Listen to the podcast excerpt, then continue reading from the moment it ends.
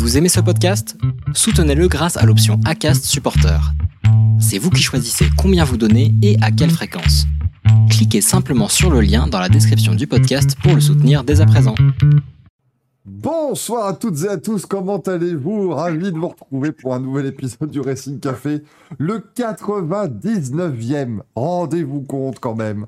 Euh, c'est merveilleux hein, d'avoir ça et d'être avec vous ce soir. Alors attention, on a déjà eu la question sur Twitter. Quand est-ce que sera la centième Écoutez, euh, prenez un calendrier. Faites tout ça chez vous. Je, vous vois de toute façon, hein, donc je vais très bien voir qui se vont prendre, tous ceux qui vont prendre un, un calendrier ou non, et vous regardez combien de jeudis il reste. Voilà. Puis vous remarquez quand est-ce qu'il y aura la centième du coup. Et donc la centième sera le Racing Café Awards. Prévoyez les huit prochaines euh, heures de votre vie jeudi prochain, bien évidemment, parce que là, ça va être très long. Là, autant vous dire qu'entre la centième et les awards, ça va devenir très compliqué. Merci Gaëtan pour ton abonnement directement sur, euh, sur Twitch, 99 comme à Brooklyn. C'est bien, merci Juliette du Spot du Rire pour cette très bonne référence. Ou 99 comme l'année où Etzal.z perd le titre. Monsieur Bulik, c'est taquin. Le, chat est de toute façon globalement taquin, donc euh, voilà, ça, ça continuera comme d'habitude. Comment va Manu? Bah ça va, bonsoir à toi, bonsoir à tous. Ça allait avant qu'on parle de, de 1999, mais bon, ça va quand même. Donc, faut, faut, pas que ça me vexe trop, parce que si je pars, après, tu es tout seul. Donc, euh, oui, bien.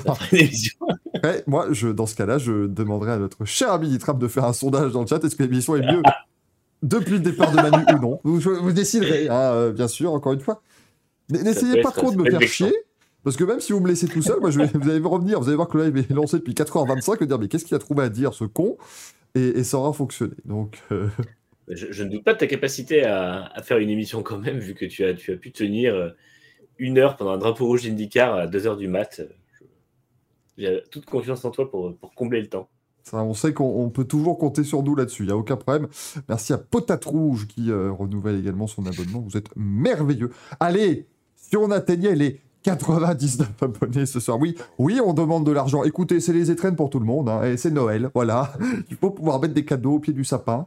Et la Fondation Michael Duforest, eh bien, euh, s'engage à mettre un cadeau sous le pied du sapin de Michael Duforest. Et quand même, vous voyez que ça, a servi euh, à, des nobles causes. On a eu des, choses concrètes qui ont été faites avec cette fondation euh, cette année, donc c'est assez merveilleux.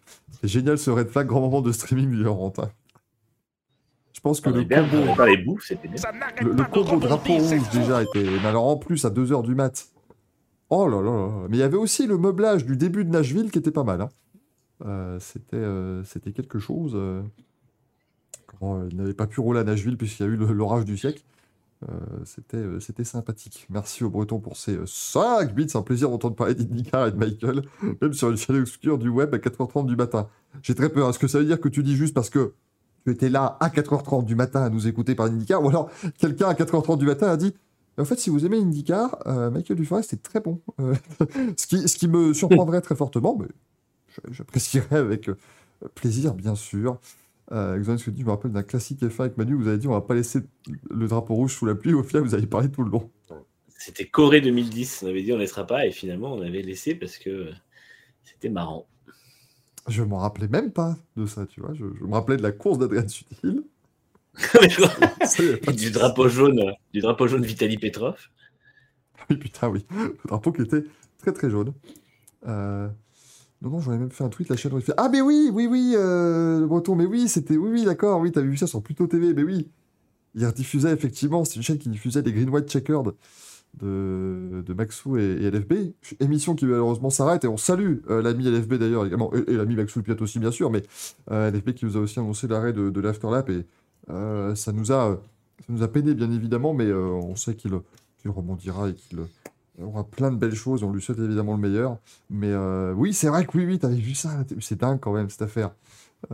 c'était assez incroyable. D'ailleurs, c'était l'émission où ils avaient dit que j'étais allé au 500 mètres d'Indianapolis. Parce que vous ne le savez peut-être pas, euh, et, comme nous ne sommes que deux aujourd'hui, Manu, on va largement avoir le temps d'en parler. on, a, un programme assez light, donc euh, n'hésite pas. Raconte-nous des histoires, hein, si, vous êtes sage, un jour, vous aurez le droit à la première rencontre que j'ai eue avec Paul Di Resta. Voilà. On va avoir cette euh, anecdote extraordinaire. qui, d'ailleurs, c'est merveille absolue. Vais faire une question euh, en direct comme ça. Je cherchais à me réabonner avec Prime, mais je ne vois plus l'option. Est-ce qu'il faut j'attendre de ne plus avoir d'abonnement pour que ça refonctionne ou est-ce que euh, Alors oui, normalement, si euh, tu t'es abonné quand plus ou moins, tu penses? Là ça, ça se termine le 24 décembre, donc du coup c'est Ah pour oui, ça je pense. en fait oui, tu peux, tu ne peux te réabonner que quand tu n'as plus l'abonnement. Ah, C'est, je me réabonnerai. Et il faut à chaque fois y penser tous les mois, c'est assez, euh, assez terrible. Euh, Hop, je regarde ça. La Fondation Éculté a-t-elle un budget carrelage? Pourquoi aurais-je besoin d'un budget carrelage? Là, je suis, euh, je suis tout oui, je joue le cigogno là. Là, ça me paraît, euh, ça me paraît peu co- compréhensible. Euh, Paul dit reste à sa place, Paul dit reste à pas. Oui, allez-y, hein, faites-vous plaisir, bien sûr, c'est normal. hein, Évidemment, évidemment. il n'y a aucun, euh, aucun problème. Et tu dis aux 24 heures du Mans, eh bien oui Mathieu, sache que oui, ça m'est déjà arrivé. Euh, puisque de toute façon, elle passe sous ma... D'ailleurs, les gens, euh, les gens parlaient des, des courses classiques. Ou la watch party de Michel Vaillant. Tous les deux. Oui, tout- alors tous les trois même, parce qu'on a rappelle, on a l'ami Anthony Copy qui est plus que chaud Ah pour oui. venir. Et puis, ça fera une caution endurance, c'est très bien, euh, mais qui est plus que chaud pour Je sais pas s'il y a besoin d'une caution d'endurance pour regarder Michel Vaillant, mais c'est bon, on peut au faire ça moins. avec. Ça en fera toujours une de plus que le film. Donc euh, voilà. hein. Oh là là, merci. Merci le qui offre 5 abonnements, ça y est, c'est les étrennes, c'est merveilleux. Il paye pour le calendrier du Racing Café, c'est trop gentil. Je suis Vix, je préfère Driven, Driven qui sera sur, sur Ciné Plus très prochainement. Trouvais ça extraordinaire. Les mecs ils se sont dit quand même, Ouais, au premier degré, on va leur montrer qu'on aime le sport auto, on va leur montrer qu'on a fait des belles acquisitions. Il y a Driven. il y a Speed Racer aussi, je crois. Oh putain de C'est merde. vraiment. euh, Ah, c'est c'est compliqué. Hein. Euh... Il n'y a pas la WEC TV où tu peux voir les anciennes courses du Mans pour faire les classiques avec Manu. On a que ça à foutre. Vraiment, qu'on va se mettre pendant 24 heures à faire. Ouais, ouais, je suis là, par contre, je suis pas très chaud. hein, autant- Ah ouais, là, rendez-vous compte, quand même. Il, est 7h du matin et, euh, et la Pentla est toujours en tête. C'est fou. C'est dingue. Est-ce que ça va te dire Quelle belle voiture. Restez avec nous. Ça va être long quand même. Hein. Ça va être très long. Euh, donc merci le Quelle belle, quelle belle voiture. Eh ben oui, bah, un moment donné, hein, de toute façon. Euh, Je rappelle, on peut citer n'importe quelle voiture, il va vous dire quelle belle voiture. Ah, quand même. C'est pas gênant. Et du coup, eh bien, le breton, tu vas offrir des abonnements que je regarde à Hollandaria 0612, à Jacques Otim, à Alexis, à Toff et à Nico, euh, Nico. Eh bien, merci beaucoup à eux. euh, Enfin, pour eux surtout. Aussi merci à eux. Merci d'être là. Merci de, vivre et d'être présent dans ce moment, dans cet instant. Oui, j'avais envie. Voilà, c'est aujourd'hui, je peux aussi ne parler qu'en Nico Saliagas ou Simon Monceau. Donc, euh, c'est comme vous. Les loups. Arrête parce que je vais encore devoir lancer des mails. Nico Saliagas, pourriez-vous faire un petit message pour que je. Elle veut dire n'importe quoi cette. euh, Elle veut dire n'importe quoi cette émission. De Basi qui nous dit le Grand Prix de Spa 2021 commenté par Gaëtan. Écoute, à un moment donné, ils ont parlé avec Stoffel de, goûter de 4 heures de machin. C'était- encore assez, euh, assez extraordinaire, Jaco. Qui... Mais voilà, c'est bien. Jaco, c'est très bien parce que tu montres clairement ce qu'on peut faire quand on a un abonnement. On peut utiliser des emojis de ma tête. Et ça, c'est quand même exceptionnel. Euh, bien sûr, c'est précisément pour ça que vous vous abonnez. Pas pour montrer un quelconque soutien ou quoi que ce soit, faut arrêter. Ne, vous foutez pas de la gueule du monde. Euh, on, on a quand même un joli euh, petit programme ce soir. On a quelques petites choses en stock, rassurez-vous. On a l'image de la semaine. À pas vous cacher que ça commence à devenir compliqué à en trouver. Là, hein. là on est peut-être plus vraiment dans le domaine du sport auto, donc ça sera peut-être moins long que d'habitude. Euh, les résultats du week-end, autant vous dire que là, là, c'est compliqué. hein. Il n'y en aura pas vraiment. Euh, mais ensuite, eh bien, On je- fait une émission par principe, Voilà. Là, on fait une émission parce que on a raclé les trucs, on a trouvé des petites choses. Et en plus, on a quand même un truc ultra important une interview de Simon Pagenaud parce que vous- ça fait beaucoup trop longtemps qu'on ne nous a pas proposé l'interview de Simon Pagenaud et puis qui est toujours extrêmement sympa, et que c'est toujours super intéressant de, de l'écouter euh, évoquer, que ce soit l'IndyCar, l'IMSA ou bien d'autres choses. Donc, on va euh, le retrouver ces temps euh, différés. hein, vous, verrez, euh, alors, vous verrez que ça a été géré impeccablement bien puisque j'ai le même pull. Donc vous, vous allez croire, vous allez avoir l'illusion du direct, mais ça ne sera pas du direct. Et ça, c'est ça, c'est vraiment euh, formidable. On parlera ensuite du coup d'IMSA pour faire suite à cette interview de, de Simon, la nouvelle ère de l'endurance qui arrive donc dès les 24 heures de Daytona. Rassurez-vous, hein, ça nous avait été posé dans les semaines d'avant. On fera aussi une grosse preview, hein, on en parlait avec Manu. On va, voilà, on va vraiment faire quelque chose pour que vous puissiez avoir tous les tenants et les aboutissants. Mais ici, voilà, c'est un petit peu intéressant de, de revenir, de refaire le, le point avant de se lancer dans l'année euh, 2023. On remettra nos Merdolino parce que c'est pas parce qu'on est que deux qu'on ne peut pas le faire. Euh, Il n'y a pas de saison pour le Merdolino. par contre, c'est quand même la dernière fois que vous allez pouvoir en remettre un cette année. Je, je tiens à vous, le, à Mm. vous le dire, puisque la semaine prochaine, on va quand même pas vous remettre une cérémonie d'hiver de alors qu'on aura les, les résultats. Ce sera quand même assez, euh, assez impressionnant et poignant de découvrir les résultats euh, de la part de Giuseppe Verdolino, surtout qu'on sait plus du tout qui est en tête ou quoi que ce soit. Nous, maintenant, on est, on est complètement perdu. Oui. et que les Merdolino de notre soirée 2006 comptent. Donc, on n'est pas à l'abri. on n'est pas à l'abri du Et JID va faire une petite percée. voilà, il y a Yuji Ide qui se retrouvera sur le podium alors qu'on n'a pas entendu parler de lui, donc euh, là, ça devient, euh, ça devient compliqué. Euh, Ensuite, une heure de débat sur Barry Beltus, nous dit Nitram. Encore une fois, euh, comme on l'a évoqué dans le Grand Prix mardi, pourquoi... enfin, il n'y aura pas de débat. Barry Baltus pour ou contre, pour, voilà. Enfin, on est tous d'accord pour dire que Barry Baltus est excellent. Pas de, pas de souci. Ah merde, je me remets un merdolino pour mon crash à vélo tout seul comme un grand et le plateau cassé. Ah merde, mais j'espère que ça va toi surtout. Bon, c'est le plateau, ça doit aller. Enfin, attention, si c'est le grand plateau de ton vélo, ça va. Si c'est ton plateau au niveau des genoux, du tibia ou je ne sais quoi, là c'est plus grave. Donc euh, j'espère que, que ça va. Reste des dents demande le on ne peut pas tous tomber aussi bien que Fernando Alonso ne, ne tombe à vélo. Euh, nous aurons évidemment les news du week-end et puis fin de la semaine. Et puis donc le courrier des viewers qui est très chargé ce soir. Donc euh, là aussi, dernière fois de l'année que vous pouvez nous poser vos questions quand même. Donc euh, c'est pas mal. Et nous aurons un invité spécial pendant les Merdolino. En tout cas, un invité spécial qui voilà, viendra nous faire un très court coucou au début de la cérémonie des Merdolino. Et là, là franchement, vous n'êtes pas prêts. Euh, Mm. Parce que bon, je sais que ça va être votre remarque numéro une si je faisais un sondage sur qu'est-ce qui n'a pas marché dans le Racing Café, c'est pour ça que je ne le fais pas. Mais c'est de dire, vous avez quand même pas assez d'invités. Hein, c'est vraiment, c'est vraiment l'entre-soi cette émission.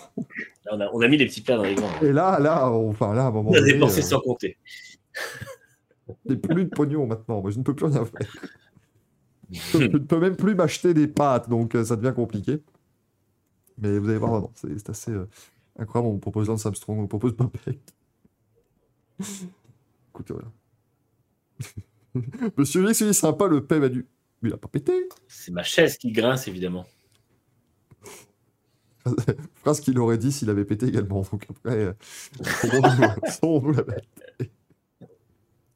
Ça, je tiens à, à dire quand même que j'étais voilà, très heureux et je tiens à tous vous féliciter. Pas un bruit de paix pendant l'émission dans l'Airbnb. C'est vraiment. Ça a, été, ça a été impeccable. Là, je, je vous dis bravo. C'était c'était merveilleux. Bon, mon cher Manu, est-ce qu'on commencerait pas avec les images de la semaine qui, euh, Allez. qui d'habitude est une, vraiment une très très belle séquence pour ceux qui nous suivent en, en podcast. Et alors là, vu l'intérêt de la séquence de cette semaine, vous allez vraiment encore plus vous amuser euh, et vous allez trouver ça euh, merveilleux. Non, voilà, je, je- je suis simplement en train de meubler quelques instants puisque mon Stream Deck est en train de changer de scène et donc il faut juste attendre qu'il me dise euh, que je puisse appuyer sur le bon bouton pour lancer le, le jungle. Mais c'est bon, c'est parti. ça c'est formidable. Formidable Et oui, l'image de la semaine, et bien voilà, c'est ce monsieur, euh, monsieur, alors, on dit apparemment argentin, c'est donc pas français, le, à le, à le préciser, euh, qui tient, euh, qui dort avec une coupe du monde. Alors voilà, bon, bah écoutez, c'est une bien belle image, moi il n'y a pas de souci. Allez le foot, comme dit effectivement monsieur microphone, voilà, il a tout à fait raison. Allez le foot. Mais surtout, euh, c'est le moment où moi je vous le dis, Lionel Messi a beau être voilà, un champion du monde de tout ce que tu veux, c'est un plagieur. Donc à un moment donné, quand on plagie, on va devoir payer, monsieur Messi. Et donc je lance désormais le grand procès du Racing Café contre Lionel Messi, parce que regardez, je suis désolé, la ressemblance est frappante. Euh, c'est littéralement la même photo. Euh, donc à un moment donné, on va arrêter de se foutre de la gueule du monde. Hein on Par sait très bien qu'il suit le Racing Café. Elle, Racing Café, comme il le dit si bien. Donc euh, moi je suis désolé. Est-ce que Maître de lui, il est sûr de lui au niveau du procès? Parce que Messi, je pense qu'il a un peu plus de moyens que FIAMG au niveau avocat. Donc, pour dire que on est, on est potentiellement dans la merde, mais si on gagne, alors là, Au pire, ça fait le buzz. Ce qui est bien, par pitié, je, je- prie pour que, voilà, je- ou sur Twitch ou sur YouTube, qu'il y ait un journaliste qui sait pas trop quoi faire parce que voilà, écoutez, on est le 22 décembre, voilà, il y a plus grand sujet. Faites un truc, une connerie. un streamer attaque Lionel Messi en justice.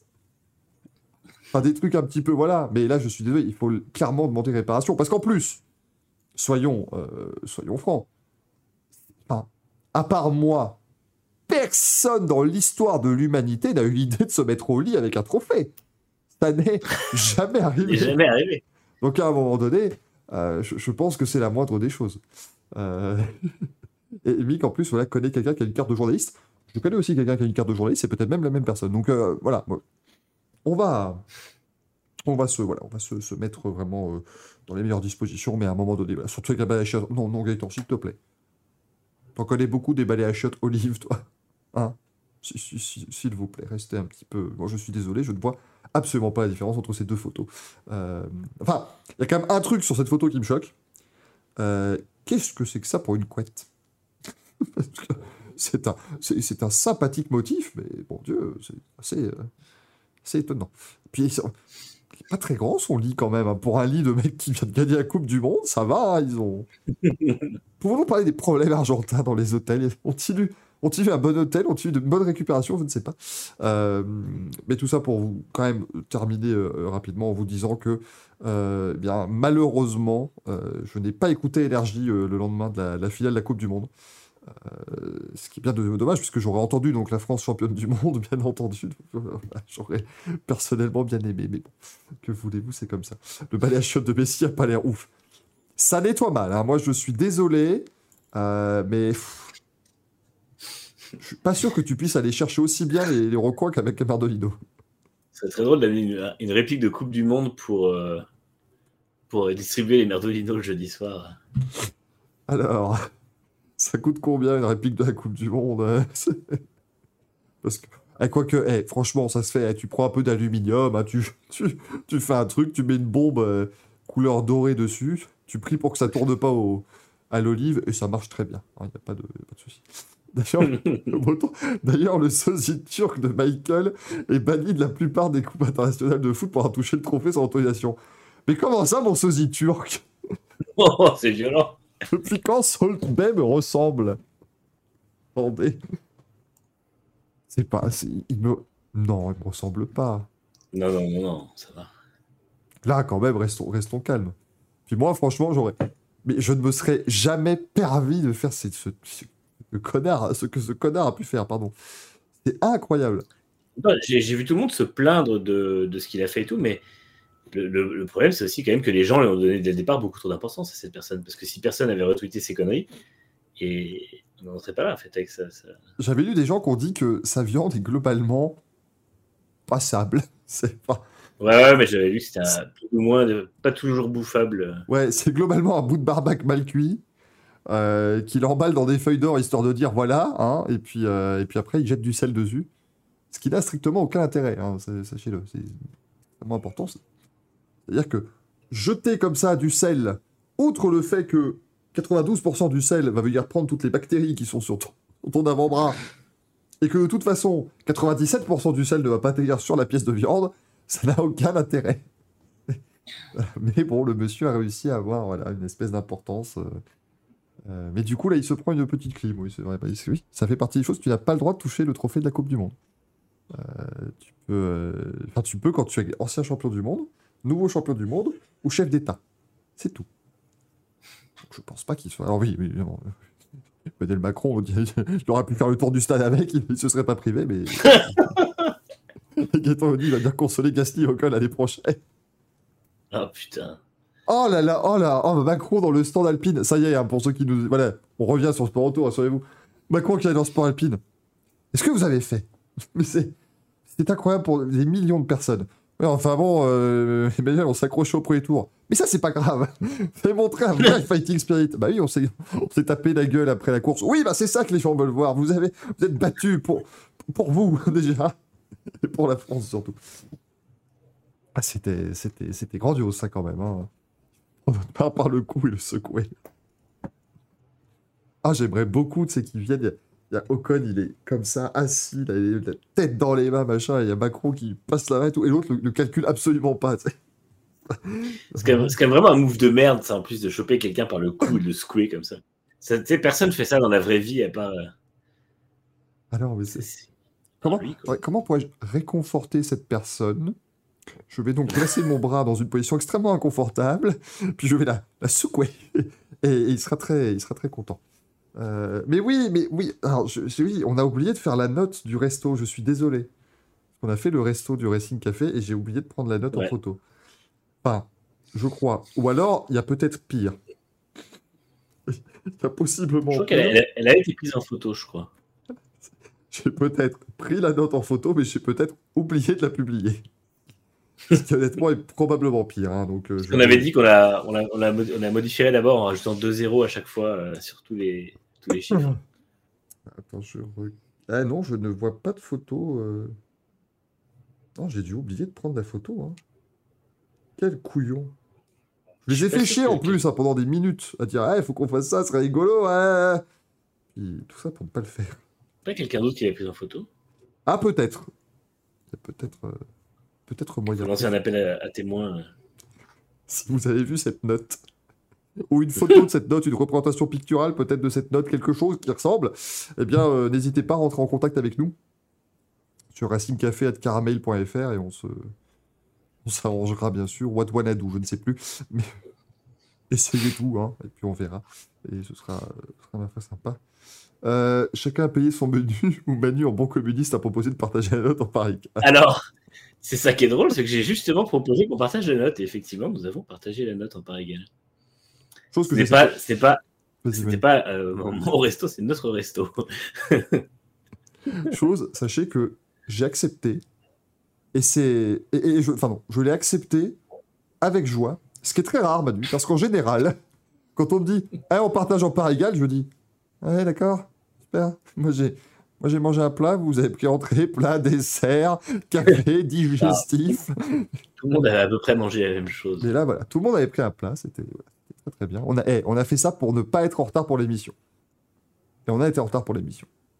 Mais Mais pas à cause de ça. voilà. Donc, euh, Donc ça a fonctionné. C'était bien. Euh, vraiment, voilà. Monsieur, monsieur me dit à devenir au Mans. Monsieur Mulix, pardon, à devenir au Mans, récupérer la note du resto et te l'apporter, comme avec Mastu. Ah oui, non, mais ça, eh, on a de la chance de pas être connu quand même. Hein. Mec, il y a des gens, c'est un youtubeur, et, et le mec, en fait, il y a des gens qui faisaient le- qui rentraient chez lui, mais dans son jardin et tout. Qui venaient le voir à la fenêtre et machin. C'était, c'était, c'était, c'était, c'était taré. Vous êtes des tarés, mesdames et messieurs, je vous le dis.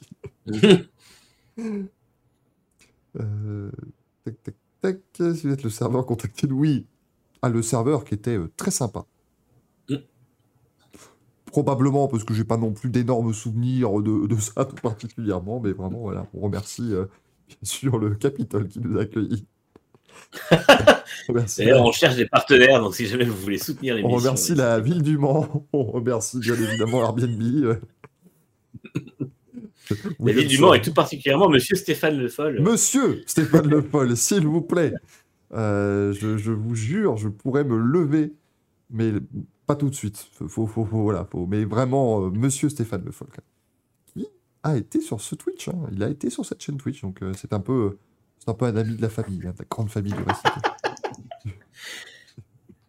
un, petit peu en tout cas. Euh, nous dit perso, ça fait trois semaines que je passe sous ta fenêtre en espérant te, croiser, mais je, je suis pas bizarre. Oui, mais ça, malin. Parce qu'en fait, j'en ai vu des gens euh, qui, faisaient ça, parce que on commence à être un petit peu connu hein, avec nos conneries. Euh, mais en fait, comme j'ai pas arrêté de dire aux gens que les, les 24 heures du Mans passent sous ma fenêtre, bien du coup, les gens passent simplement sous des, sous des maisons qui sont au bord des Hunaudières, tu vois. Donc ça fait chier plein de monde, hein, bien sûr. Ça, on Mais ça n'est pas moi, sachez-le. Je, je suis, euh, je suis désolé. Bon, Stéphane Le Foll, comme gaz de l'émission, le niveau va monter d'un coup. Tu sais que le pire, c'est qu'on aurait potentiellement une légitimité à l'inviter pour le- avant les 24 heures. Quoi. Mais est-ce qu'on ferait vraiment ça? J'ai pas trop envie.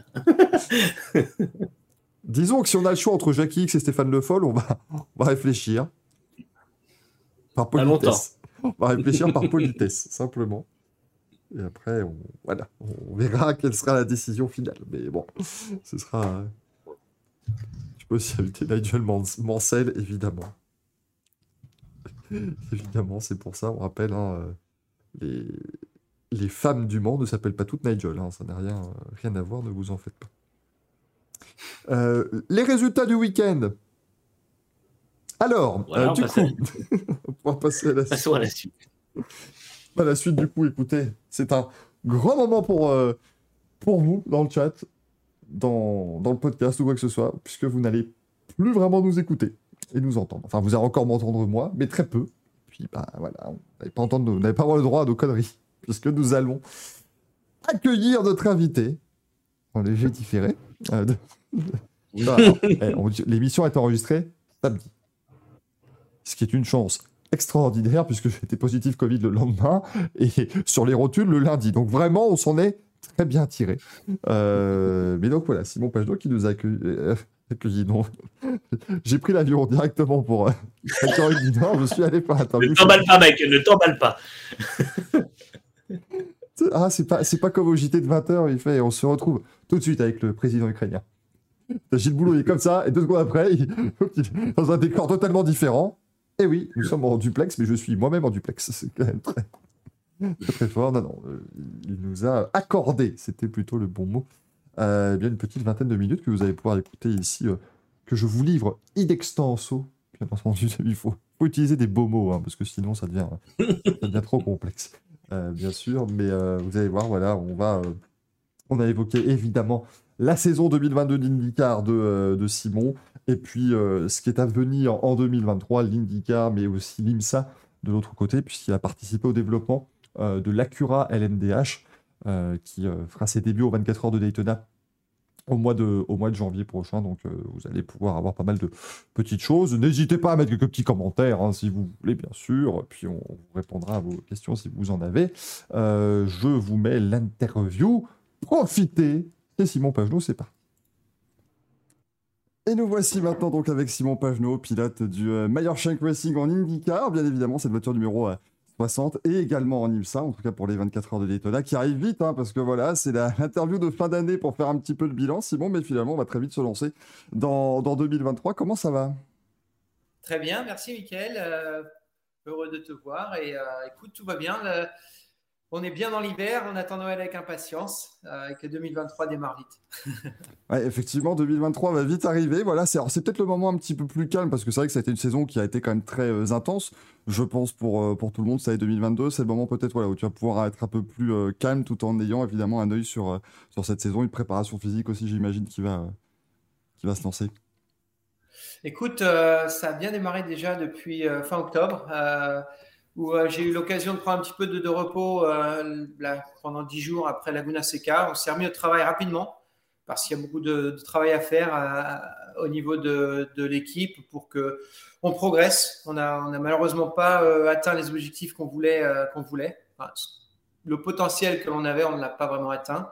Donc, on a du boulot à faire et, c'est ce qu'on a fait cet hiver. Donc, on a fait beaucoup de séances de simulateurs. Euh, au niveau de ma préparation physique, euh, toujours pareil, je suis assez content à ce niveau-là, mais on a, travaillé pas mal sur réflexe des yeux notamment, choses comme ça. Euh, un bon programme d'hiver en tout cas qui est déjà bien entamé. Euh, effectivement, tu, parlais de ces objectifs et de, ces, euh, et de ce potentiel. On va revenir bien sûr sur cette première année. Donc toi, chez, chez Meyer Shank, ça avait quand même plutôt euh, bien commencé. On se rappelle notamment Indianapolis, il y avait le podium sur le routier. Il y a eu la huitième place aux 500 miles. Et puis c'est vrai que la deuxième moitié de saison à partir de l'Iowa avait été quand même beaucoup plus euh, euh, difficile. Comment est-ce que toi tu, tu analyses justement cette année entre euh, peut-être voilà occasion manquée, mais aussi pas mal de malchance. Je pense à ne serait-ce que voilà l'Iowa avec euh, un problème de radio. Tu as eu la panne d'essence à Indianapolis, pas mal de, de petites choses comme ça. Oui, il y a eu euh, un bon début de saison avec ma- malgré tout euh, un peu plus à extraire malgré tout dans la, première, dans la première partie de, de, de championnat. Donc on a quand même réussi à pointer au huitième, euh, huitième rang au, au mieux dans l'année. Et puis malheureusement, après la trêve estivale, euh, on a eu en effet eu pas mal de problèmes mécaniques, des problèmes, euh, on fait quelques erreurs au niveau stratégique. Et puis, euh, et puis on s'est écroulé tout simplement au championnat. Donc, euh, 15e place, il me semble. Euh, je suis même pas très sûr du résultat final, tellement je suis pas enjoué. Mais, euh, mais on sait, on sait pourquoi et on, sait comment progresser. Et j'espère qu'on pourra redresser la barre. En tout cas, on a, on a tout mis en œuvre pour.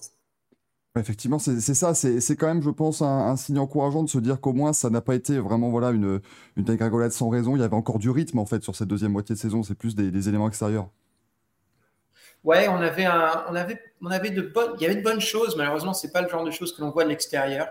Il y a eu de, bonnes décisions de prise. Il y a eu, euh, il y avait de la perfo et on n'a pas su le traduire en résultat, tout simplement. Donc, euh, parfois, il faut savoir se concentrer sur euh, sa performance personnelle et, ce qui était bien aussi et le positif. On a toujours tendance à regarder un peu le négatif parce que euh, c'est ça qui, qui, affecte le résultat.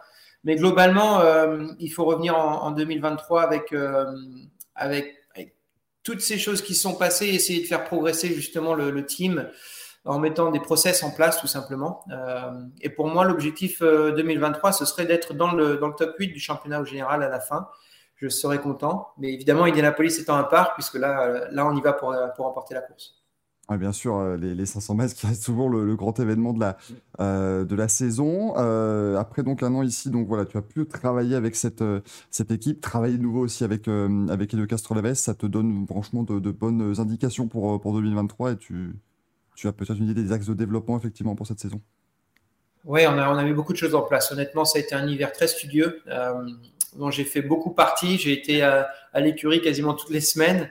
Euh, il y a eu beaucoup de voyages à Indianapolis, à Columbus, euh, parce que le, simulateur est à, Indianapolis. Et encore, encore hier, on avait le, je dirais le Noël de l'équipe. Donc j'y étais encore hier soir. Et, voilà, il y, a, vraiment de, très belles choses qui ont été mises en place. Il y a il y a vraiment eu euh, de l'humilité également dans, dans, cette, dans, ce, dans cette euh, euh, préparation pour 2023. Et c'est ça qui est intéressant. Et surtout quand j'ai eu la chance d'être impliqué comme ça, être impliqué comme ça, vraiment jusqu'au fond du problème. Et, et c'était un petit peu l'objectif pour moi de venir dans cette équipe et d'avoir cette chance d'être d'être impliqué comme ça. Donc, plutôt positif. Maintenant, il faut que ça se traduise en, en, en résultat. Ouais, c'est ce que c'est ce que j'allais dire. On a vraiment la sensation que c'est évidemment le projet de euh, de Mike Schenk notamment euh, et, de Jim Mayer, mais c'est aussi ton projet et c'est vraiment voilà tout un ensemble et une ambiance aussi peut-être familiale que tu retrouves dans cette dans cette équipe où, tout le monde est, sur le même le même goal. Ouais, ce qui est ce qui est intéressant, c'est que c'est une équipe de de jeunes gens, donc euh, des jeunes qui ont soif, qui ont envie de, de vaincre et également qui du fait d'être jeunes, sont ouverts d'esprit et n'ont pas peur de, bah, de s'ouvrir complètement l'esprit, de changer de philosophie parfois pour aller dans la bonne direction. Donc c'est hyper intéressant parce qu'on évolue vite, on est capable de, de, changer de direction très rapidement s'il y a besoin et, c'est ce qui, je, fais, je pense, fait la force de cette équipe qui est, jeune et qui est en train de se construire. Donc euh, à moi d'être le leader et avec Elio d'être de, sûr qu'on soit dans la bonne direction, mais euh, j'en suis certain, il faut, ça prend juste forcément un peu de temps. Euh, les choses ne se font pas euh, du jour au lendemain. Donc c'est effectivement un, process. Qu'est-ce que tu retiendrais, toi, comme peut-être le moment de la saison, le moment pas forcément le, le meilleur, mais peut-être le plus important dans euh, cette, cette évolution que, que vous entamez? Écoute, pour moi, le meilleur moment de la saison, c'était ah, c'était sur un très beau tour à Détroit qui nous a qualifié en troisième position. c'était un beau week-end Détroit. Après, on a eu un, petit souci euh, technique sur la voiture en course qui nous a coûté cher. Euh, on n'était en panne d'essence à la fin. Mm. Mais pour moi, c'était une course où on aurait pu, on aurait pu dominer. Donc, euh, c'était les prémices, je dirais, de, ce que cette équipe est capable de faire. après, le pire moment, c'était l'Iowa, donc un petit peu au fond du saut avec problème radio. Ensuite, une crevaison le lendemain sur la deuxième course, un week-end un peu noir. Donc, il faut se servir des deux. C'est-à-dire qu'il y a du positif. Euh, dans la course d'Indianapolis sous la pluie, on finit sur le podium. Dans les 500 miles d'Indianapolis. Et il y a eu euh, beaucoup de négatifs le week-end d'Iowa qui nous a coûté très cher en points. Mais grâce à ça, justement, c'est ce sur quoi il faut se concentrer pour, pour être meilleur l'année prochaine. Donc, euh, heureusement, on a une, grosse marge de progression. Tu, évoquais l'Iowa, c'est vrai que c'était un, week-end assez, assez terrible. Comment, toi, en tant que sportif, tu fais pour te, te remettre justement de, de, week-ends comme ça, surtout qu'on était dans la zone vraiment estivale de IndyCar. On sait que l'IndyCar, à partir des 500 miles jusqu'à Laguna Seca, ça roule tout le temps. Hein. C'est euh, des courses vraiment qui s'enchaînent beaucoup. Et c'est dur pour les mécaniciens, notamment, qui, eux, travaillent du matin au soir, 7 jours sur 7 pendant cette période de la saison. il y a beaucoup de voyages, ils voient très peu leur famille. Donc, le meilleur moyen de les récompenser, c'est d'avoir des résultats. Et malheureusement, on a été dans, cette, dans ce cercle infernal où, malgré des belles performances en interne, ça, on n'avait pas la récompense, on n'a pas eu la récompense. Donc, c'était un peu dur, c'est clair. Mais j'ai la chance d'avoir une équipe qui est très soudée et qui croit beaucoup en moi. Donc, euh, pareil pour Elio de son côté. Donc, euh, c'est l'avantage de cette équipe et du soutien qu'il nous donne. Donc, euh, c'était malgré tout, c'était pas la déprime, ce qui est, ce qui est très important. Il faut rester effectivement toujours concentré et garder, garder les troupes motivées finalement. Exactement. Et, tu vas euh, évidemment démarrer donc 2023 une nouvelle année au sein de cette, euh, cette équipe. Et comme bah, allez, la, la, moitié quasiment du plateau IndyCar, ton début de saison ne se fera pas à St. Petersburg, mais plutôt du côté de Daytona avec les, les 24 heures qui, euh, qui arrivent, dont tu es le vainqueur en titre, hein, bien évidemment, avec cette voiture, notamment numéro 60 du Merochank Racing. Mais aujourd'hui, de toute nouvelle voiture qui arrive, la catégorie GTP avec ses, ses LMDH, tu as pu déjà la tester, donc cette, cette nouvelle Acura ou pas encore? Oui, j'étais très impliqué dans le développement de la voiture. Euh, ce que j'ai, comme tu le sais, j'adore ça. Donc, euh, pour moi, c'était un, point hyper positif de faire partie de, de, ces débuts. Alors, c'est une toute nouvelle voiture. Euh, à l'origine, en fait, le châssis est un châssis Oreca. Donc, mhm. assez intéressant de, retrouver Hugues de Chonac à mes côtés, comme, comme ça l'a été d'ailleurs beaucoup dans ma carrière. Et c'est une voiture qui est très, très bien née. Euh, évidemment, on a un système hybride, ce qui est quelque chose d'assez nouveau pour, euh, pour nous et pour euh, Honda Performance Développement. Donc, beaucoup de choses à faire sur les, les systèmes et s'assurer que tout marche de façon symphonique, je dirais, que ce soit le, système hybride, donc le MJUK, ça s'appelle, le moteur à combustion et puis le, les freins qui sont à l'arrière des freins en, break by wire, hein, si je dis pas de bêtises, c'est ça. Break by wire. Je sais pas le dire en français, c'est terrible. c'est oui, c'est un petit peu. On, le dit facilement, c'est de la magie. ça se passe, tout passe en software. Et électronique. électronique, mais euh, c'est ce qui fait que c'est compliqué puisque euh, il faut que tous les ordinateurs et tous les tous les capteurs fonctionnent bien ensemble. Il y a beaucoup de travail de calibration et ça a été un petit peu mon travail de cet hiver et ça a été hyper intéressant. Euh, mais pour tous les, équipes, toutes les équipes, très honnêtement, LMDH euh, ou GTP en IMSA, euh, c'est la fiabilité qui va compter à Daytona cette année. Donc, plus que la performance. Oui, c'est ce que, c'est ce que j'allais dire. Tu, on se dit pas forcément voilà que c'est euh, la première manche directement 24 heures c'est quand même un défi qui doit être assez particulier parce qu'il va y avoir cette volonté d'aller se battre parce qu'on sait qu'avec euh, tous les systèmes de BOP les deux voitures vont être très serrées et quand même on a un beau plateau pour euh, pour l'IMSA mais il va peut-être pas falloir se laisser complètement emporter par cette recherche de performance pour rester sur de la fiabilité parce que 24 heures c'est évidemment très long.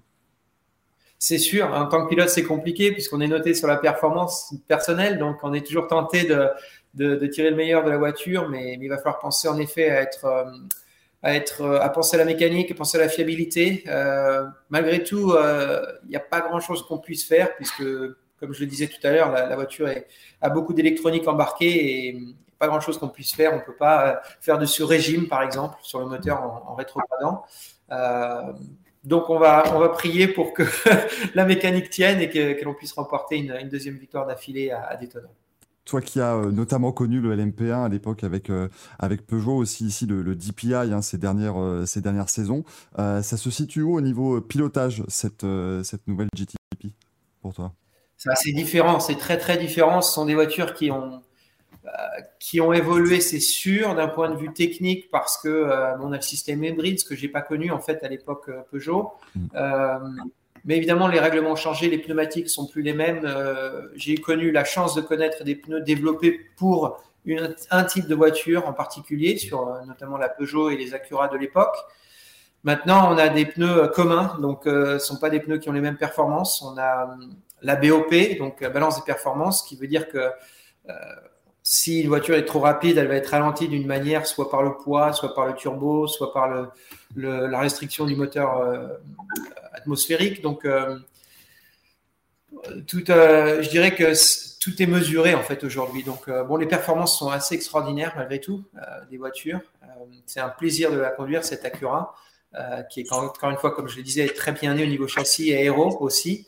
Donc très difficile de les comparer, très honnêtement. C'est très difficile. Ces voitures, euh, maintenant, euh, euh, nous, on a un V6 à double turbo, donc ça répond très différent de la Cadillac qui est en V8. donc, ouais, c'est, Honnêtement, c'est hyper dur à comparer. C'est un plaisir, je me régale, mais je ne saurais pas vraiment les comparer.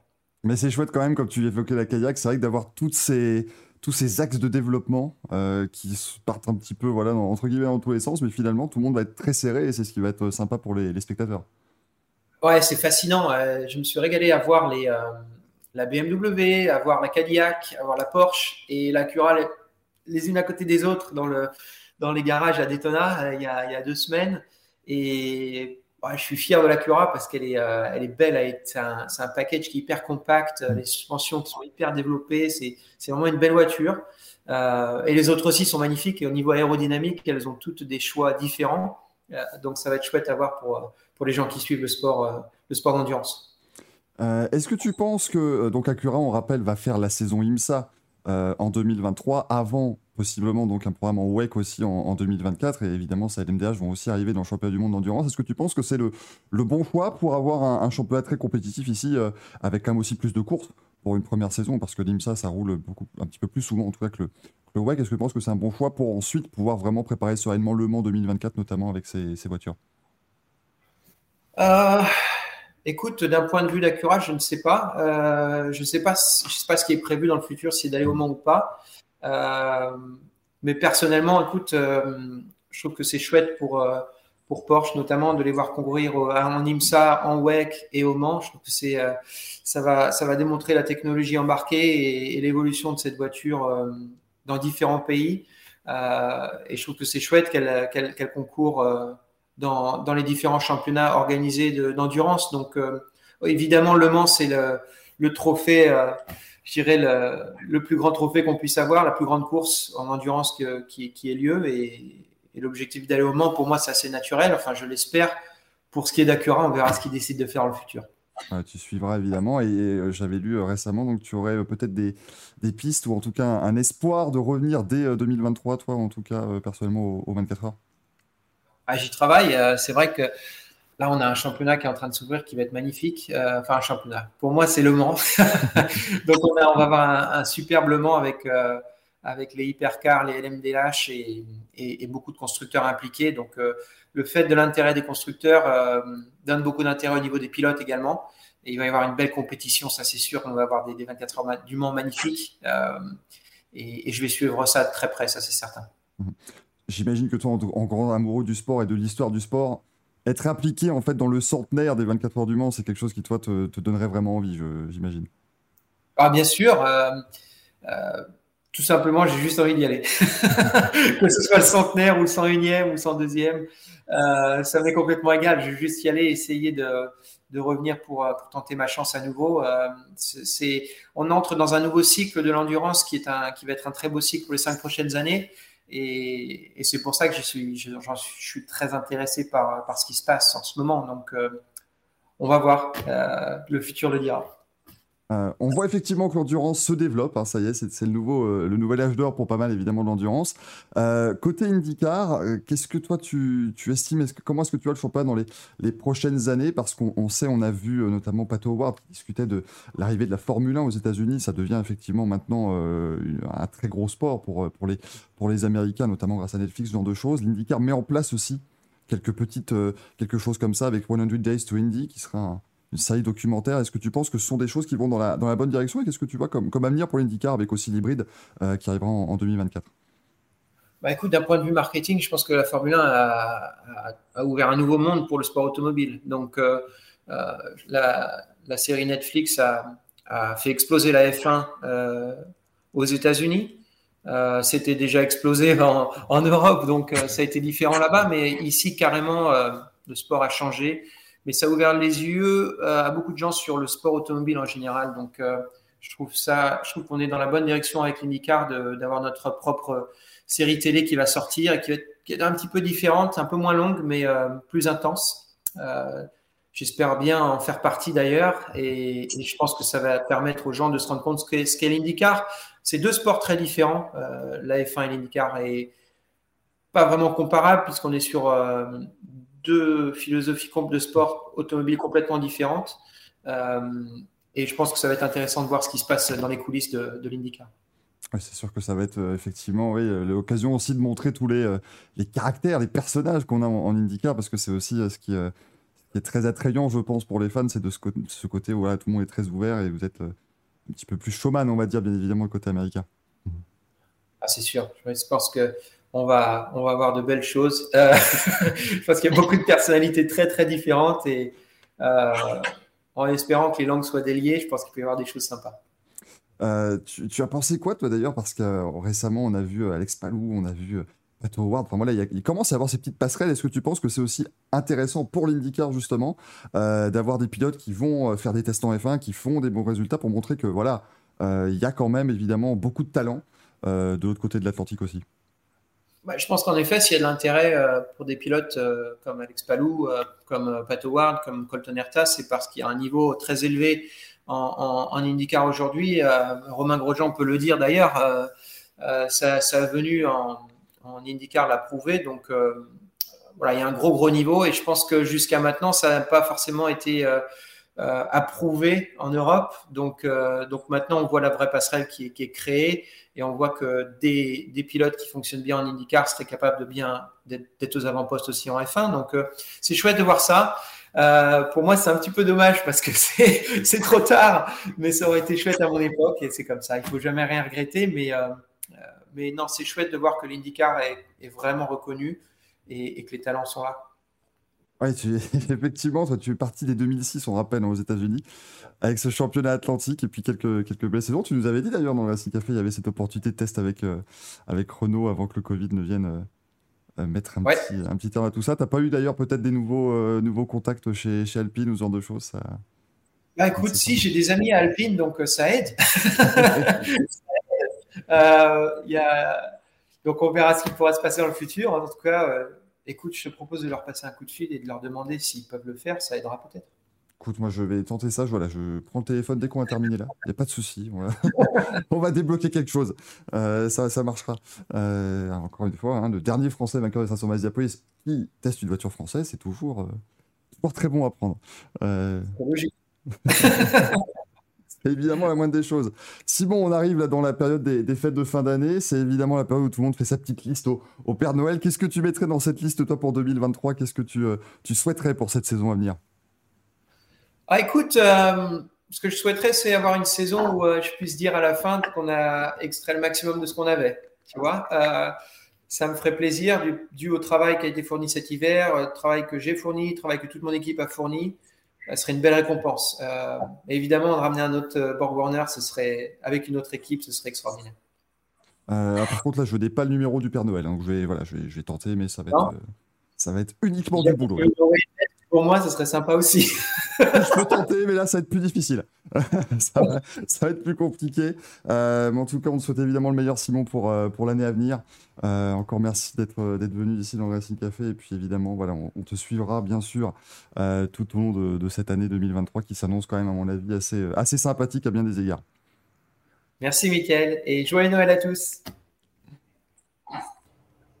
Et tada, Simon Pagelot a changé. Non, je, je, vais faire, je vais le faire avoir. Non, puis vous savez, voilà, ça reste, ça reste un pilote de course. Et puis, mais Simon Pagenaud, il a changé. je me coupe la parole. Ça marche très bien. Voilà, on espère que ça vous a plu. Et en plus, hey, seule émission Twitch, toute catégorie confondue, à recevoir le joyeux Noël de Simon Pagenaud. Donc à un moment donné, si votre Noël n'est pas joyeux, je peux pas faire mieux. Alors oui, vous remarquerez peut-être que depuis, je me suis dégueulassé, c'est de l'eau. Hein. C'est-à-dire que un sponsor qu'on ne voudra pas, n'achetez pas Brita, hein, parce que c'est de la merde. Très bien, ah, c'est bien, l'eau du robinet, beaucoup mieux. Il y en a partout. Un désastre, c'est terrible. Donc, euh, on, fait, ce qu'on peut. Michael a été sérieux 20 minutes pendant cette émission, c'est fou. Michael, il parle de Père Noël avec Simon Pagenaud à un moment quand même. Hein, donc, je sais pas si on est vraiment. On peut compter par minute, tu vois. C'est assez compliqué. Euh... Voilà, on, espère que, on espère que ça vous a plu, bien sûr, et qu'il y en aura bien d'autres. Hein, vous savez, ce n'était que deuxième de l'année, il y en aura donc une première, une prochaine, allez, dans, dans deux ou trois mois maximum pour euh, démarrer la saison. Et puis voilà, hein, vous en faites pas. On aura toujours l'ami Simon qui nous fait toujours le plaisir euh, d'être avec nous. Dans le, le message de Sex Danny dans le chat. J'ai du mal à regarder mon sérieux. La brigade. Ah là là, il se met tout de suite. Ah, il sait que les, les Racing Café Awards arrivent. Il en pleure quand même, Manu. Mais euh, les, les Racing Café Awards arrivent et donc voilà, il se place. Il a raison. Mm. On aimerait vous faire le Racing Café de la meilleure vanne du chat, mais vous croyez franchement qu'on va réussir à retrouver toutes vos vannes? Ça va être compliqué là quand même. hein. Je sais qu'on a toute une équipe euh, aux archives, d'éditorialistes aussi qui sont là, qui font un travail gigantesque toutes les semaines. On les salue bien sûr pour retrouver tous ces grands moments. Mais là, faut pas déconner. À un moment donné, c'est plus, plus possible. Ça devient beaucoup trop compliqué. Euh, mais du coup, cette interview de Simon où il euh, a évoqué aussi de manière très intéressante l'IMSA et cette nouvelle Acura euh, LMDH, ça va nous permettre bah, voilà, aussi de répondre un peu à vos questions. Ceux qui ne comprennent pas forcément tout à fait euh, ce qui va se passer l'an prochain euh, avec euh, ce, renouveau de l'endurance, parce que j'ai un petit peu l'impression que ça fait 8 ans qu'on vous en parle, mais que là, pour le coup, ça y est. Ah, il est temps vraiment de se mouiller la nuque parce que ça arrive pour de bon. Pourquoi on parle aussi de renouveau de l'endurance? C'est parce que bah, si vous suivez l'endurance depuis 2018, c'est terme, en tout cas dans la catégorie Rennes, parce que c'est ce qui est très important, c'est que la catégorie Rennes de l'endurance en Europe, bon, bah, c'est globalement deux Toyota qui faisaient des tours autour des autres voitures. Euh, mais à partir de l'an prochain, il y aura donc euh, pas mal d'autres euh, modèles en, compétition. Alors que demande s'il va faire quelques courses d'IMSA, il va faire les 24 heures Daytona l'an prochain. En tout cas, il n'y a pas encore d'annonce sur d'autres courses, mais il fera au moins les, les 24 heures Daytona, bien sûr, puisqu'il est vainqueur en titre. Il serait euh, idiot de ne pas le, de ne pas le reconduire dans le, dans le, dans le quatuor. Euh, je dis ça, mais il y a l'un des quatre vainqueurs d'ailleurs qui n'est pas de retour. Je crois que c'est euh, Oliver Jarvis ou c'est Tom Blomqvist qui ne revient plus chez euh, Meyershank. Euh, attendez, on va regarder. Mais parce que c'est Colin Brown qui remplace. Ça, je sais bien. Extraordinaire, lui aussi. On vous racontera un jour l'histoire de Colin Brown, mais enfin, assez, euh, assez fou. Il est passé par à peu près tout ce qui était possible. Euh, mais. Euh... Encore une fois, cette émission se prépare en direct. hein, C'est vraiment bien. Les secrets en direct. Et c'est très beau. Euh... Ouais, non, c'est Oliver Jarvis qui ne revient pas, puisque donc il y aura Tom Blomqvist, Colin Brown, ça. Reyes et Simon Pagenaud. Je m'excuse hein, si je viens de bouffer le nom du pilote britannique, mais en fait, Tom Blomqvist, quand t'es enrhumé, c'est très difficile à dire. Sachez-le. C'est extrêmement compliqué. Euh, mais, euh, mais donc voilà, c'est en fait une nouvelle ère. Alors, qui en plus va être séparée en deux d'une certaine manière. Donc en IMSA, vous aurez la catégorie Rennes qui va s'appeler GTP. Et en WEC, vous avez la catégorie Rennes qui s'appelle l'Hypercar. Euh, mais globalement, vous allez retrouver des voitures qui vont pouvoir faire les deux. Mais pas toutes. Ah, maintenant, c'est parti. Qu'est-ce que c'est que ce bordel? Tu viens de perdre la moitié des viewers. Voilà. Tu vois qu'on n'est pas trop parce qu'on est le 22 décembre. Mais là, pourtant, accrochez-vous, ça va vraiment vous, enfin, ça va avoir le coup. Mais du coup, vous avez en euh, GTP, vous avez pour l'instant uniquement des voitures qui répondent à la réglementation LMDH. Pour Le Mans Daytona, H. N'oublions pas le H ne veut toujours rien dire. Ça ne veut pas dire hybride, on ne sait toujours pas pourquoi il y a un H. Euh, mais du coup, ces voitures-là sont en fait, comme l'a expliqué Simon, euh, des voitures où vous prenez en fait, vous achetez un châssis auprès de, je crois que c'est quatre vendeurs de châssis euh, qui sont autorisés. C'est Oreca, Ligier, c'est pas Dallara. Dallara, et c'est pas Multimatic le quatrième ou? Si, je crois, si ça n'a pas changé. potentiellement. Hein. Et c'est Euh, ça. Et donc, vous achetez votre châssis et autour, vous allez créer en fait une identité visuelle avec votre aérodynamique. C'est pour ça que vous voyez que la, BMW a des, a des entrées d'air, mais c'est un truc, moi je pourrais dormir dedans. Euh, que l'Acura a ce, ce- cette espèce de d'aileron en plus, on va dire, au-dessus du museau. Donc il y a pas mal de choses comme ça qui permettent en fait de mettre des codes stylistiques. Euh, et que la Porsche, puisque la Porsche répond à ce règlement-là, adopte un nouveau. euh, le nouveau, les nouveaux codes lumineux, une nouvelle signature lumineuse de Porsche. Euh, mais ensuite, vous devez quand même développer un moteur, un moteur euh, thermique auquel vous allez accoupler un système hybride. Donc, euh, il y a quand même, c'est pas, c'est pas non plus de la compétition client d'entrée de jeu. Il y aura de la compétition client, mais c'est euh, une équipe qui va aller voir Porsche pour acheter la Porsche, pas pour acheter euh, la Dallara et ensuite en faire son, son propre truc. Euh, Alors. donc- oui, vas-y Manu. On nous demande s'il n'y a que deux châssis qui ont été achetés. Non, il y a eu il y a Oreca donc pour Acura, Multimatic pour Audi Euh, non, Audi, c'était ce qu'ils devaient faire. C'est pas eux, pardon, c'est Porsche qui a pris Multimatic. Euh, BMW et Cadillac ont pris Dallara. Alpine prendra Oreca et Lamborghini prendra Ligier. C'est ça. C'est euh, Romain Grosjean, je crois que j'avais vu une interview de Romain Grosjean, justement, puisqu'il piloterait euh, pour Lamborghini, qui a dit que voilà, c'est les seuls à avoir privilégié, mais il leur fait totalement confiance. Euh, Ouais, ils espéraient faire la différence, justement, grâce à ça. Mais c'est oh, c'est très beau. Alors, Xaos dit étonnamment réparti. Bah non, en fait, c'est la première année d'un nouveau règlement.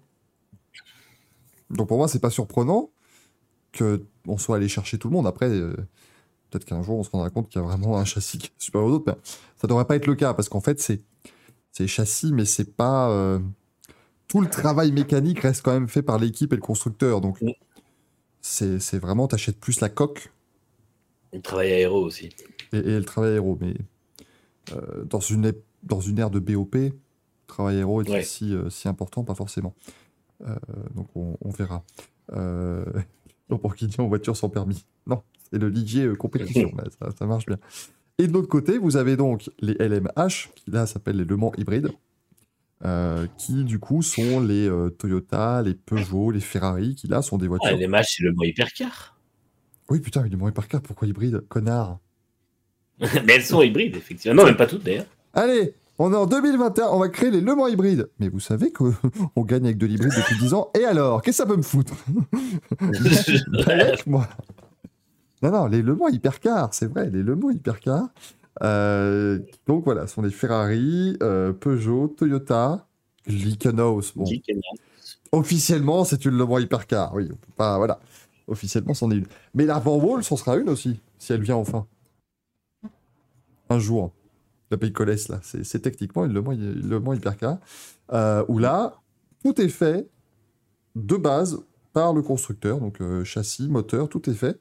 euh, vraiment de manière absolument custom made. Après, Glickenhaus n'a pas d'hybride. Mais ça, c'est encore, encore autre chose.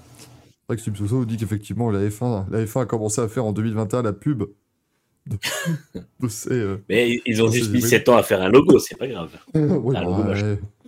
Moi, je leur ai répondu en 10 minutes sur Photoshop. Hein. Euh, alors que nous demande les LMH vont-elles être acceptés en IMSA? C'est- la grande question, quoi. On a l'impression qu'il n'y a pas grand monde qui pousse pour que ça se fasse, en fait. C'est surtout ça le truc. Je sais pas. Euh, moi, j'ai l'impression que finalement, les constructeurs ne le demandent pas spécifiquement, l'IMSA non plus. On sent que. Je pense qu'il y a, peut-être un peu plus à perdre d'aller là-bas euh, sur un terrain qui pas forcément le leur, et puis euh, face à des constructeurs qui ne seront pas équipés pareil, puisqu'en fait, ça restera. euh, Enfin, c'est un peu plus. comment dire Le LMDH, pour, moi, je, pense que c'est pas forcément le terrain idéal, même si. même s'ils s'affronteront aussi en WEC, mais finalement, j'ai l'impression qu'il n'y a pas grand monde qui veut y aller. Je pensais même que Glickenhaus ferait forcing pour y aller, et finalement, on voit que pour l'instant, ça se fait pas. Quoi, donc, Après, c'est un truc où c'est ouais, pas facile parce que, par exemple, euh, Porsche, qui est la seule équipe qui va faire les deux. euh, ah non, enfin. euh, oui, non, Cadillac aussi, parce qu'il y aura Ganassi et ce sera Ganassi en WEC. Donc, pardon. Porsche et Cadillac vont être les seuls à faire les deux, mais Porsche, tu vois, le, peut, se le permettre parce qu'ils vont avoir. Je crois qu'ils ont, en fait quatre équipages différents, deux en WEC, deux en IMSA, quoi. Enfin, c'est- Les mecs ont une puissance de frappe qui est incroyable. Donc, en fait, les personnes qui vont s'occuper du projet euh, IMSA seront pas les mêmes que le projet WEC. Alors que ce sera la même voiture. Mm. Donc, euh, tu vois, il y aura quand même. Ils auront, ce sera quasiment comme s'ils opéraient dans deux, deux équipes différentes. Les, les- les constructeurs actuellement engagés en WEC, ils peuvent pas, ils peuvent pas, ils peuvent pas faire ça parce que tu peux pas aller euh, construire quatre hypercars en plus pour, euh, tu vois, euh, pour aller faire ça. Donc, c'est- compliqué. Euh, je pense que c'est pas plus mal quand même si pour l'instant tu laisses juste les, les, LMDH en IMSA. Il y en a déjà 9 qui vont faire les 24 heures de Daytona. Sachant que l'an prochain, euh, Lamborghini arrive. Alpine sera aussi en LMDH, donc potentiellement, ils pourront aussi euh, rouler euh, en IMSA. Je pense que c'est pas une, mauvaise, idée, parce qu'après, sinon, tu commences à avoir des grilles qui deviennent quand même assez compliquées. Il y avait 70 demandes pour les 24 heures de Daytona, et ils ont accepté 60 euh, voitures. Mais ça devient, ça devient difficile. Euh, Xoans, on a le calendrier des catégories pour Le Mans l'an prochain 2024. Comment ça, euh, Xoans? Tu veux dire quoi? Les, catégories qui vont courir aux 24 heures du Mans ou, ou, euh, comment va faire la transition peut-être entre. ou le, cal- euh, ou le calendrier du WEC J'ai pas, j'ai pas compris la, la, la question. Euh, le LMP, LMP2 disparaît quand ou pas? Alors, Le LMP2, s'il disparaît, c'est 2024. Mm. S'il disparaît. Euh, 2024 avec l'arrivée du, du GT3. Idéalement, je pense que le WEC, ce qu'il voudrait faire, c'est euh, 2024, ta prototype GT, et c'est deux catégories, basta. Tout le monde en, allait en, en, en LMH. Officiellement, la catégorie. non, tout le monde en hypercar, là, ça c'est le nom de la catégorie. Tout le monde en hypercar, tout le monde en GT. Euh, mais tout le monde en hypercar, je n'y crois peu. hein. Ouais, j'ai du mal à y croire. euh. En fait, je, me demande si au bout d'un moment, ils vont pas finir par quand même faire une distinction pour qu'il y ait aussi. euh, si finalement les, hum, les MDH sont un peu plus à la peine par rapport aux hypercars, est-ce qu'ils vont pas faire une distinction pour que parmi la, la- la quantité de constructeurs qu'il y aura en LMDH, il n'y ait pas quand même un vainqueur de catégorie? À voir si elles seront vraiment à la. Enfin, je sais pas. Ouais, à voir si elles sont loin des. Moi, je. Mm. En fait, j'avais très peur au début, tu vois, que ce soit. Putain, mais remonte pas le micro. Merci. Euh, j'avais très peur au début quand ils avaient annoncé le LMDH, tout ça, que ce soit vraiment une catégorie dans la catégorie, mais finalement, ça reste des voitures de course avec des moteurs hybrides, dans les deux cas. Mm. Donc, je pense pas qu'il y aura une grosse différence de, de perf. Et puis, de toute façon, après, la BOP fera le boulot. Mais encore une fois, si c'est pour que la BOP marche, euh, il faut euh, donner euh, 80 kilos en plus au Toyota et donner euh, 300 chevaux de plus au Cadillac. Là, ça va être gênant. Euh, mais je pense pas qu'on arrivera à un tel, euh, à un tel extrême. Ça m'étonnerait beaucoup d'avoir euh, d'avoir ce genre de choses. Non, voilà, c'est à voir. hein, euh. J'espère qu'ils arriveront à faire ça, mais moi je m'inquiète plus pour les, les équipes privées qui sont à l'MP2 actuellement Mm. et qui, euh, et qui elles, euh, vont ou devoir faire le saut en, en hypercar comme va le faire Jota. Mais déjà, je pense que chez Jota, ils doivent un tout petit peu s'en doigts. Enfin, pas tant que ça, mais ils pourront pas faire leur début avant, euh, avant fin avril, puisque les Porsche clients ne seront pas prêtes. Ça le problème de faire un nouveau règlement. Et là, bah, ils vont avoir. euh, il y aura les deux Porsche officiels à Sebring et à Portimao. Mais il n'y aura pas de Porsche Jota à Sebring, ça c'est sûr. Et Portimao, on ne sait pas encore, on pense pas.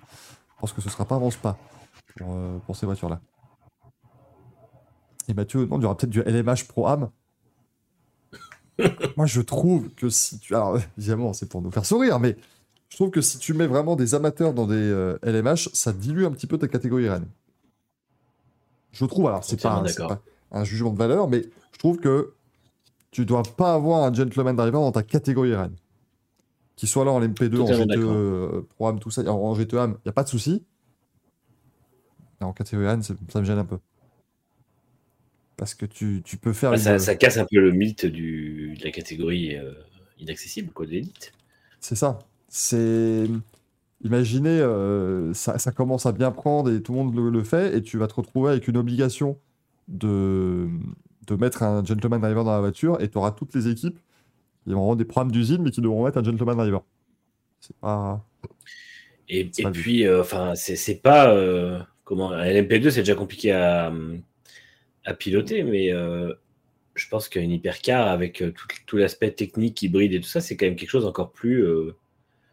Enfin, c'est autre chose, quoi. Non, non, c'est pas facile. Donc, euh, non, moi je ne serais, pas- je serais pas pour. euh, sachant qu'en plus, aujourd'hui, tous les pilotes hypercars, je crois, sont euh, Platinum à la, à la réglementation FIA.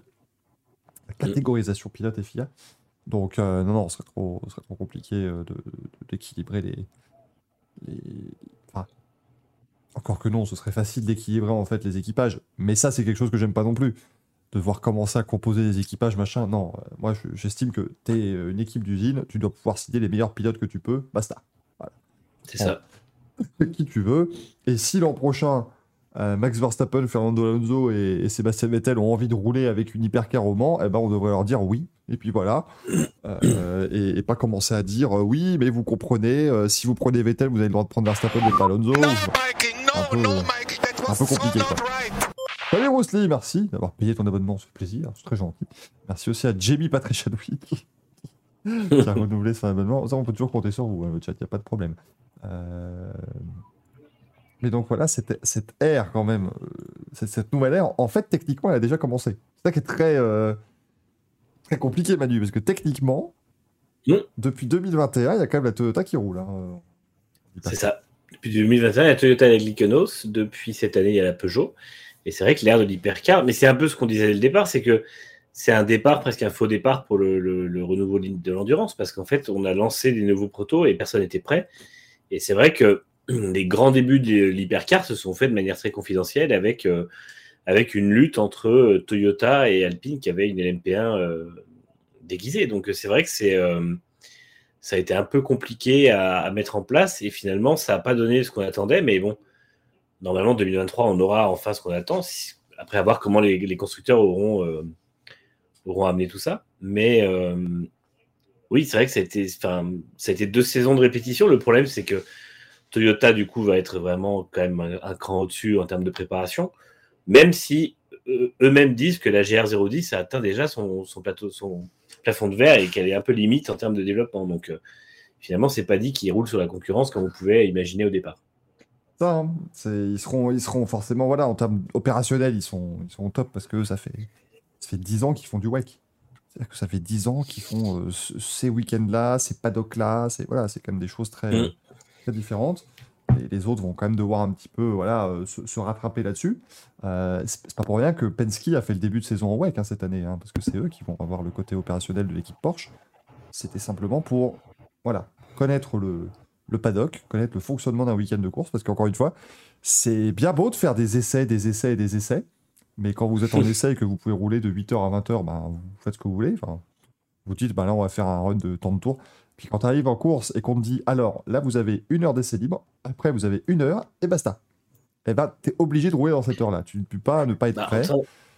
on en parlait avant l'émission. Euh, c'est tout un tas de contraintes, que ce soit dans le planning, dans l'opération de l'équipe, ou même tout simplement pour les voitures, parce que rouler dans un peloton de 60 voitures, c'est pas non plus les mêmes euh, contraintes physiques pour les voitures que de rouler seul dans l'air libre. Donc, euh, surtout sur des voitures qui sont quand même de technologie de pointe à la fiabilité, on va dire, mise à, l'épreuve, parce que c'est quand même des voitures qui roulent 24 heures, c'est important de voir à quel point tout ça a un effet. Et c'est vrai que c'est comme pour tout dans le sport auto, l'expérience de la course, il y a de toute façon pas mieux que ça. Donc euh, là-dessus, c'est très bien pour Pesky d'avoir au moins travaillé sur l'opérationnel, histoire de pouvoir savoir réagir en tout cas quand ils ont besoin de, de, rouler. Et puis après, effectivement, euh, c'est aussi pour ça que pour moi, c'était une bonne idée pour Peugeot de, de lancer le programme en milieu de saison parce que bah, effectivement ça leur a permis de, ça, a permis de, de, voir où ça pêchait et de voir un peu comment ça se passait dans le, dans le peloton parce qu'encore mm. une fois enchaîner les bornes d'essai c'est bien mais euh, c'est pas euh, ça fait pas tout on va dire. C'est bien d'avoir une voiture fiable qui s'est roulée et qui peut tenir le, le, roulage pendant plusieurs heures mais après il faut que derrière euh, ça suive en course quoi.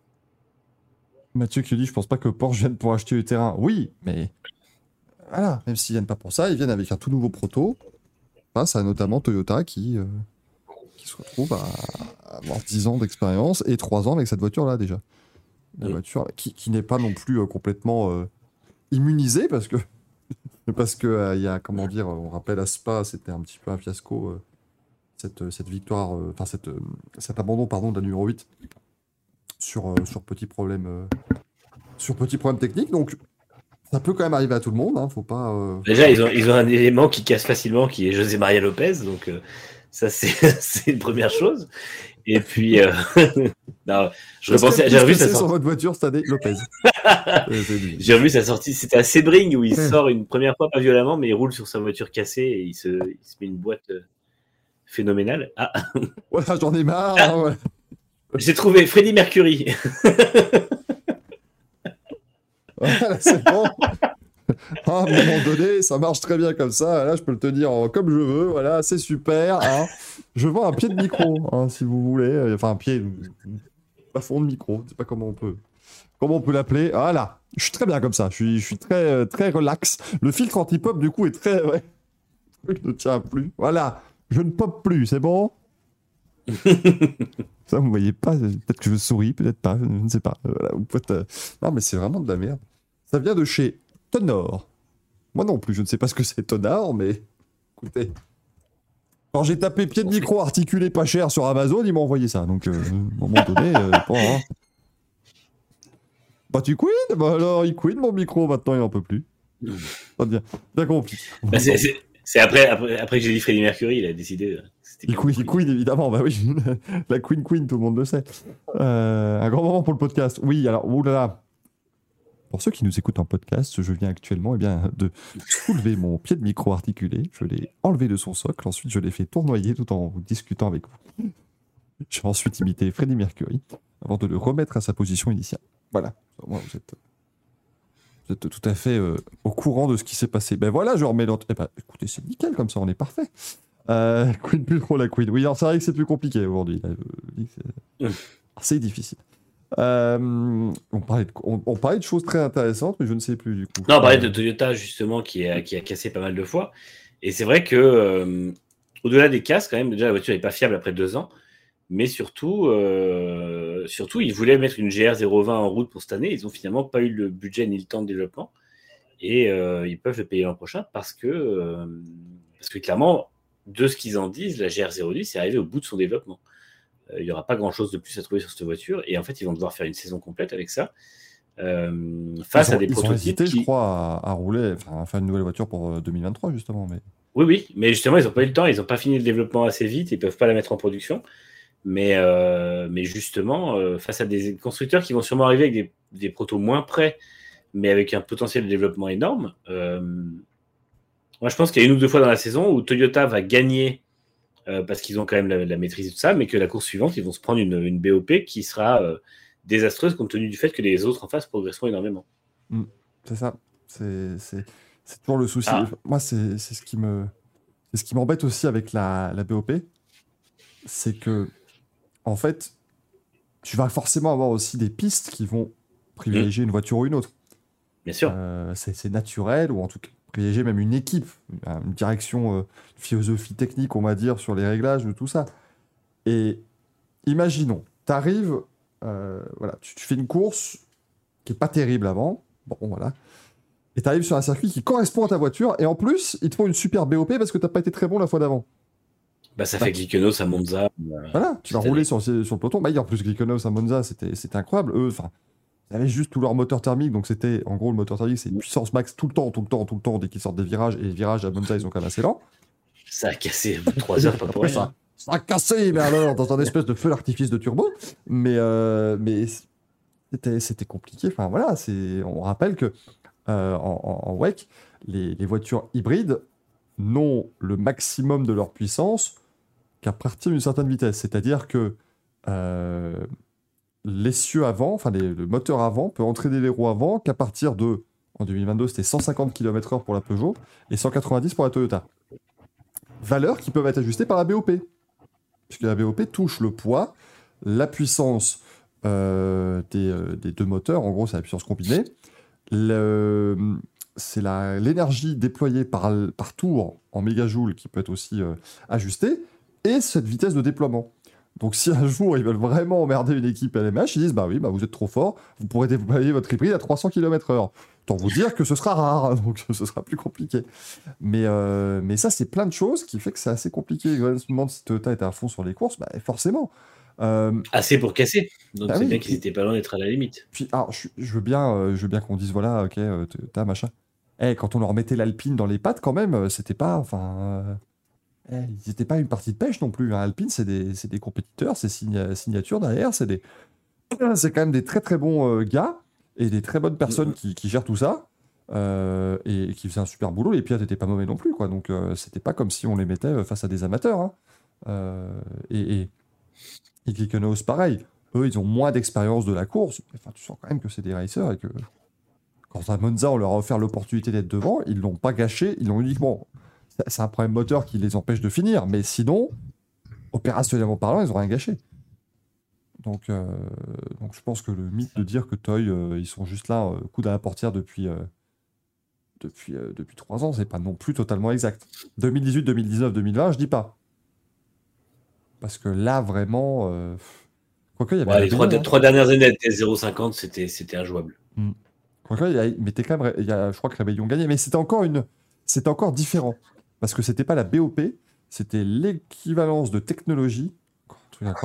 Où là, ça c'était encore plus gênant parce qu'on leur disait par exemple, voilà, on vous ajuste le temps autour. C'était, enfin, c'est-à-dire que c'était, fourbe. hein.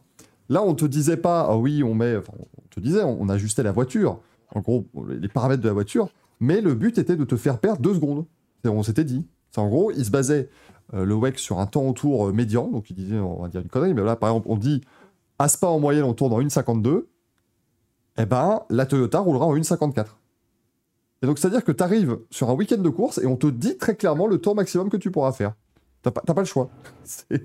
C'est, là, C'est pas, ils ont pas le droit de le dépasser. S'ils vont plus vite, bah, tant mieux pour eux. Mais je veux dire, tu sais que ta voiture sera plus ou moins dans ces, dans ces vitesses-là. Et ben, quand on dit que la rébellion sera en 1,52, tu te dis, bah ok, on a deux secondes de.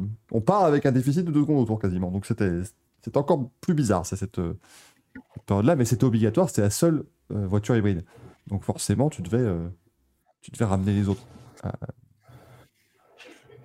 bah, Jean-Marc nous dit, ouais, mais titiller par une voiture qui date de 2018, c'est une honte pour un championnat. Ah oui, non, mais ça, après, on est tout à fait d'accord sur le WEC, si Alpine avait été championne, ça aurait été quand même assez euh, difficile en termes d'image, je pense.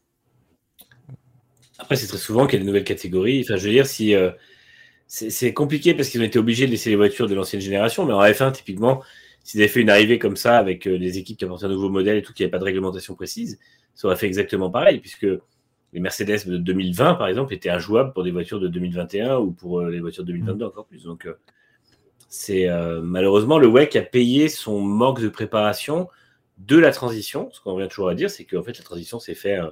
On- ils ont dit oui, on va mettre le- l'hypercar en 2021, alors que c'était en pleine période Covid, que euh, voilà, ça a, été, ça a été pas assez préparé pour que finalement, ils fassent pas un lancement commun de la, la catégorie. Mais bon, après ça, malheureusement. La F1, tu regardes, euh, la Ferrari F2001, elle gagnait des courses en 2002. euh, Enfin. c'est- Ferrari n'est toujours avec la voiture de l'année d'avant, elle gagnait des courses encore. Donc, c'était faisable. Mais ici, c'est encore différent parce que les LMP1 étaient arrivés en 3.15 au Mans. Et le but, premier but de l'hypercar, c'était de rouler en 3.30. Donc, on, on est arrivé en disant voilà, on fait un championnat, on fait une 15. catégorie, voilà, parce que, encore une fois, c'est c'est bien beau de dire, ils auraient pu dire, voilà, on va encore aller plus vite, d'accord, mais pour faire les 3.15 au Mans avec Kobayashi, je crois que c'était lui, hein, euh, c'était Kobayashi ou Nakajima, mais je crois que c'était Kobayashi. Euh, Kobayashi. Pour qu'il fasse ces 3.15, ils ont dépensé 300 millions par an pendant, pendant 10 piges, quoi, Toyota. Et aujourd'hui, tu peux pas avoir Et un puis, encore une fois, ces- ces encore une fois, une voiture qui va vite n'est pas forcément une voiture qui fait du spectacle. Euh, pour avoir du spectacle en course, il vaut mieux les voitures qui sont plus lentes et plus précaires sur la piste en termes d'adhérence. Donc, euh, quand tu as des voitures qui sont collées au bitume, comme l'étaient les, euh, les LMP1 en fin de génération, euh, c'était aussi moins intéressant en piste parce que euh, il n'y avait pas, y avait pas possibilité de se battre en fait. Donc, euh, Ouais, c'est ça, hein, c'est. c'est- je vois Xo- euh, attends, qui? Oui, Xoans qui dit les moteurs V10 et V8 avaient été partagés en F1. C'était juste Toro qui avait gardé le V10, mais il l'avait tellement plombé que de toute façon l'équipe a fini loin dernière, dernière loin de- des autres. Et Kers sans Kers, euh, c'était une année effectivement, mais euh, c'était euh, c'était un vrai désavantage de poids à ce moment-là pour les équipes qui avaient le Kers.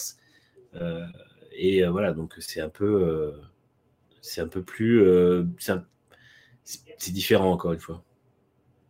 que Manu, avec ta chaise, tu es en LMP1.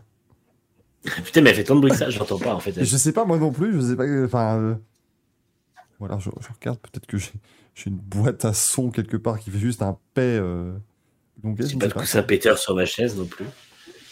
Ah bah si, bah, je pas remarqué toutes mes, toutes mes excuses.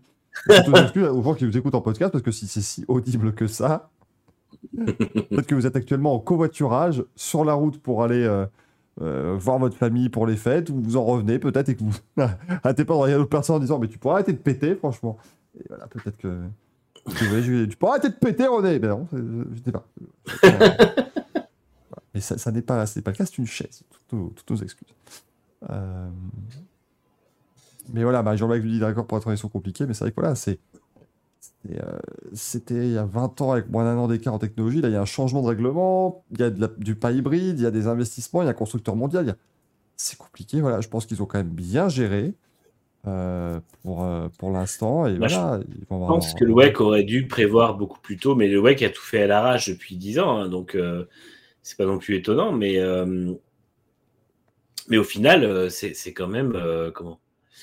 C'est c'est quand même. Enfin, ouais, je pense, qu'il aurait, fallu qu'il fasse un lancement complet du truc, en fait, pour espérer euh, pouvoir, euh, pouvoir vraiment avoir une, transition plus facile. Mais bon, maintenant, la transition est terminée. on a eu deux ans pas terribles, mais euh, voilà, Alpine a fait quand même une belle figure cette année. Et puis euh, 2023, normalement, ça devrait être mieux. Après, je vois, on parle de 2009 et du Kers qui était à l'avantage de Ferrari en, en Belgique, c'était le seul exemple. Mais non, parce que en fait, les équipes qui avaient le Kers en 2009 ont été vraiment avantagées de l'avoir déjà exploité. Et en 2010, elles ont vraiment gagné euh, sur la manière d'intégrer le Kers à la voiture et sur la manière de, euh, de l'exploiter en course. Donc au final, c'était un avantage qui n'était pas immédiat, mais c'était quand même un avantage. Euh, je, vois, on dit effectivement ils ont mal géré, mais après, c'est pas aussi, euh, pour moi, le, problème n'est pas aussi euh, de la part des marques, parce que quand même, le, le WEC, ils ont annoncé l'hypercar en 2018, voire 10 enfin, 19, voire 18, avec une entrée en compétition prévue donc pour la saison 2021-2022.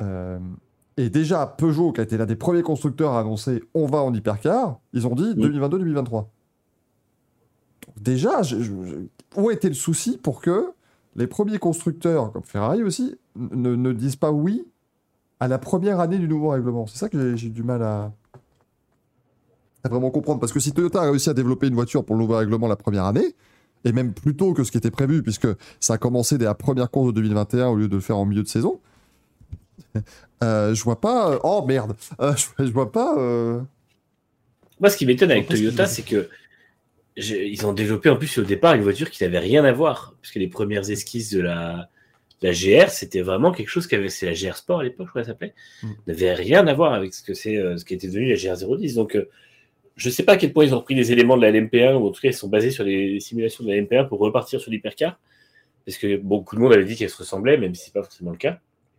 Mais euh, on, peut on peut penser que Toyota, l'expérience d'avoir 10 ans en LMP1 a fait qu'ils ont été beaucoup plus, euh, qu'ils ont été beaucoup plus à même de vite se développer. ouais. Et je pense que les autres, les autres constructeurs ont eu besoin de temps pour, euh, pour reprendre un programme complet. Quoi.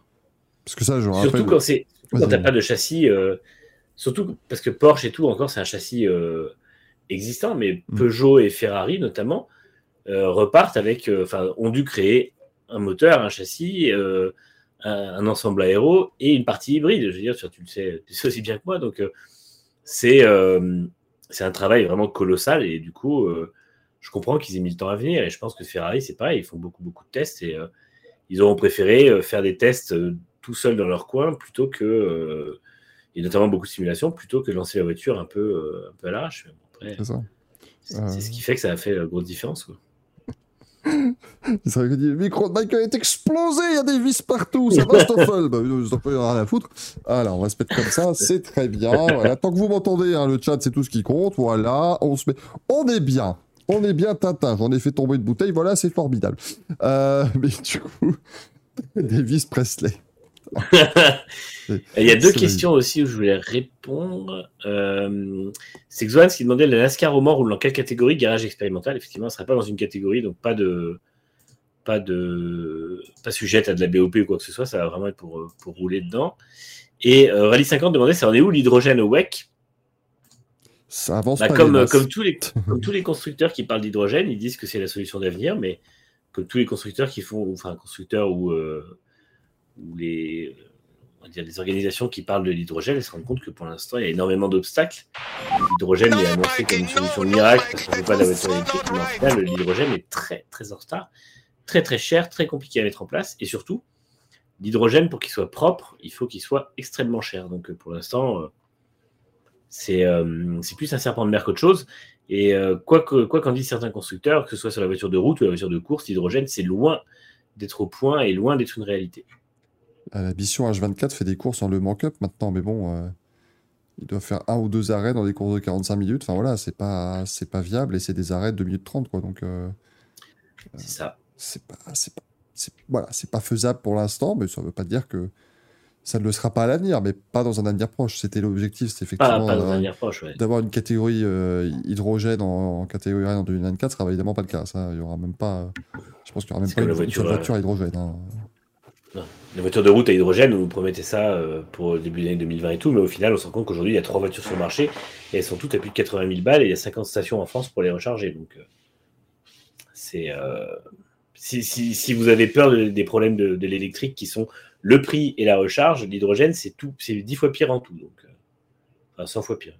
Ce qui est con, parce que tu, tu voudrais que ça fonctionne, tu vois, l'hydrogène, mais ah, tant que c'est pas faisable, tant que c'est pas viable, il faudra, il faudra poursuivre avec, euh, avec ce qu'on a pour l'instant. Mais bon, ça on verra. Ça. que- merci beaucoup Slim Touslo, qui est le 90e abonné de la chaîne, bravo.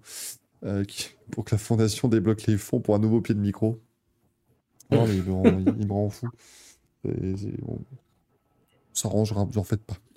Euh, l'hydrogène, l'hydro dérange, nous dit Consex Dani. Et quand l'hydrogène, il n'y a pas de plaisir, on rappelle bien évidemment. Le Breton qui a dit Mission H24, ça me rappelle un certain boulet sur Twitter qui croyait que la voiture était polluante. Ah bah oui, mais ça. euh, Bravo la voiture thermique Hein, Total Energy, bravo Lui, s'était pris une volée de Merdolino, il Oh, avait rien compris. Lui, il va être en bonne voie. Bah, je pense qu'il aura au moins une mention dans les merdes de de la semaine prochaine, ça faut pas. Je pense, je pense qu'il sera, euh, il sera euh, génial de Villiers like. Il a fait une apparition, mais alors elle a été. euh, il y aura bataille. Je pense qu'il faudrait. euh, Ça, c'est pour notre ami euh, Giuseppe la semaine prochaine dans les Awards, mais il faudrait euh, faire une, une catégorie entre euh, Giniel de Villiers, UJD et ce monsieur, dont je ne me rappelle pas trop, pour être honnête. Mais Moi euh, non plus, j'avoue, il va pas. je pense qu'il faudrait, voilà, il faudrait, euh, faudrait pouvoir faire une catégorie subsidiaire, ça pourrait plutôt bien marcher. Euh, Mais en tout cas, voilà, ce qui va être bien, c'est qu'on va enfin, voilà, pouvoir parler de cette catégorie qui arrive vraiment et de ce renouveau qui arrive vraiment, parce que ça fait très longtemps qu'Endurance le, le mérite. Maintenant, on sait aussi que ça ne durera pas non plus éternellement, hein. c'est comme, euh, comme toujours. Mais, euh, mais voilà, il faut, faut espérer que, que ça fonctionne bien dans les prochaines années, qu'il n'y ait pas beaucoup de problèmes de BOP, même si les écuries n'auront pas le droit d'en parler, donc au moins comme ça, euh, ça règle pas mal de problèmes. Euh, Ça, c'est vraiment génial quand même. comme la F1 maintenant, c'est bien. C'est, c'est- c'est- voilà, c'est- la FIA a décidé de faire ça avec tout le monde et c'est, et c'est plutôt chouette. On rappelle que ce sera donc du côté Daytona, euh, la première course. Ça, par contre, pour les LMDH, c'est quand même cruel, hein, mais première course de ces nouvelles voitures, parce qu'aucune LMDH n'a fait de course. Pour l'instant, ce ne sont que des LMH qui ont roulé, mais pas des LMDH. Euh, première course, 24 heures. Démerdez-vous. Puis 24 heures Daytona, enfin Daytona, c'est un circuit qui est rude parce que tu as quand même toute la partie sur Oval qui est à pleine, pleine charge. C'est quand même. euh, c'est quoi C'est du 40% de pleine charge sur ce circuit Peut-être plus. Je pense au moins. Donc, euh, c'est. Le, le- à mon avis, s'il y a une édition du Rolex 24 à ne pas rater, c'est celle qui arrive. Clairement, enfin, moi, je suis. euh, C'est dans, dans un plus, plus d'un mois, mais je suis déjà comme un dingue. Et, et je vous jure, vraiment, les 24 heures Daytona, c'est une ambiance. Enfin, t'as l'impression qu'ils sont tous Elle- en vacances. incroyable, cette C'est. Ils sont tous en vacances euh, sur le bord de la plage là, en, dans- en Floride. Euh, Il y a un drapeau rouge à chaque fois en fin de nuit parce qu'il y a du brouillard.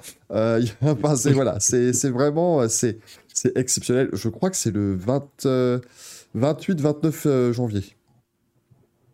Si je dis pas de bêtises. C'est ça. 24 heures. Et, et là, vraiment, c'est, c'est... ça, c'est des courses. Entre ça, les 12 heures de Bathurst en février et tout ça, c'est vraiment, pour moi, les courses. Enfin, c'est ce qui était le Dakar avant, pour moi. C'était la course que tu regardes dans un moment où t'es pas censé voir du sport auto et où tout, tout est beaucoup plus léger, tout est beaucoup plus tranquille, alors que ça reste des énormes courses qu'on veut gagner. hein. Il y a la, for- la Formule E aussi qui, qui se met sur ce credo. Oui, mais tu vois, il y a les 24 heures de Daytona, il y a 12 heures de Bathurst, euh, n'oublions pas, il y, a la- il y a la Race of Champions. Tu vois, là, tu- là, c'est violent, là, si tu mets en plus la Race of Champions. On sait avec les 24 heures, il y aura combien de décalage horaire Ça fait 30 heures pour nous. C'est ça. 14h à 20h. Oh, et rendez-vous compte, toutes les, euh, toutes les équipes européennes qui viennent quand même avec un désavantage, puisqu'elles vont devoir rouler 30 heures, alors que les équipes américaines en font que 24. Les équipes asiatiques en font 36, rendez-vous compte, c'est encore pire, ça c'est... Autant vous dire que les 6 heures de Fuji, c'est passé vite. Hein. Oh, là, ça a duré 2h30 pour les Européens. Nous, c'était parfait. Euh, le Monte Carlo, effectivement, Rallye 50, tout à fait. Euh, tu as tout à fait raison. Mais euh, on nous dit le Dakar est tellement mal diffusé. Ouais, c'est ça. Puis le fait que ce soit en Arabie Saoudite, moi, ça a enlevé beaucoup du- de l'aspect. Enfin. même la- même l'Amérique du Sud. Le, Dakar, pour moi, c'était. On fait une course, d'accord, mais on va aussi s'arrêter, planter, enfin mettre un. Comment dire, faire un- une pompe à eau pour que une population ait accès à de l'eau potable. Enfin, voilà. T'avais tout ce côté-là où tu allais vraiment à la rencontre des populations. Maintenant, bon, euh, dès qu'ils sont passés en Amérique du Sud, encore plus en Arabie Saoudite, euh, des gens en Arabie Saoudite qui voient de la population, c'est déjà bien. Euh, mais voilà. Non, généralement, quand ils vont à la rencontre des populations, c'est qu'ils ont mis un sur le capot, donc euh, c'est pas terrible. Ouais, mais c'est proche au moins, tu vois. C'est vraiment, c'est une rencontre, les yeux dans les yeux, quoi. C'est. Rencontre intense. Ginette de Villiers, il va toujours voir ses amis motards au, au Dakar. Il va voilà, vraiment avoir une, un rapport d'expérience. Ginette de Villiers qui, on rappelle, a roulé sur à peu près 12 motos euh, et, et leurs et leurs motards euh, lors, des- lors du Dakar de cette année. Et Le groupe B était proche du public aussi, comme dit euh, Xoran. C'est un peu trop d'ailleurs. Hein. c'est- Faut pas oublier qu'il y en a 5 qui sont morts au Portugal, mais. Dans 3, je sais plus. Trop, en tout cas. Oui, mais moi, moi je suis. Tu vois, bah, oh, il y en a 5 qui sont morts au Portugal. Quand tu vois les images, il devrait y en avoir 3000, donc franchement, euh, on s'en sort bien. hein. C'est pas. Mais c'était, euh, je sais plus quel pilote qui disait qu'il retrouvait des, euh, des doigts et, euh, et des morceaux de chaussures et tout ça dans les, dans les, dans les passages de roue des voitures. Et tu sais, tu sais pertinemment que le mec qui a perdu son doigt, il est à dire Putain, mais c'est génial, Vatanel, il a mon doigt. Oui, mais toi, tu l'as plus. mais c'est pas grave, il y a Vatanel, il. Enfin, c'est, voilà, c'est pour eux, c'était, c'était extraordinaire. Quoi. Euh, Le vélo à Paris, c'est un peu du groupe B des fois. Oui, mais ça va moins vite. Ça va beaucoup Oui. moins vite. Euh, Il y a moins de boss, je pense, quand même, même si les rues de Paris sont pas toutes. Oh, euh, bon, voilà, c'est, oh, complexe là. là je... Ça devient difficile. LMDH. Je comprends rien à votre sujet, vous parlez de qui? Non, ça n'est pas une personne qui aime des H. Non, c'est, la, voiture, elle s'appelle LMDH. Ou GTP, ou Hypercar. C'est un bordel. Moi, j'ai adoré. Ça, quand même, ça, c'est le meilleur truc du monde. En gros, on vous parle tout à l'heure de WEC et d'IMSA. Donc, le WEC, c'est championnat du monde d'endurance, et d'IMSA, c'est championnat nord-américain. Et depuis tout à l'heure, on n'arrête pas, de- enfin depuis des années, vous savez, la convergence, c'est important. euh, Nos deux championnats vont bientôt quasiment faire qu'un. enfin. Mais par contre, les mêmes voitures vont pas s'appeler pareil dans les deux catégories parce que merde, sinon c'est pas. Oui, mais tu, tu exagères parce qu'ils ont renommé une chicane euh, Le Mans à Daytona et Daytona au Mans. Toi, tu veux tout de suite des trucs, là, genre, ce serait facile et tout. Ça, ça reste quand même du sport auto. Je devrais faire ça juste pour faire chier le monde. facile. Je vais, je vais faire des photos en début d'année. Je vais, Hey, je suis à Daytona. Je suis que dans la chicane. Puis après, je hey, j'ai à Indianapolis dans le virage. dans le bac à gravier, voilà. Puis- Non, mais tu pourras mettre en fin d'année, si tu retournes à l'Indy 500, tu pourras mettre des photos, mais deux voyages à Indianapolis avec une photo à Indy 500 et une photo au virage. C'est vrai, pourquoi vous me faites chier depuis le mois de mai? Dire Ah, tu parles beaucoup d'Indianapolis J'y vais tous les, tous les ans depuis, depuis 2016. hein, je roule même à Indianapolis. Je roule sur le, tra- sur le tracé. Donc c'est formidable. En Toyota, comme, En les, Toyota, comme en les, plus. les vainqueurs. Et oui. Mais je, je l'ai même fait en, en Peugeot également. Euh, je je l'ai je l'ai fait en Peugeot les premières années. C'était incroyable. Je peux te dire qu'une Peugeot 206 qui passe sur un, sur un vibreur. T'as l'impression que tu vas la retrouver en Peugeot 106, mais non, non, elle a bien, bien tenu. Assez incroyable. Elle sera vivement la chicane e-scooter à la place du raidillon. Voilà. Il faudra y beaucoup plus d'échanges entre les, les différents sports, bien sûr. Vous avez tout dit, il n'y a pas de date commune entre IMSA et WEC. Déjà, c'est un problème. Oui, mais ça va bientôt peut être le cas, sans doute, parce que le WEC va augmenter son nombre de courses. L'IMSA en a déjà beaucoup aussi. Ça Après, ils ont le super week-end à Sebring, mais euh, Oui, bah oui. Ouais, ouais, ouais, ouais, ouais. Très bien, ça d'avoir un championnat du monde qui est course de support du un championnat nord-américain. Et qui roule à des horaires innommables le, le vendredi. C'est bien ça comme, comme concept. Et oui, Thibaut, la magie du Mans, c'est que ta 206 diesel a la même technologie qu'un 908. Et oui, le HDI FAP, tout à fait. Mm. Mais moi, elle était essence, ma 206, malheureusement. Là, vous croyez que j'ai. Vous avez cru que j'allais dire ma 908 hein. Eh ben non Eh non Le mec, il comprend pas. Eh non, j'avais pas une 908. Bah oui, mais c'est pas bien, justement, ça aurait été chouette. J'aurais été très content d'avoir une normal. 908. avec mais- une 908. Je- J'achète sans aucun problème. Euh... Les vibreurs pour les Peugeot, des saucisses. Peugeot, des saucisses, de saucisses. Un petit silence consterné quand même s'impose pour celle-là, je trouve. Bah oui, vous remarquerez qu'on on parle, on parle, on parle depuis le début de l'émission, mais ça c'est parce qu'il n'y a pas Gaël. On ne s'est pas, on ne s'est pas arrêté depuis tout à l'heure. Euh, en tout cas, voilà pour cette nouvelle ère euh, l'endurance. Référence à Wurtz. Wurtz qui a gagné le Mans pour Peugeot d'ailleurs en 2009. Mm. Euh. J'allais dire, j'ai la, voiture, la miniature juste là, mais... parce que c'est vrai. Oui, mais stop, là, faut arrêter, monsieur, là. Euh, moi, j'ai beaucoup aimé euh, quand Porsche était en LMP1. C'était bien quand Porsche était en LMP1. J'aime beaucoup les. McLaren de route. Les McLaren de route et le d'ailleurs, elle a un sacré euh, garage, bien évidemment. Vache. Thibaut dit d'ailleurs, ça va faire bizarre de regarder Le Mans cette année, on risque de pas, se- pas se faire chier la première fois en 5 ans. Oh, tu... Moi je trouve qu'on s'ennuie jamais devant Le Mans, c'est enfin, devant une course. Ouais, de le Mans, 24 le Mans c'est toujours un truc, euh, je trouve que c'est. Tu- C'est toujours une aventure, comme on dit. Tu profites de l'événement au moins, quoi, même si la course est pas top. Ouais, tu- puis t'as toujours. Enfin, c'est. Sais pas. C'est c'est la course où t'as l'impression que tout peut se passer, y compris. euh, vraiment, pour le coup, il n'y a jamais personne qui est à l'abri avant, euh, avant la fin, quoi. Ne serait-ce parce qu'il y a déjà beaucoup de voitures en piste, que la piste est quand même ultra compliquée.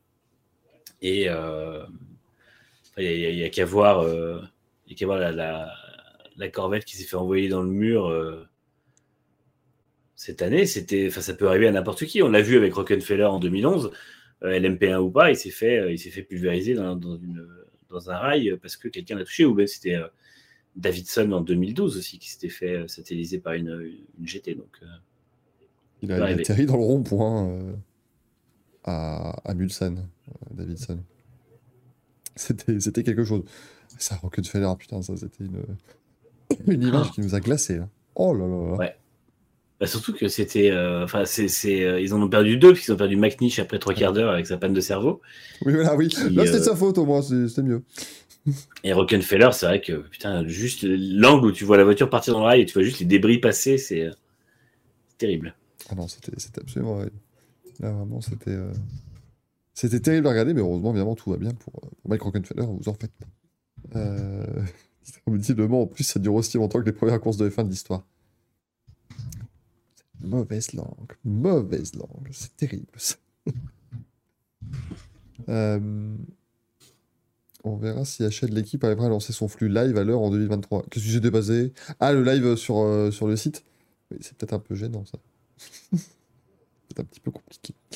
Euh, bon, bah, mesdames et messieurs, remetterions-nous pas quelques petits trophées Et là, je commence à me dire que si je dois tenir mon micro, ça va être difficile de vous faire voter. On va être bien. Alors, on va essayer de reposer le micro. hein. J'arrive plus. J'ai l'impression d'être un Pétré. Je ne peux plus. Je, ne peux plus. Penser ému à un Pétré, bien sûr. Et là, vous avez commencé à dire pourquoi il pense à lui maintenant? Ah bah parce que voilà, c'est bien en plus, c'est important, bien sûr. Mais ça y est, comme le dit le breton, il est temps de remettre des balais à chiottes. Euh, avec quand même, là c'est le moment, euh, mais j'ai... Ah, vous n'êtes que, que 69 viewers, vous savez que ça nous fait plaisir, mais ah, il faudrait être plus quand même parce que on a un invité exceptionnel pour ces balais à chiottes. Donc, euh... eh ben on les lance pas tant que vous n'êtes pas 300. On attend. Ça va être long quand même, à la jeu, donc non, On va vite abandonner l'idée, hein, ne, vous, ne vous en faites pas.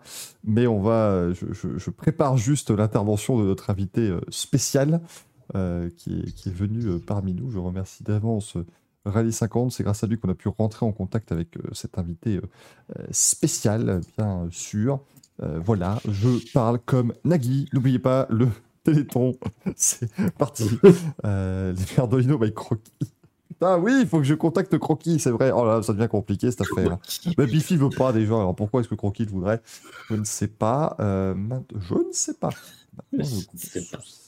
euh, ouais, merde, attends. Est-ce que... Ah là. Eh oui. Ce serait un peu le, bazar, mais il y aura un invité spécial. Je vais lancer le, le jingle.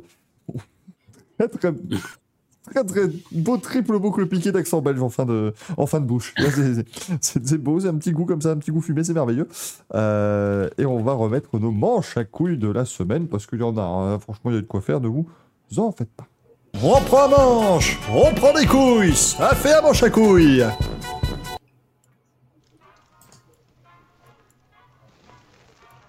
Bienvenue dans cette cérémonie des Merdolino de Noël. Eh, on n'a pas eu genre le Père Noël quand même qui est venu, qui est venu vous dire bonjour. Là, franchement, euh, Allez, allez. trouvez-moi, trouvez-moi une émission qui parle de sport auto qui a réussi à avoir le Père Noël. Démerdez-vous, rien à vous, quoi. Je- Vous ne trouverez pas. Et si vous Jamie- trouvez, on vous J'ai mis la ça pour ça, mais quand même, euh, ne ne boude pas ton plaisir d'avoir vu le Père Noël te souhaiter une bonne euh, cérémonie de réveillon quand même. Ouais, puis j'espère que le chat en est ravi. Je suis très content. C'est le, moment où vous avez mis le plus de messages, le chat. Il y a des gens, je les ai pas vus parler une seule fois de l'émission, mais ils sont là pour ça, donc bravo. Parce que ça, c'est beau. Et vous avez bien raison.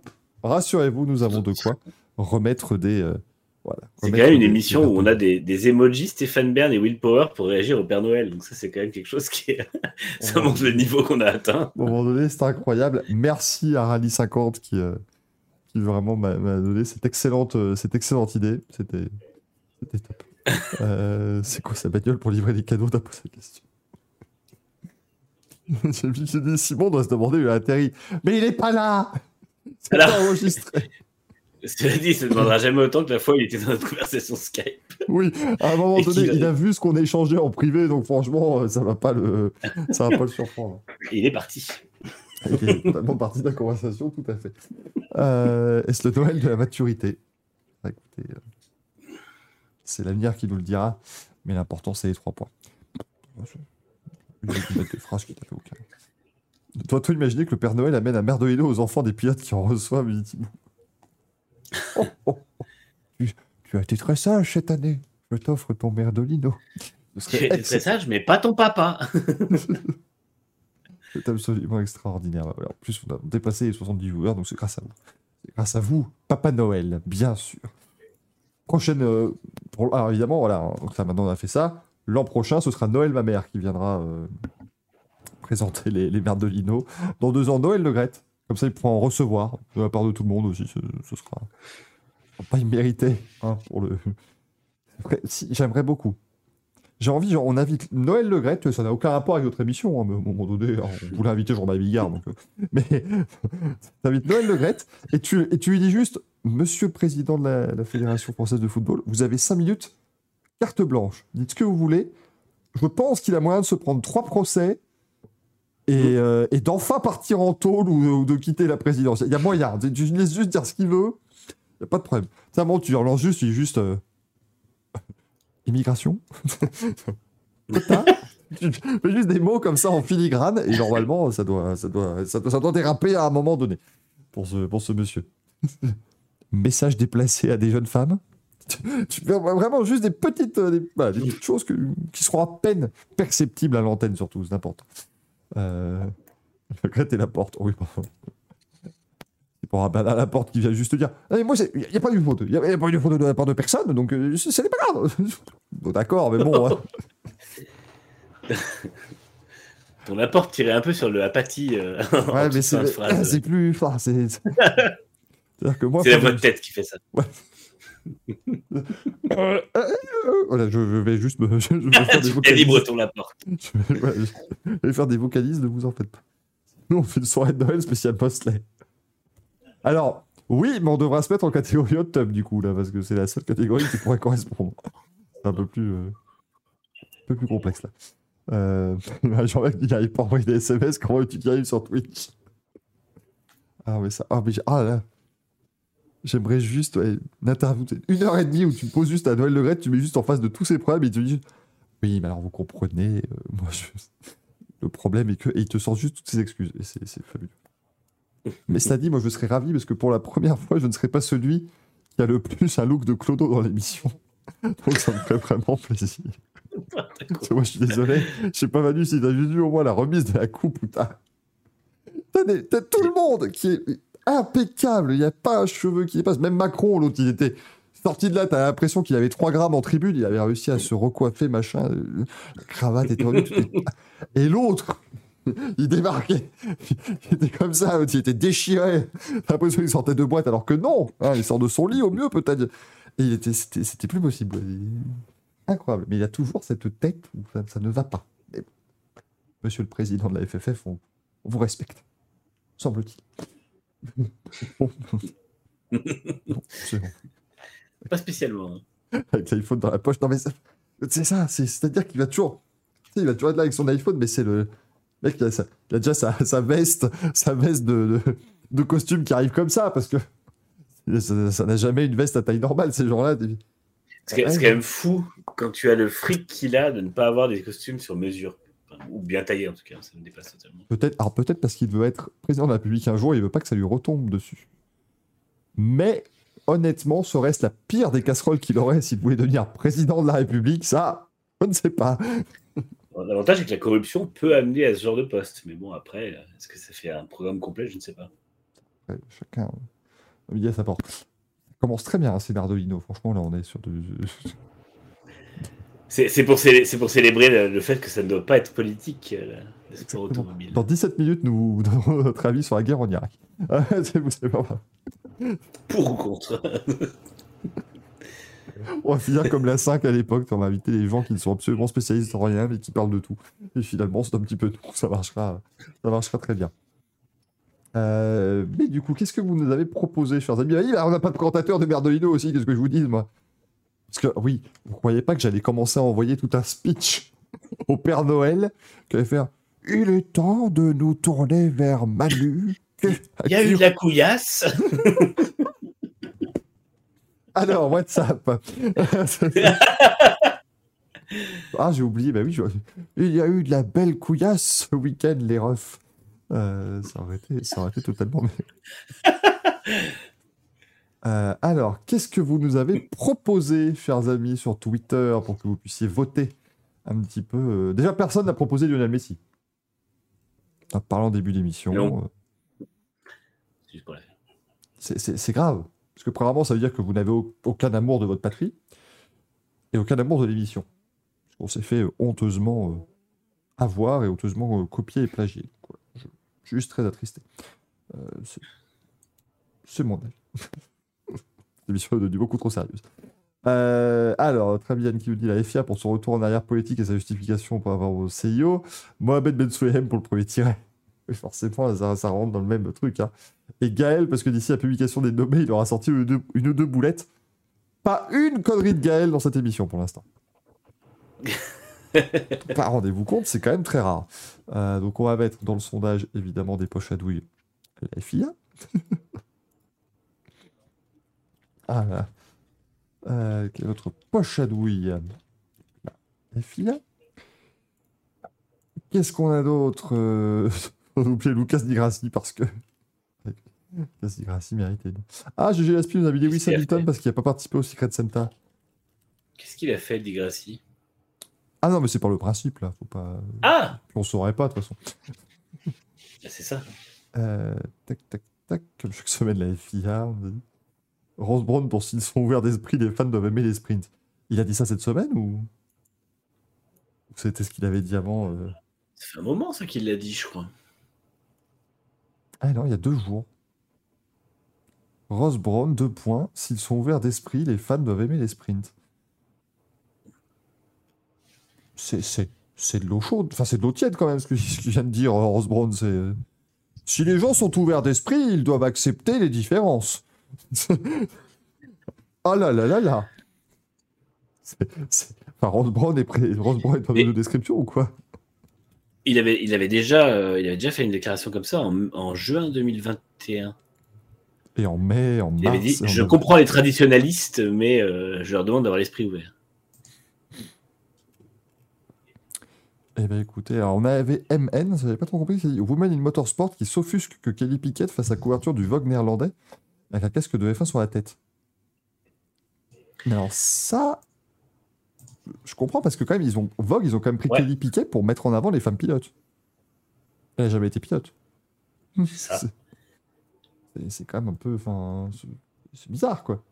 Je vais, je vais pas, je vais pas vous dire, euh, voilà, euh, on va vous mettre en, on va mettre en avant. euh, euh, parce que c'est notre rôle, tu vois, on va mettre en avant des femmes euh, qui, enfin voilà, on va mettre les femmes qui parlent de sport auto sur Twitch euh, en podcast, et donc pour ça, on a invité Roselyne Bachelot. Ça serait bizarre quand même, ce, ce- ce- ce- ce serait, ce, serait- enfin, ce serait étrange, quoi. Alors moi, je, je paierais très cher. Oh oui, Lewis Hamilton, oui, oui, oui, enfin, ce serait, ce serait extraordinaire, mais bon, voilà, ça nous apporterait pas grand-chose pour, euh, pour, les, pour les femmes qui sont sur Twitch, quoi. C'est pas, pas extraordinaire, si vous voulez. Donc, je sais pas, c'est étonnant. J'ai une image de Roselyne Bachelot en une de Vogue, dit Breton. Oh bah tu sais, à l'époque où il y avait des costumes de toutes les couleurs, ça pouvait... hein, Avec un casque sur la tête pour vraiment que ce soit incompréhensible. Pourquoi? Je sais pas, c'est une merveille absolue. Euh, bon, écoutez, en tout cas, je vous mets, euh, je vous mets ici euh, deux minutes pour voter, chers amis, allez-y. Dans le chat, et Manu, as-tu des, des manches à couilles? Oh oui, Évidemment, évidemment, la, la- la saison du manche à couilles euh, dure 52 semaines par an, donc euh, tout va bien. Et moi, tout simplement, c'est un double manche à couilles pour la même raison. J'en mets un à la FIA pour avoir ajouté euh, son, dans son code sportif euh, une, euh, un article très vague qui permet de faire taire les pilotes sur n'importe quel sujet. Très vogue, Manu, t'as pas compris le. Très vague, ouais, excuse-moi. Qui pour moi, euh, pour moi, c'est c'est clairement. En, fait, là, ils ont lancé le truc, ils ont posé un cadre et ensuite, ça va permettre d'ajuster le cadre jusqu'à jusqu'à arriver au Grand Prix du Qatar et ne pas avoir de drapeaux sur les casques, de drapeaux sur les voitures, etc., etc. Je pense que le, timing avec l'arrivée du Qatar au calendrier n'est pas du tout euh, un hasard.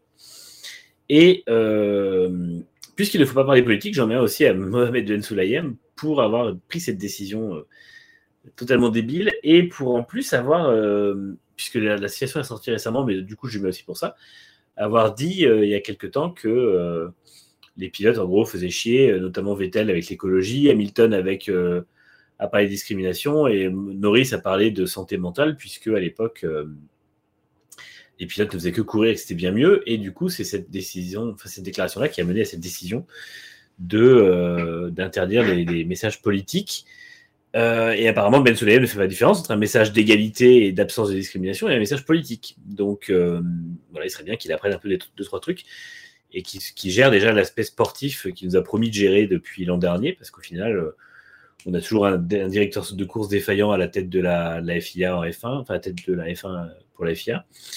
Et il y a pas mal d'autres problèmes qu'il n'a pas gérés. Et puis en plus, voilà, ça sert à rien de se cartonner la gueule au moment du gala si c'est pour derrière sortir des trucs pareils. Donc, un bon gros merdolino d'honneur pour notre, notre cher président. Mais, mais, mais on sait pas à quoi il s'est cartonné la gueule. Euh, Si c'était au Beaujolais nouveau, est-ce que ça passe? Ah, ah mais là, si je, je veux lui en faire goûter personnellement. Mais on, parle, on parlera politique une fois qu'il aura 2 grammes. ça, ça, ça va très bien. Mais alors, effectivement, moi je note, euh, tu vois maintenant, on, on en parlait mardi, on n'était pas sûr du, du coup de qu'est-ce qui rentrait dans la catégorie. Ils ont quand même dit la formulation générale et l'affichage de déclarations ou de commentaires politiques, religieux et personnels.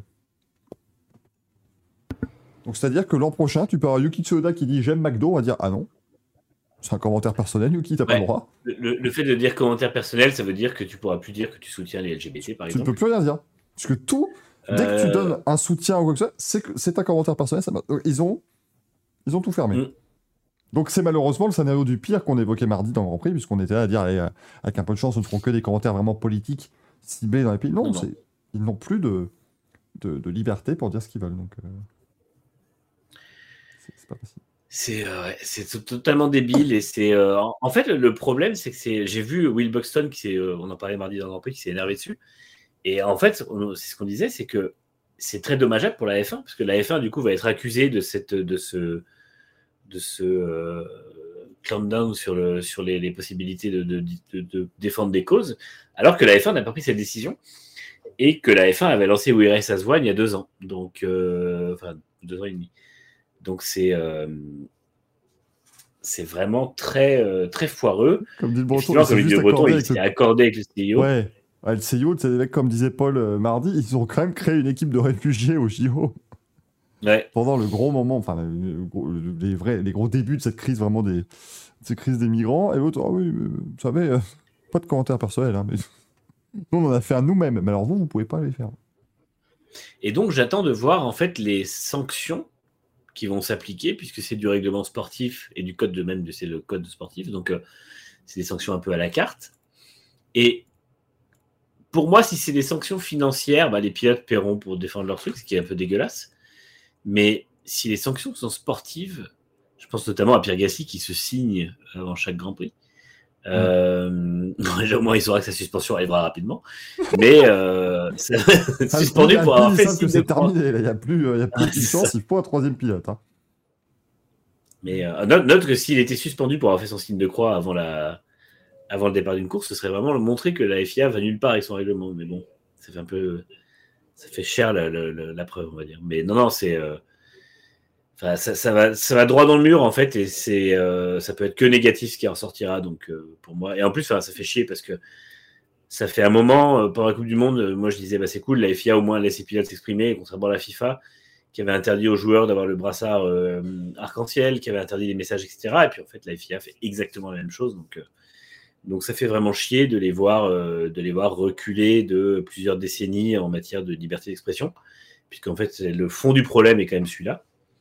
Et, euh, en fait, eh ben, ça fait chier euh, pour, tous les progrès qu'avait fait la FIA en matière de société, parce que finalement, on se rend compte, on critiquait Jean Todt qui n'était pas toujours très actif sur le sport, mais au moins la FIA tenait la route en tant qu'organisation. Et un an après son départ, la FIA ne tient plus la route en tant qu'organisation. Donc euh, tout simplement, c'est euh, c'est assez impressionnant de voir la vitesse à laquelle c'est parti en vrille. Ah, c'est violent, hein, non, non, c'est ouais. vraiment euh, pas terrible. Et c'est pour ça que je mets également mon Merdolino à la FIA, hein, donc euh, pas, pas s'inquiéter là-dessus. Et un autre, dont on parlera tout à l'heure, mais on, enfin, je le donne à Motorsport Games. Ah ah Pardon. Oh la vache, c'était... oh là là. Et il est sorti tout seul. Je monsieur. vous l'envoie, il n'y a pas de souci par la, par la poste, pas de problème, mais là, de... Grâce à Motorsport Games, l'IndyCar était en tendance Twitter aux États-Unis. Ils ont enfin eu ce qu'ils voulaient. C'est vrai que c'était pas pour les meilleures, euh, meilleures raisons du monde. Mais en tout cas, voilà, vous verrez.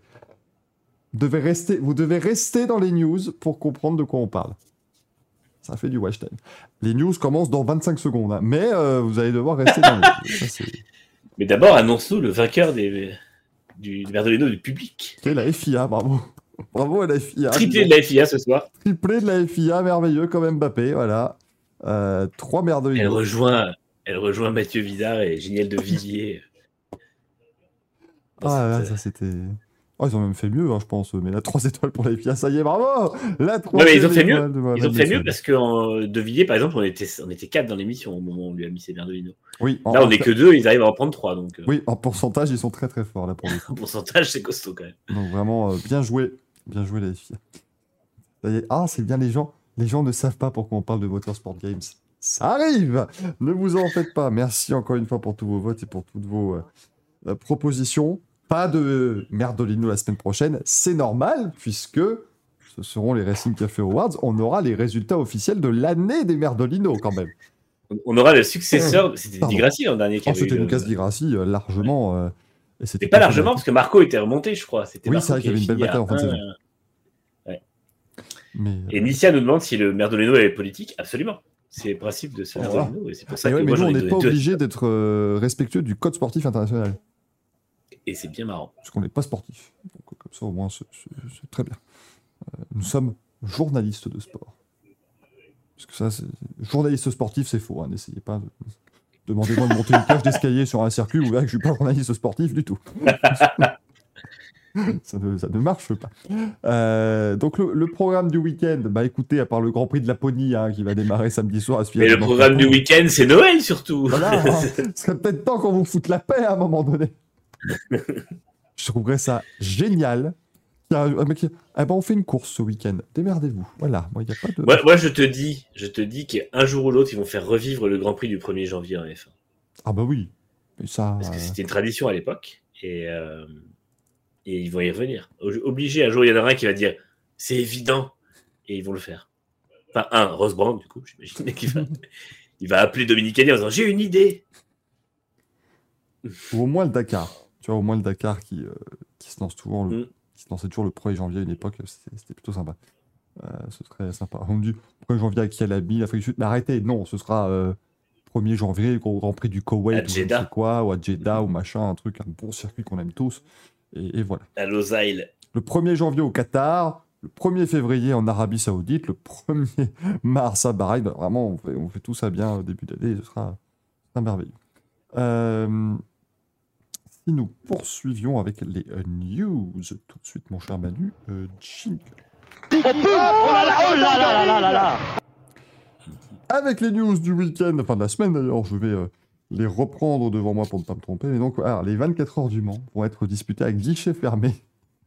Petit souci, du coup, qu'on vous a dit, vous dites, oh, rassurez-vous, il faut que vous ayez au Mans, vous aurez toujours des places. Il n'y en a plus. n'y a plus de place pour, pour les 24 heures du Mans. Alors, pour le week-end de course, vous pouvez encore venir assister aux essais du euh, mercredi et du jeudi. Mais, euh, mais ouais, ouais, ouais, les 24 heures du Mans à guichet fermé, je. J'arrive pas à voir si vraiment ils ont déjà vendu genre 320 000 places maintenant. Ou, ou s'ils Tous les retours que j'ai eus, c'était que les gens qui essayaient d'accéder à la billetterie euh, galéraient énormément. Donc j'imagine qu'ils ont vendu une chier de place sans Mm. problème. Bah, je leur souhaite. hein. Moi, je, je ne souhaite que ça, évidemment, d'avoir le Mans euh, noir de monde pendant, euh, pendant les 24 heures. C'est absolument extraordinaire. Euh, mais du coup, ouais, c'est la, la nouvelle. voilà, j'espère que vous avez vos places. Parce que sinon, il va falloir jouer à tous les concours France Bleu Men ou tout ce que vous voulez pendant le mois qui précède la course si vous voulez pouvoir venir aux 24 heures du Mans. Mais encore une fois, ça reste tout con, mais voilà, même si vous voulez venir, si, vous pouvez quand même venir et que vous n'avez pas forcément de place, écoutez, il y a toujours le, pesage la semaine d'avant, il y a la parade le vendredi, il y a quand même une ferveur dans toute la ville, quoi. Donc euh, ça reste un, très bel événement à, vivre. L'appart va être un petit peu petit, je crois, pour tous les gens qui vont venir euh, vouloir venir. Là, ça va devenir, euh, ça va devenir compliqué, mais alors, hé, si je vous loge tous dans mon appart, mais que je vous fais tous payer, alors là, la fondation Michael Duforest, elle vous prépare des trucs incroyables pour fin 2023. hein. C'est- c'est des, c'est des choses fantastiques. hein. Euh, vous verrez euh, ce que Sanctuaire du Forest. ah bah, écoutez, moi, avec grand plaisir. Euh, Valentino Rossi, tiens, qui devient pilote officiel BMW. Bon, ça c'est. Bah, c'est un peu la surprise. Le fait qu'il Mm. roule avec WRT chez BMW, ça c'était évidemment pas une surprise. euh, c'est- c'est- c'est- C'est un sacré normal. statut quand même. hein. Mais devenir pilote officiel BMW, ça peut quand même lui, lui donner euh, des, choses assez, euh, assez importantes dans le futur, quoi. Donc, euh, c'est très bien, c'est une grande confiance que lui fait BMW aussi. Bon, c'est une grande année marketing qui se font également, hein, je veux dire, c'est pas... je pense que là, ils sont, ils sont assurés pas mal de choses. hein. Si tu commences à sortir une, une, euh, une ligne euh, vers 46 XBMW, euh, ça peut, ça peut plutôt très bien marcher. Exactement, coup de cœur. La fondation Michael Duforest va pouvoir payer 5 Indy 500 à Michael Duforest en logeant des viewers pour les 24 heures du Mans. C'est ça. Totalement l'objectif. Euh, alors oui, no lag, pour moi, ça peut totalement lui faire un accès en prototype. euh, Alors pas, pas forcément chez BMW officiel, mais si une, euh, si une équipe a des BMW clientes, euh, des, euh, des BMW V8 hybrides euh, M, hybride M8, MV8 hybride, enfin dans le- dans l'ordre que vous voulez. Euh, S'ils engagent des LMDH euh, clientes, euh, il, peut, il peut carrément faire les 24 heures du Mans en catégorie non? Bah, ou comme dit Marie-Jean Balek, oui, un proto-client VR46. Franchement. C'est ce que j'allais dire, il aurait les moyens de le financer. hein. Et en plus, ça aurait de la gueule avec une livrée euh, un peu comme celle de l'Audi l'an dernier. euh. Oh putain, oui. Bah, même, eh, même comme la livrée de la La BM cette année, hein, Ouais. qui, va être, qui va être superbe. hein, donc, euh, Je suis pas fan du traitement de la calandre, mais à part ça, euh, top. Je suis pas fan de la calandre, hein, de toute façon, sur cette voiture-là. Donc, à partir Moi, j'aime bien. Mais bon. Moi, je, je- moi, je reste à nostalgique de la, la M8, la M8 GTE. euh, qui certes était vraiment alors là c'était le gros problème parce que quand elle te passait devant en fait que tu regardais la course et qu'elle passait devant toi tu ne voyais pas toutes les autres voitures pendant euh, pendant toutes les secondes de mais au moins voilà c'était c'était très chouette J'allais dire, tu la vois pas, mais elle est là. Là, la MUGT, ouais, c'était vraiment, euh, vraiment une voiture. Mais Manu, euh, oui, mais ça en fait, je la vois pas parce que du coup, euh, tu as dû la mettre toute seule dans une case puisque sinon elle ne, rentrait- elle ne rentrait pas. Dans Donc, un meuble, dans un meuble. C'est con, hein, j'ai- bon. renchéri pour avoir un, un pare-choc avant de BMW M8 GTE, puis je me suis rendu compte que c'était plus grand que mon appart et j'ai pas pu. C'était- C'est pas possible. Les, les montages qui avaient été faits. La giga. BMW, moi, ça m'a fait ma. Ah, Ça m'a fait mon année. Mais le pire, mais c'est quoi Parce que c'était cette image où à un moment donné, t'as la BM qui pousse une Ford GT Oui. avant euh, Arnage. Mais même en direct, en vrai, tu as l'impression qu'elle fait trois fois Mais la Ford GT, c'est incroyable. Cette image-là, au départ, je croyais que c'était un montage. En fait, j'ai compris après que c'était un, un montage. euh, C'était pas un montage, justement. Mais c'était, c'était hallucinant. Euh, j'ai pas la rêve, faut pas avoir des images. Ah, faut que je retrouve. Attends, attends, faut qu'on retrouve la Big Habit parce que oh, c'était, c'était à mourir de rire. Parce que le truc après, plus le montage était gros, plus c'était drôle en plus quoi. C'était vraiment devenu n'importe quoi. T'avais des images où t'avais tout le peloton dans la bande d'une audière et derrière t'avais une BM qui faisait 800 mètres de haut. C'était, c'était incroyable. Mais euh, Euh, faut que je retrouve. euh, euh, faut que je retrouve. Attendez, hein, Ça, va être imminent. Vous en faites pas, ça va être imminent. Euh, Voilà, mais pareil, voilà, c'est- c'est tout con, mais c'est. En fait, ça vient du fait que vraiment la M8 avait en tout cas un look qui était plus massif que les autres voitures. Je sais pas si elles étaient réellement plus, plus grandes que les. euh, Enfin, beaucoup plus plus grandes en tout cas. Mais, euh, mais elles avaient un look qui était vraiment massif.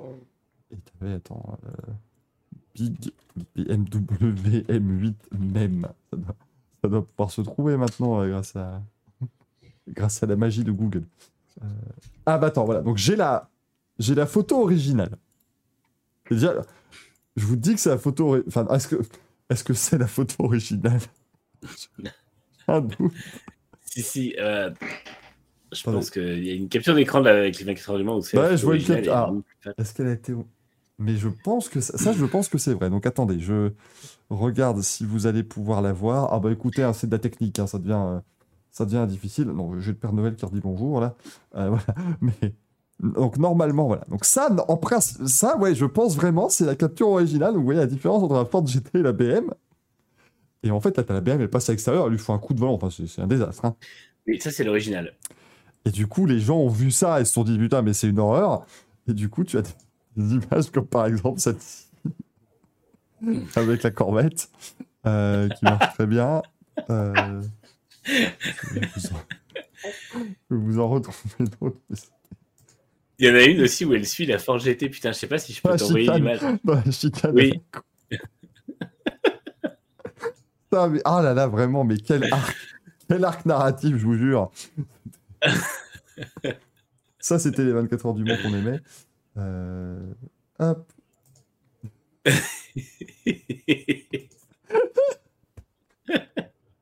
Attends, j'en ai une autre. Je te l'envoie où le lien? Euh, Twitter, Attends, je veux bien. Twitter. Cette image est incroyable. Mais franchement, vous dites, les images étaient vraiment de pire en pire. C'est des trucs le moins Oui, c'est ça. En fait, celle que j'ai, c'est vraiment la pire des pires, je pense, qui a été faite. Est-ce que c'est dans les dans les S de la forêt avec trois petites voitures devant C'est ça. Alors, Et très souvent, c'est avec la Ford, la Ford GT parce que la Ford GT était elle justement à l'inverse très petite euh, par rapport aux autres GT.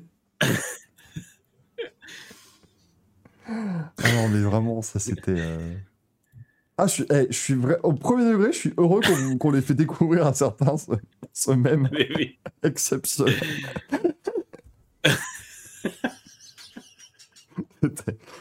C'était- absolument génial. Franchement, euh, ça, c'est tout ça. Pourquoi on rigole comme ça Juste une voiture qui a grandi sur une photo? Et nous, ça, nous, ça nous terrasse. Mais, mais c'était. Ah ouais, ça m'avait tué. Mais C'était vraiment, en fait, c'est la surenchère qui était trop drôle. C'était vraiment, mais ça, c'était incroyable. Je, je trouvais ça, mais tellement formidable. Et là, là, tu dis, oh, attention, là, c'est.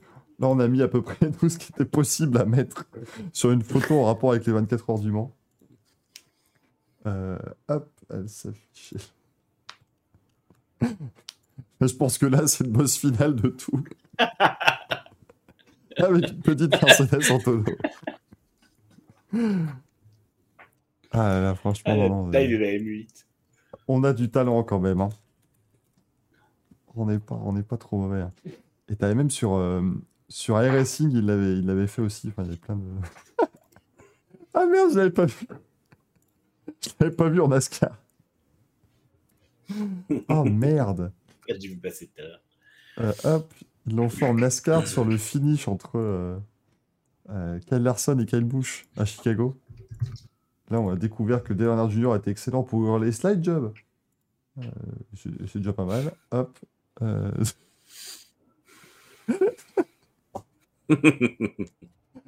Il n'y a, aucun moment dans ma vie où ça ne me fera pas rire. hein. Ça, je vous préviens. C'est- Si, voilà, si vous savez pas quoi m'offrir à Noël, offrez-moi une photo du- d'un montage de la M8 et ça, ça fonctionne. Ça fonctionnera extrêmement bien. T'avais- les trucs où vous avez dit qu'est-ce J'en que- j'en découvre encore des, des Ah, montages. oui. T'avais les plus grands trucs de la Terre, donc t'avais un porte-avions, la BMW 8 qui est encore plus grande. Enfin voilà, c'était. euh, Mais en fait, il y en a qui sont subtils. Tu te dis, mais elle, elle est vraiment augmentée ou pas? Mais oui, après, tu te rends compte que largement. Ah oui, attends, oui, oui. Euh, Je crois que. Ah, faut que là. Il y en a une, vue du dessus avec des protos et des GT. Ah, j'en ai... ah, retrouvé une où quelqu'un avait. Parce que t'en as même qui l'ont fait et ça marche encore mieux en vidéo. Oh putain. Bon, en fait, ils l'ont mise en vidéo et, et ça marche très bien quand t'as une, une côte. Ah, bon, un truc, vous allez voir, là, je vous ai trouvé un truc. Alors là, pensez ému à tous ceux qui nous écoutent en podcast. On revient bientôt pour vous. hein.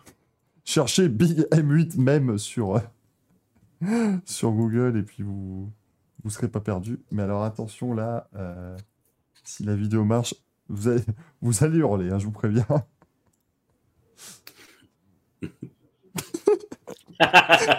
ça fonctionne beaucoup trop bien, je suis désolé, moi ça me, ça me pute. Euh, donc, euh, donc voilà, Euh, Valentino Rossi ne pilotera pas cette voiture. hein. Ça n'a rien à voir, hein, c'est parce qu'on part de là à la base. Mais au-delà de ça, elle était quand même très jolie cette voiture. Mais oui, non, mais là, franchement, elle, je la trouvais vraiment magnifique. Là, c'était c'était une merveille. Euh, c'est comme le Giga Kubica, ça vient penser ça, Ditram. C'est exactement pareil. Je sais pas, ça a vraiment. euh, Mais c'était. J'ai trouvé ça tellement beau que toute la communauté sport auto a été choquée par la différence entre la, la M8 et la Ford GT sur ce truc en live. C'était vraiment. euh, pour qu'on en vienne tous à faire des mèmes, c'était c'était assez incroyable. Mais vraiment, c'était sans doute l'une des meilleures choses qui sont arrivées aux 24 heures du Mans ces dernières années, avant l'hy- avant l'hypercar. hein. C'était très beau cette affaire. Euh, si nous revenons aux news, hein, euh, même si euh, c'était très sympathique évidemment de revoir tous ces mêmes, on aura une Red Bull RB7 qui fera un tour de démonstration à Bathurst avant les 12 heures. Ça c'est très chouette. Donc les 12 heures de Bathurst, c'est une course de GT3 sur le circuit donc du Mount Panorama de Bathurst. Alors, elle fera son tour de démonstration dans le week-end des, des 12 heures de Bathurst parce que si elle le fait avant la course, sachant que la course démarre de nuit, ça pourrait devenir gênant. Euh, mais euh, c'est pas la première fois qu'on va avoir une F1 sur ce circuit, puisque McLaren avait déjà roulé là-bas en démonstration lors du week-end des 1000 km. Mais euh, on aime bien voilà, ce, ce genre de petites choses où une Formule 1 se retrouve sur un circuit où elle n'a vraiment rien à foutre.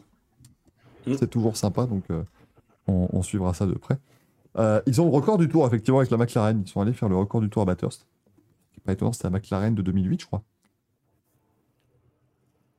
Ouais, je crois que c'était ça. ou 2007. Je ne sais plus, mais c'était une de ces, euh, une de ces deux-là. Avec Button, ouais, je sais- ah, c'est Button qui avait roulé, hein, c'est ça, donc 2008. Alors, pour ceux qui vont dire, qu'est-ce qu'il raconte ce con? Non, c'est pas. Le donk n'avait rien à foutre là. hein, C'était vraiment. euh, parce que... Le mec qui montre vraiment qu'il connaît rien à F1. Bah oui, il y a Button, McLaren 2008. Connaisseur, moi. je suis un vrai. Donc non, c'était Button, mais il l'avait fait plus tard avec la voiture de 2008.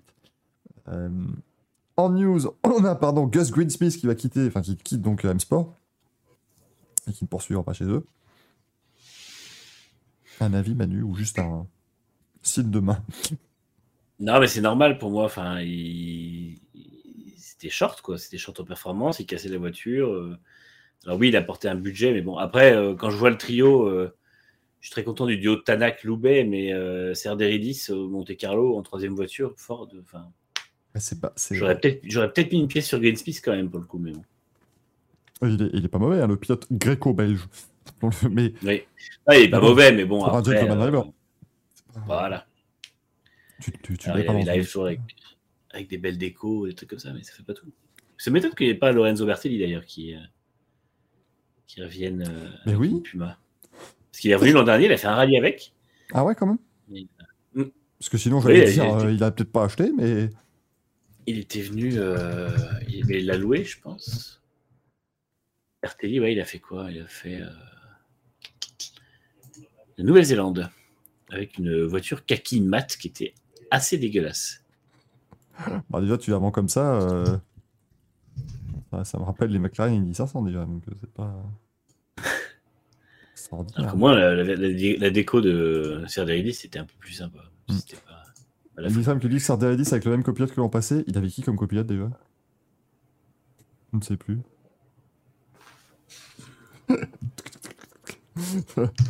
Euh, Parce que je sais plus qu'est-ce qu'il y avait de de rigolo. On va attendre que, on va attendre que Ditram nous le dise, puisqu'il sait de qui il parle. J'ai le sou, il va rouler avec qui maintenant? Ah, Miklot, euh, c'était Miklot, Hervé, d'accord, c'est ça, merci. Euh, Gilles Soul, j'ai vu, attends, il faut que je le retrouve. Oui, oui, j'ai vu avec qui il roule en plus. euh, Mais c'est pas celle du meilleur pâtissier. Allez, viens, ma Miklot, on va goûter les gâteaux. Euh, euh, si, si, si, il va être avec, bah, avec Loubet. ah bah oui. Oui, oui, avec Pierre-Louis Loubet. Oui, oui, C'est un, ça. un retour pour Nicolas Gilles Soul en, en rallye, hein, cool. du coup, donc c'est merveilleux. Je suis content parce que son départ m'avait un peu fendu le cœur euh, quand il était parti. euh. Ah bah oui, oui. Par contre, on n'a jamais véritablement compris toutes les raisons et tout. C'était très, Ouais. euh, très complexe à, à vraiment Ouais, comprendre. il, il est- il les a sous-entendus de manière très peu subtile sur les réseaux sociaux. Bon. Était-il salé? Avait-il le seum? Je ne sais pas. C'est vous qui déciderez.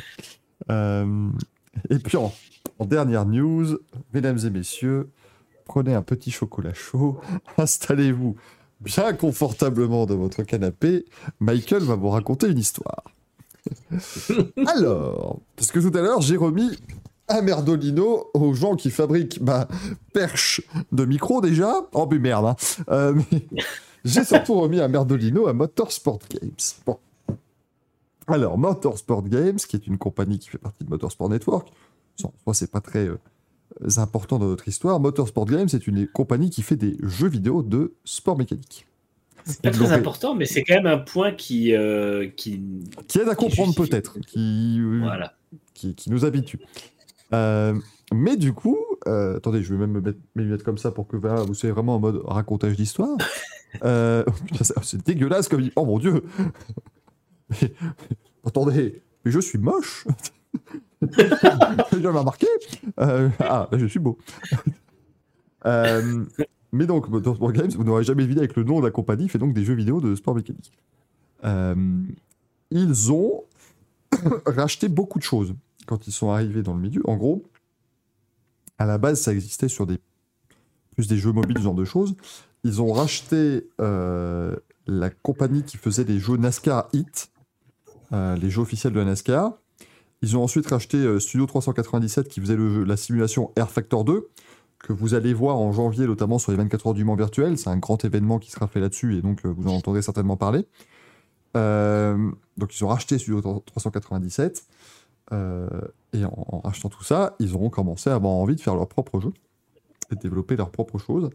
Et donc, ils ont eu, dans les dernières années, la licence officielle de la NASCAR. Ils ont sorti un jeu en 2021. Ils ont eu la licence officielle du BTCC pour sortir un jeu officiel en 2022. Et ils ont obtenu la licence euh, IndyCar pour un jeu en 2023 et WEC pour un jeu sur le WEC et les 24 heures du Mans en 2023 également. Donc, quatre licences. Suivez bien tout. Hein. Ils ont sorti leur jeu de NASCAR en 2021, qui s'appelait NASCAR 21 Ignition. Vous m'avez peut-être vu y jouer sur ce stream. À peu près 14 secondes avant que je dise que c'était la plus grosse merde que j'ai eu entre mes mains et que j'arrête. Euh, le jeu est buggé de partout. Il est mal foutu. Il n'intégrait même pas les vraies règles de la NASCAR. Enfin bref, catastrophe absolue. Euh, et, et Les les bugs gens, étaient exceptionnels. les bugs étaient incroyables. Enfin, c'était vraiment une merde. C'est tellement de la merde qu'ils n'ont pas sorti de jeu 2022. Ils ont préféré juste mettre à jour le 2021 avec les voitures de 2022 parce que ça aurait été n'importe quoi de refaire un nouveau jeu. Euh, le jeu du BTCC en 2022, bah, autant vous dire que non, il ne sortira pas dans les 9 prochains jours. hein. Il ne sortira jamais. Euh, puisque le BTCC a senti, a vu le coup venir quand en 2021 c'était la merde avec la NASCAR. Ils ont dit, eh ben, écoutez, puisque c'est comme ça, euh, on retire nos billes du jeu officiel, vous n'aurez plus le droit de faire un jeu officiel, et le BTCC est en train de sortir en intégralité sur Air Factor 2. Euh, vous avez les voitures, les circuits, ce qui est génial parce qu'aujourd'hui, Air Factor 2 est sans doute la meilleure simulation existante. En termes de pilotage d'une voiture, il n'y a probablement pas mieux, vraiment, En- de manière, euh, de manière objective. Après, moi je préfère iRacing par exemple, chacun aura son jeu de préférence, mais ce qui simule le mieux, c'est sans doute Air Factor 2. Euh, mais l'IndyCar n'a pas retiré ses billes. Il est toujours prévu qu'un jeu IndyCar sorte en 2023. Pour le moment. Euh, et c'est là qu'on arrive au Merdolino. Puisque hier, l'IndyCar s'est retrouvé en tendance sur Twitter. C'est quand même super rare et encore plus rare quand il n'y a pas de course. Donc vraiment, merveilleux. Puisque sur iRacing, qui est une grande simulation euh, existante, les personnes qui euh, gèrent iRacing ont publié un message sur leur forum. Le message disant euh, est-ce que, est-ce que je vous, livre le message entier ou est-ce que je vous le, paraphrase? Non, il faut, être, précis quand on, a remis un, Merdolino, il faut, faut être précis quand même, je pense, dans le, dans le message. Je vais le retrouver très facilement, ça, c'est pas un problème. C'était, je crois, dans les staff announcements. Non, c'était peut-être pas dans les announcements. Attendez. Je retrouve. Non, c'était. Général. C'était où, mon Dieu? Mais où est-ce que c'était? Ah Un message qui s'appelle IndyCar License Update. Tu te dis, tiens donc, qu'est-ce que c'est que ce merdier?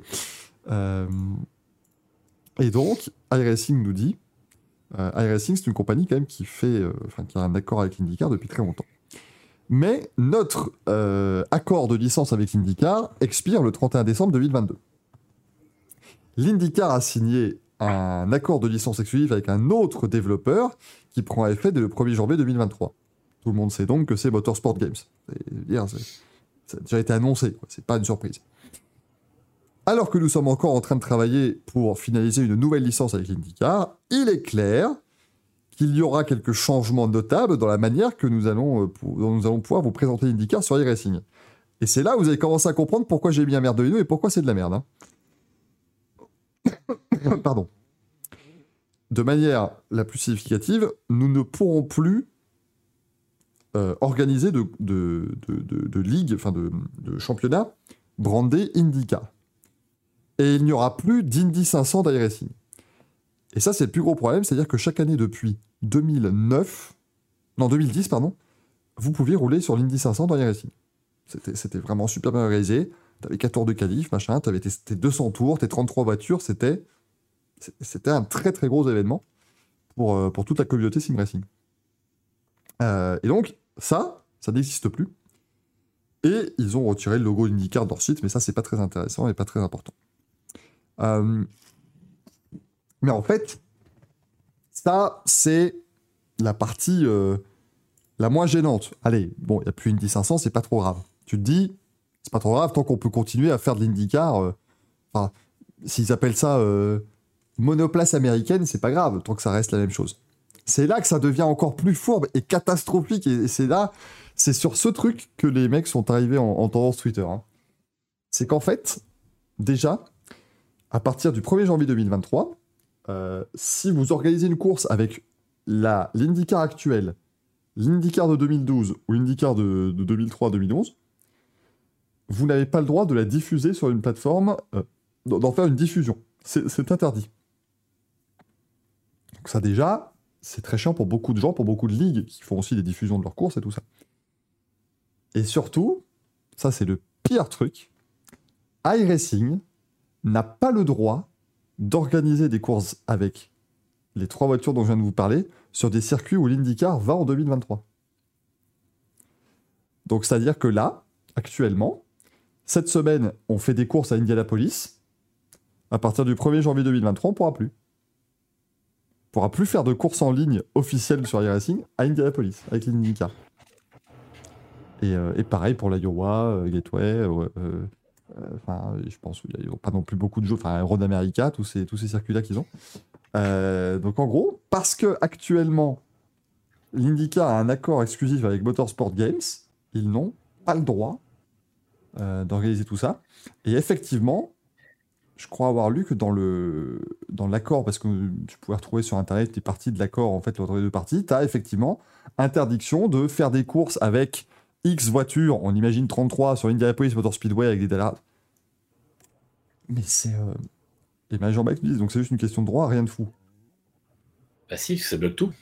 Ah, moi je suis désolé, mais... Il euh, faut bien comprendre que c'est, faut bien comprendre que c'est pas une décision qui va s'appliquer pendant deux semaines, trois semaines. C'est une décision qui est à, à durée indéterminée parce que Motorsport Games ne va sûrement pas, euh, ne va sûrement pas forcément sortir son jeu IndyCar et tout ça, mais pour autant ils vont pas faire retourner l'Indy 500 sur euh, sur iRacing quoi. Parce qu'en on nous dit le jeu IndyCar de Motorsport Games sortira quand même l'an prochain ou pas. On sait pas. On n'a aucune idée du jeu pour l'instant. tout, ouais, pour quelle qualité? Oui, euh, franchement, moi je suis désolé. Mais parce que, Olé, euh, moi, quand. Enfin, commencez à me connaître, et Manu aussi, hein.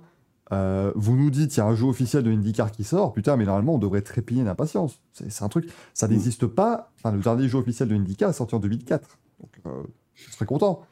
Mais vu NASCAR 21 Ignition, moi, je suis désolé. J'ai pas- j'ai même pas envie d'y toucher au jeu d'IndyCar pour l'instant. J'ai tellement peur que ce soit une merde pas possible. C'est- vraiment terrible, quoi. Euh, Major Mario dit si une entreprise a le droit d'une licence, elle en fait ce qu'elle veut. Ouais, mais là, quand même, c'est- pas. euh, En fait, le le problème, c'est qu'il faut bien se moi, rendre compte torts. que J'ai mis Motorsport Games, mais les torts sont sans doute partagés entre Motorsport Games et IndyCar, parce que bah, l'IndyCar IndyCar, avait qu'à faire attention à sa licence. l'IndyCar aurait dû gérer quand même beaucoup mieux un partenaire historique. Quand, quand l'IndyCar a fait des courses pendant la, la pandémie, c'était sur iRacing. C'était pas ailleurs. Donc, euh, ils auraient quand même dû gérer ça beaucoup mieux. Mais, mais aujourd'hui, euh, on, on peut se retrouver quand même potentiellement avec aucune représentation de l'IndyCar l'an prochain parce que il est toujours pas sûr. Euh, il est vraiment pas certain qu'on ait, qu'on ait un jeu. hein. Moi, je suis toujours pas convaincu parce que là, bon, ok, Motorsport Games, ils ont trouvé un investisseur, mais c'est pas garanti, quoi. Euh, oui. Faut que On ça- me demande est-ce que le jeu pourra jouer de multi? Bah, Évidemment, euh, il y aura évidemment un mode multijoueur. C'est c'est un jeu qui va sortir en 2023, les enfants. pourront évidemment jouer en multijoueur. Il y aura de l'e-sport, hein, c'est c'est la moindre des choses.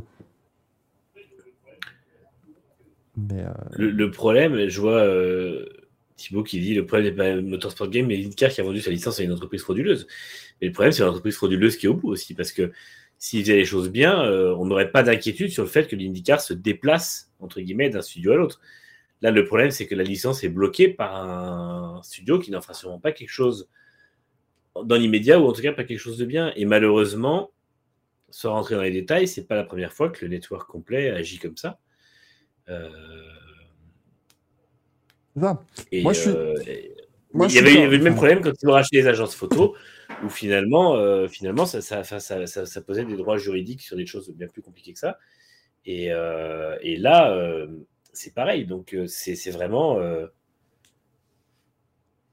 c'est vraiment compliqué. Mais Mais après, bah, Jean Balek, alors tu dis, moi je suis d'accord. Je suis Motorsport Games, je veux pas qu'un concurrent utilise l'image que je vais utiliser dans le futur. Je peux. Ça, je le conçois. Mais dans ce cas-là, juste qu'il n'ait pas le droit de d'utiliser le terme IndyCar, par exemple. Tu vois, ça, ne me, ça ne me choque pas.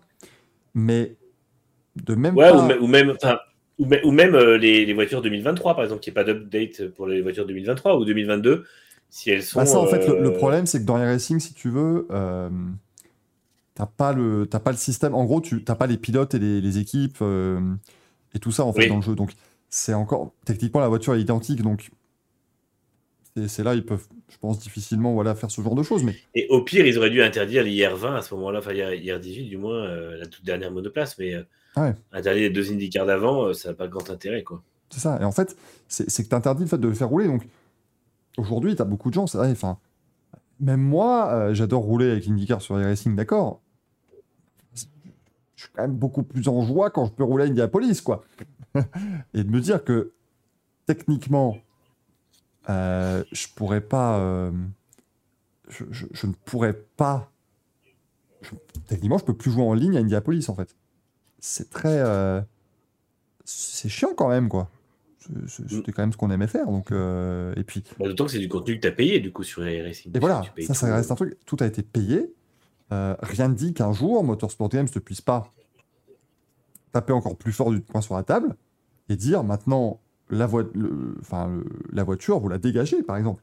Mais ça serait un truc où. Et, et, et techniquement, iRacing a le droit de faire ça. hein. C'est quelque chose où, en fait, iRacing, le contenu, tu le loues. Tu ne l'achètes pas. Mm. Euh, si demain, moi, je paye plus mon abonnement mensuel à iRacing, bah, je peux plus jouer au au contenu. Quoi. Euh, Moi, c'est Mais- vraiment côté, ouais, je suis, je suis d'accord avec Zohan, c'est le côté rétroactif qui me pose problème. euh.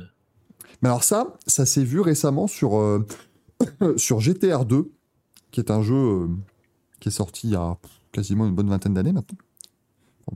Entre 15 et 20 ans. Ils l'ont ressorti récemment sur Steam, mais sans les Ferrari et les Porsche. Parce qu'il n'avait plus de la licence. euh, pour ces modèles-là précisément. Project Cars 1 et 2 ne sont plus disponibles à la vente. Parce qu'ils ont eu un problème de licence qui a expiré. Euh, donc c'est. euh, Et ben Jean-Marc me dit tu n'as pas les licences, sécurité, circuit, etc. Mais pour un jeu de Simu Pro, c'est pas réaliste. Si, si, t'as les circuits. Non, non, attention. Tu dis c'est réaliste. Non, non. iRacing, c'est pas. On n'est pas en train de vous dire. Euh, iRacing, à la base, c'est un. En fait. Attention. C'est un Meporg, si vous voulez. C'est un MMORPG. Euh, c'est un jeu qui, à la base, est uniquement multijoueur iRacing. Hein. C'est l'objectif, c'est tout le monde roule avec. En gros, ils te mettent à disposition les voitures, les circuits, et tout le monde fait sa carrière quoi dessus. Euh, et là maintenant, ils ont créé un mode IA et tout ça, et tu peux mettre les peintures des vraies voitures, les, noms des pilotes et tout ça. Mais, euh, mais, mais, mais globalement, après, ils ont toujours les licences des circuits. euh, mais par exemple, aussi en termes de licence, ça c'est quelque chose aussi qu'il faut voir. Air Factor 2 a dû supprimer Silverstone parce que leur licence est arrivée à expiration, ils n'ont pas réussi à, à se mettre d'accord sur un nouveau deal. Euh, mais, mais, mais moi, ouais, c'est ça, c'est à la rigueur ouais, qu'ils puissent laisser les gens. Tu peux même pas diffuser si tu fais une course avec la Dallara de 2012, tu n'as pas le droit de diffuser. Mais c'est une voiture qui n'a été dans aucun jeu. Mm. En fait, moi, ce qui me, ce qui me choque, Motorsport Games, techniquement, n'a pas à avoir aucun droit sur la Dallara de 2012 ou de 2003.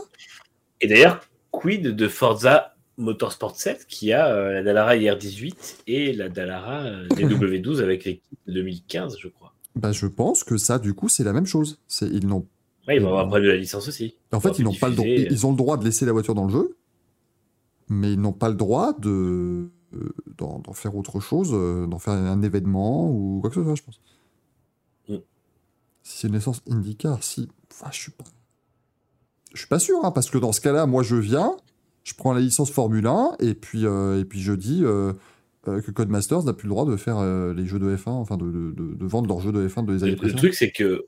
Tu le achètes une licence par euh, Et puis, et puis c'est pervers d'inclure les circuits là-dedans, parce que les circuits ne sont pas utilisés que pour. Enfin, le, tous les circuits de, de l'IndyCar sont utilisés pour d'autres choses. Donc, En gros, en gros tu n'as pas le droit de faire une représentation oui, c'est ça. de, l'IndyCar 2000 voilà, de, de l'IndyCar moderne on va- et même un peu ancien du coup. T'as pas le droit de faire un truc qui ressemble à, à l'IndyCar quoi globalement. C'est ce que t'as pas le droit de montrer. Mais euh, mais là du coup ça fait que c'est compliqué. Alors on nous dit du coup pas d'IndyCar sur le prochain Forza. Bah Forza, Très Forza je pense que du coup c'est compromis. Euh, et c'est con.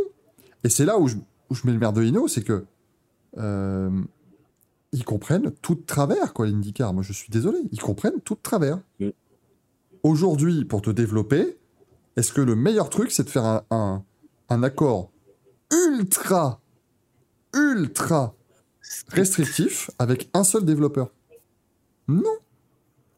Et loin, et pas le meilleur surtout. L'IndyCar, c'est les premiers à avoir compris le truc. La, la, la DW12, tu pouvais la voir, mais partout.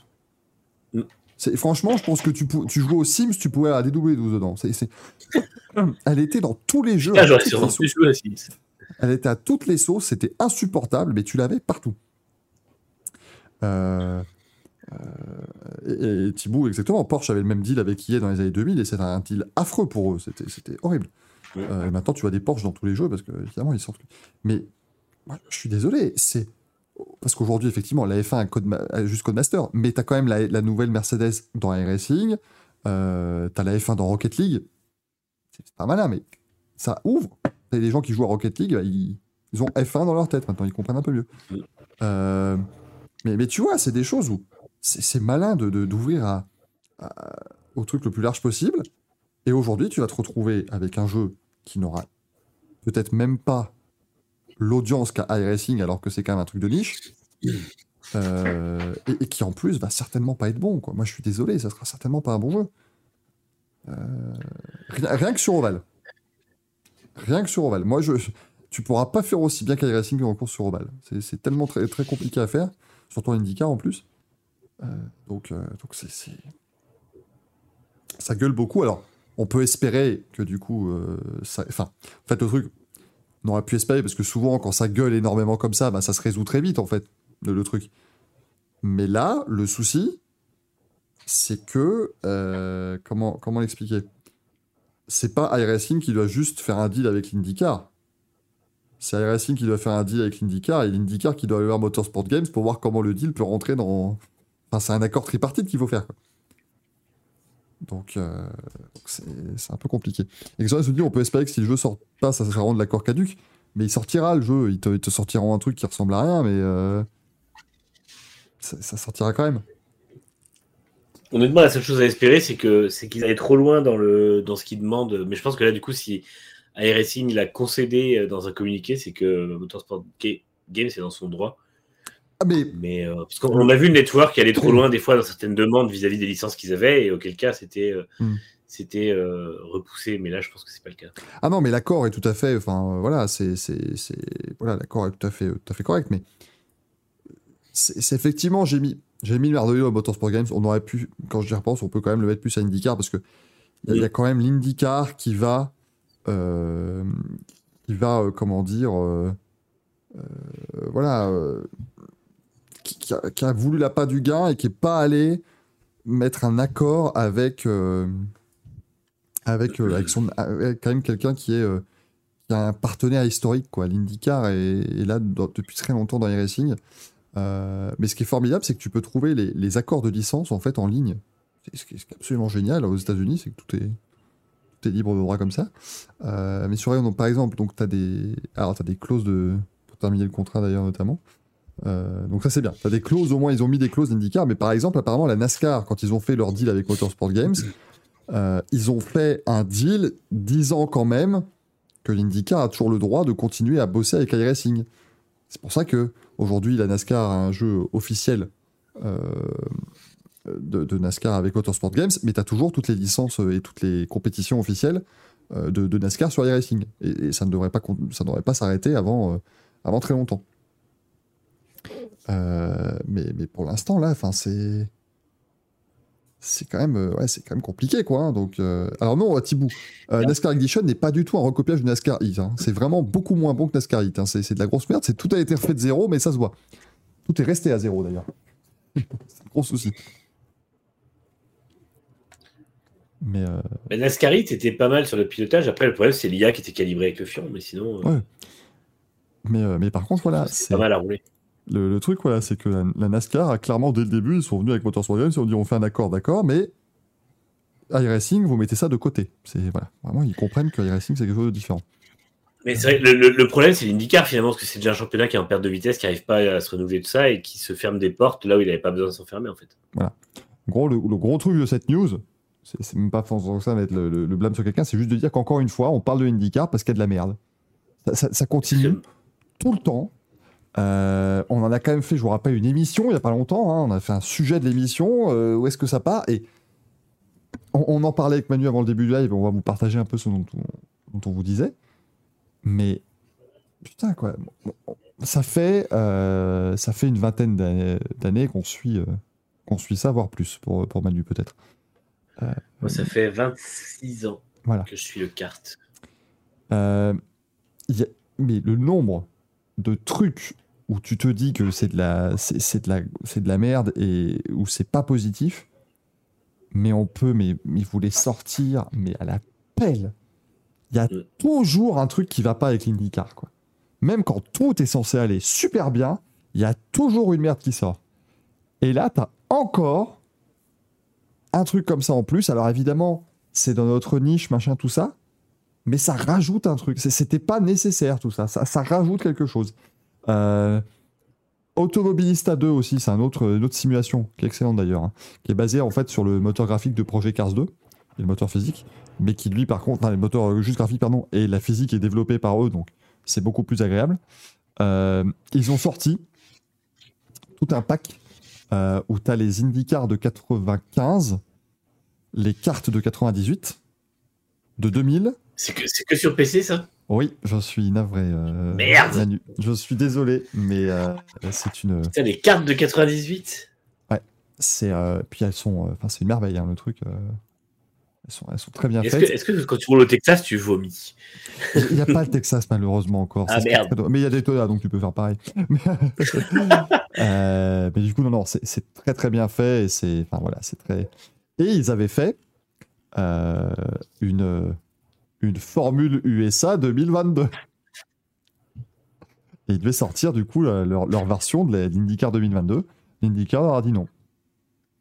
Et ils sont en train de travailler. Ils ont travaillé avec l'IndyCar quand ils ont dit bah, on va essayer de trouver un, accord ou quoi.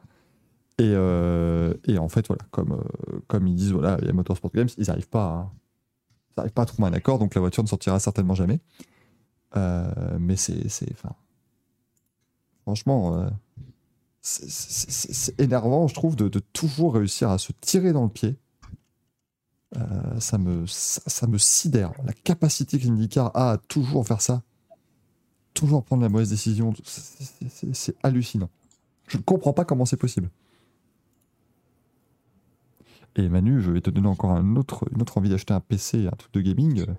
Sache qu'il y a la McLaren F1 de, enfin la Formule 1 de 97, et que dans les réglages, tu peux mettre une troisième pédale, euh, une deuxième pédale de frein. Tu peux avoir ton frein en plus pour. euh, euh, L'une des images en fait qu'ils utilisent pour. euh, attends, je vais essayer. ah bah, attends, je vais vous la mettre. Hop, je vais vous la mettre. c'est la photo de- que Darren Hiss avait pris. Hop. Non, non, mais enfin oui, oui, il y avait cette photo-là effectivement qui a permis de développer. Mais en fait, regarde, l'une des photos pour te vendre le jeu, te dire que le jeu est- c'est la, la McLaren avec le.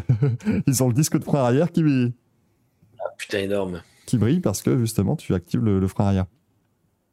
Et, euh, et donc du coup le jeu est magnifique parce que c'est Project Cars 2, mais en plus les- la physique est super. Donc euh, c'est une, c'est une- Je, je vous avoue, j'ai viré tous mes jeux de sport auto sur le PC juste pour faire de la place pour remettre Automobilista 2 et je roule dessus et ça m'amuse. Et aussi, parce que faut pas, pas déconner. Euh, j'ai pas de budget, il est derrière toi le budget. Ah, oui, il faut faire des choix dans la vie. hein. Le budget, il est au 18ème. Donc, euh, Ouais, mais, ah, écoute, voilà, t'as bien raison. non, puis la console, c'est déjà bien assez pour jouer. hein. Ah oui, mais pas Automobilista 2. Tant pis. Ça, pour que vous sachiez, Automobilista, à la base, c'est des, c'est des Brésiliens en fait qui développent le jeu. Euh, parce qu'à la base, c'était le jeu officiel du stock car brésilien. C'est né comme ça. Et puis ils ont commencé à acheter, à ajouter des bagnoles. Chaque année, il y avait un nouveau jeu et puis ils ajoutaient des bagnoles dedans et des circuits. Puis un jour, ils se sont dit, bah, on va faire un truc et ça s'appelait Automobilista. machin. Et aujourd'hui, tu as toujours la licence du, du stock car brésilien. Tu peux rouler avec Rubens Barrichello en stock car. La classe. Et t'as donc tous les circuits du championnat, toutes les voitures, et après ils ont rajouté plein de trucs autour, et c'est devenu un simulateur. Enfin, t'as là. Je vais, lui- je vais lui faire saliver, hein.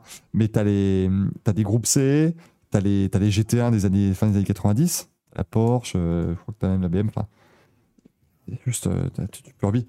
Ils ont refait, tu peux globalement, euh, alors faut accepter que ce soit pas les vraies voitures aussi, mais tu peux te faire quasiment toutes les saisons de F1 depuis 65 à peu près, puisque tu as des F1 des années 60, des années 70, des années 80. Tu as une, as une Formule 1 V12 de 95 qui ressemble fortement à la Ferrari. Euh, tu as les années 2000, tu as les années 2010, 2020, peut tout refaire. C'est absolument, génial. Euh, mais du coup, tu peux pas faire, euh, tu peux pas faire de l'IndyCar moderne parce que Motorsport Game, c'est IndyCar. Alors Thibaut dit n'oublie pas Assetto Corsa. Oui, mais Assetto Corsa, faut pas oublier qu'avec les IA, c'est de la merde en market. Et, et, ça, c'est quand même embêtant. Parce que euh, iRacing, en fait, pour moi, je, mets toujours l'IA en premier parce que euh, iRacing, ça, pour moi, le côté online marche parce que à la base, comme c'est uniquement ça, et que c'est uniquement eux qui font le contenu, bah, tu trouveras toujours des gens avec qui jouer et des serveurs à des courses puisque c'est eux qui les organisent. Alors qu'Assetto Corsa, imagine tu tombes sur un mode euh, que tu adores, mais personne ne joue dessus online, bah t'es obligé de le faire avec des, avec des IA qui sont vraiment nuls à chier pour le coup. C'est, pour moi, c'est, c'est dans les moins bonnes IA actuelles avec ce que faisait Gran Turismo à l'époque. Quoi. Euh, alors que Automobilista 2, putain, les IA sont pas mal, ça se défend. Euh, et puis je te dis, tu peux faire des courses, Spa-Francorchamps, pluie, brouillard, Formule 1 des années 70, le vieux Spa. Tu, tu te régales, quoi. C'est, des trucs. euh, tu, vis des moments, euh, tu peux des petits pans d'histoire comme ça de la, de la monoplace et du sport auto en général qui sont vraiment, vraiment chouettes. Quoi. Donc, et, puis, et puis en plus, tu as plein de circuits, comme tu dis Thibaut, des trucs où bah, tu découvres des circuits brésiliens que tu connais pas du tout, mais qui en fait sont super sympas. C'est, vraiment, tu peux, tu peux parfaire un peu ta culture du sport auto avec, euh, avec ce genre de choses. Euh, et j'ai vu le message passer, on n'a pas de, a pas une annonce comme quoi la 9X8 arrive dans une simu. Euh, j'ai pas vu d'annonce, moi j'ai pas vu de pas vu de news là-dessus. Enfin, la 9X8 sera dans le jeu du WEC, hein, évidemment, puisque toutes les voitures du WEC sont dans le jeu du WEC, c'est normal. c'est la moindre des choses. Euh, mais sinon, j'ai pas vu d'annonce. euh. Il y a la BMW LMDH qui est déjà dans les racing. Euh, du coup, ça c'est déjà le cas. Dites-vous que vous pouvez quand même déjà rouler avec une voiture qui n'a pas fait de course. Et c'est ça la force des racing en fait. Et c'est pour ça que l'IndyCar devrait aussi. C'est qu'iRacing, c'est impliqué avec BMW, donc du coup la voiture est déjà disponible. Les NASCAR de 2022 étaient disponibles avant le début de la saison 2022. Euh, tu pouvais déjà rouler avec tes next-gen. Enfin, et, euh, et- et tout au long de l'année, au fur et à mesure que les données euh, en plus sont venues, ben, ils ont raffiné leur modèle. Quoi. Distra me dit comment tu fais un jeu d'endurance? Le but c'est de faire des courses de plusieurs heures. Ben, en mettant un mode 24 heures. Et Eh oui. Qu'il y avait sur PlayStation 1 dans le jeu 24 heures du où tu pouvais sauvegarder ta course pour la reprendre et faire des courses de 24 heures. C'est ça? Je faisais des courses de 24 heures avec la panose à l'époque, c'était incroyable. GTR 2 faisait pareil. hein. Tu, tu pouvais, tu pouvais faire ta course de 24 heures. Euh, c'était, enfin, voilà, c'est, c'est- c'est- c'est absolument génial.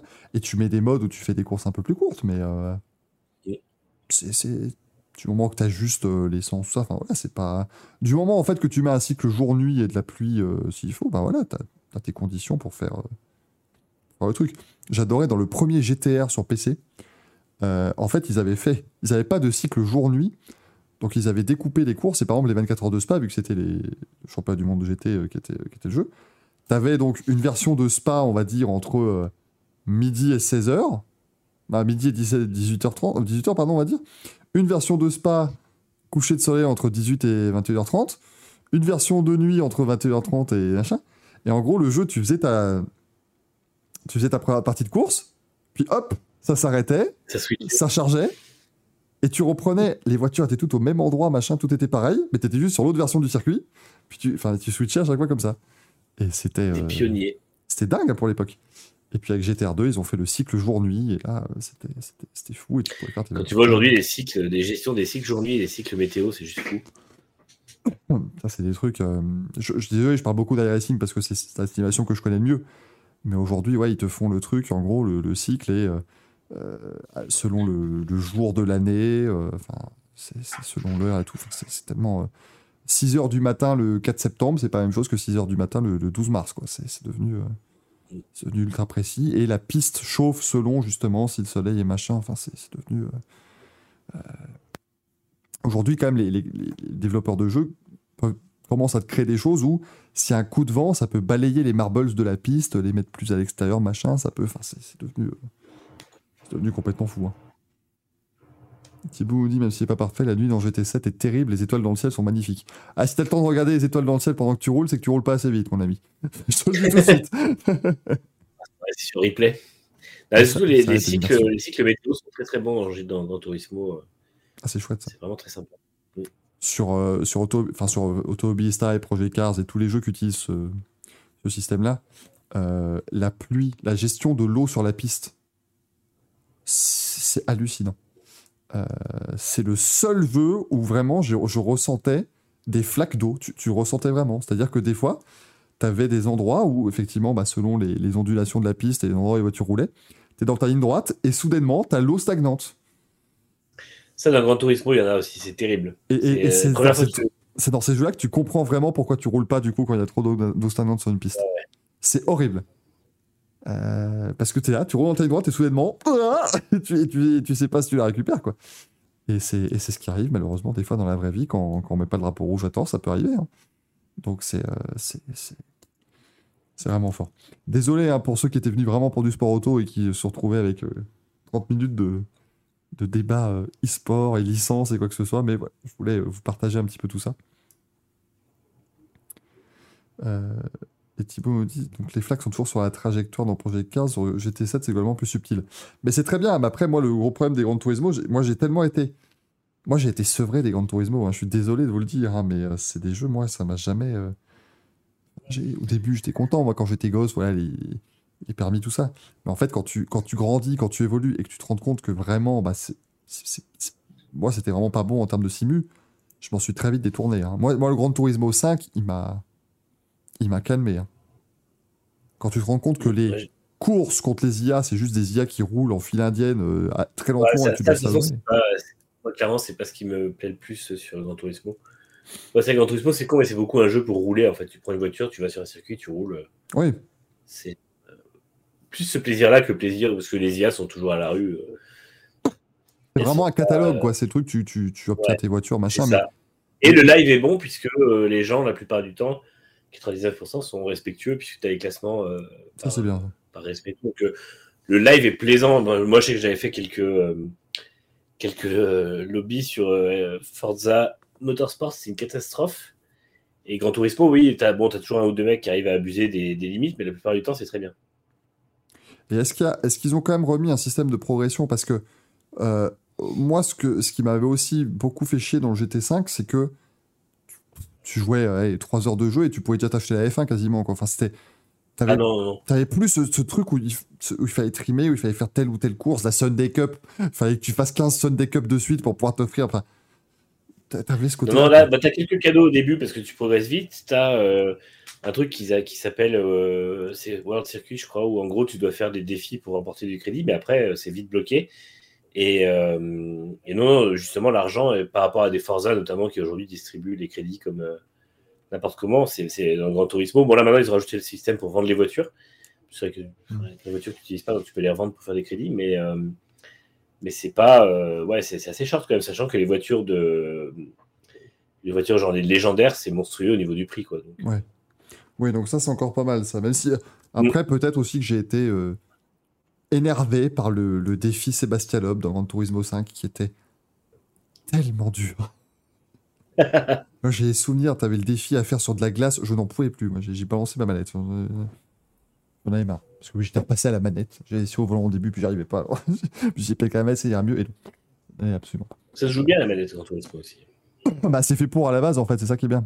Quand c'est des jeux-là comme ça qui sont vraiment faits pour.